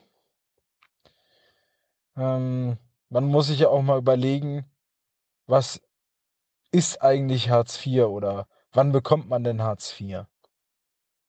Hartz IV bekommt man ja dann, wenn man äh, arbeitslos wird und äh, dann äh, bekommt man ja erstmal Arbeitslosengeld 1 und dann nach einem Jahr bekommt man dann Hartz IV, Arbeitslosengeld 2. Die Bedingungen für dieses äh, Hartz IV sind sehr, sehr, sag ich mal, schrecklich. Man muss nämlich sein ganzes Erspartes erstmal aufbrauchen und seine ganzen Sachen, die man hat, verkaufen, zu Geld machen und von dem Geld leben, bevor man überhaupt Anspruch auf Hartz IV hat.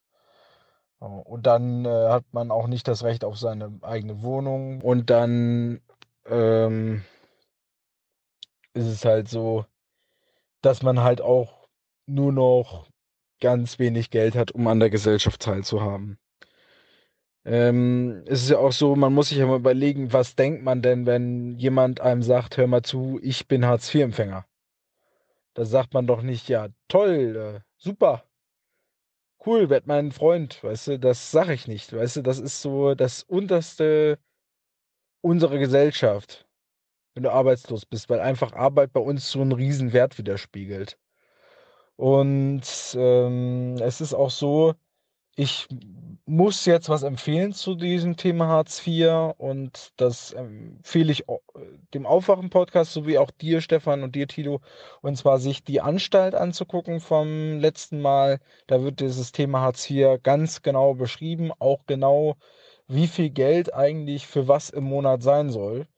Und da denkt man sich auch, ja, was, äh, 2 Euro fürs Lernen oder was pro Monat? Was ist das denn? Und dann will ich eine Umschulung machen für 200 Euro und dann genehmigt mir das Amt das nicht oder was?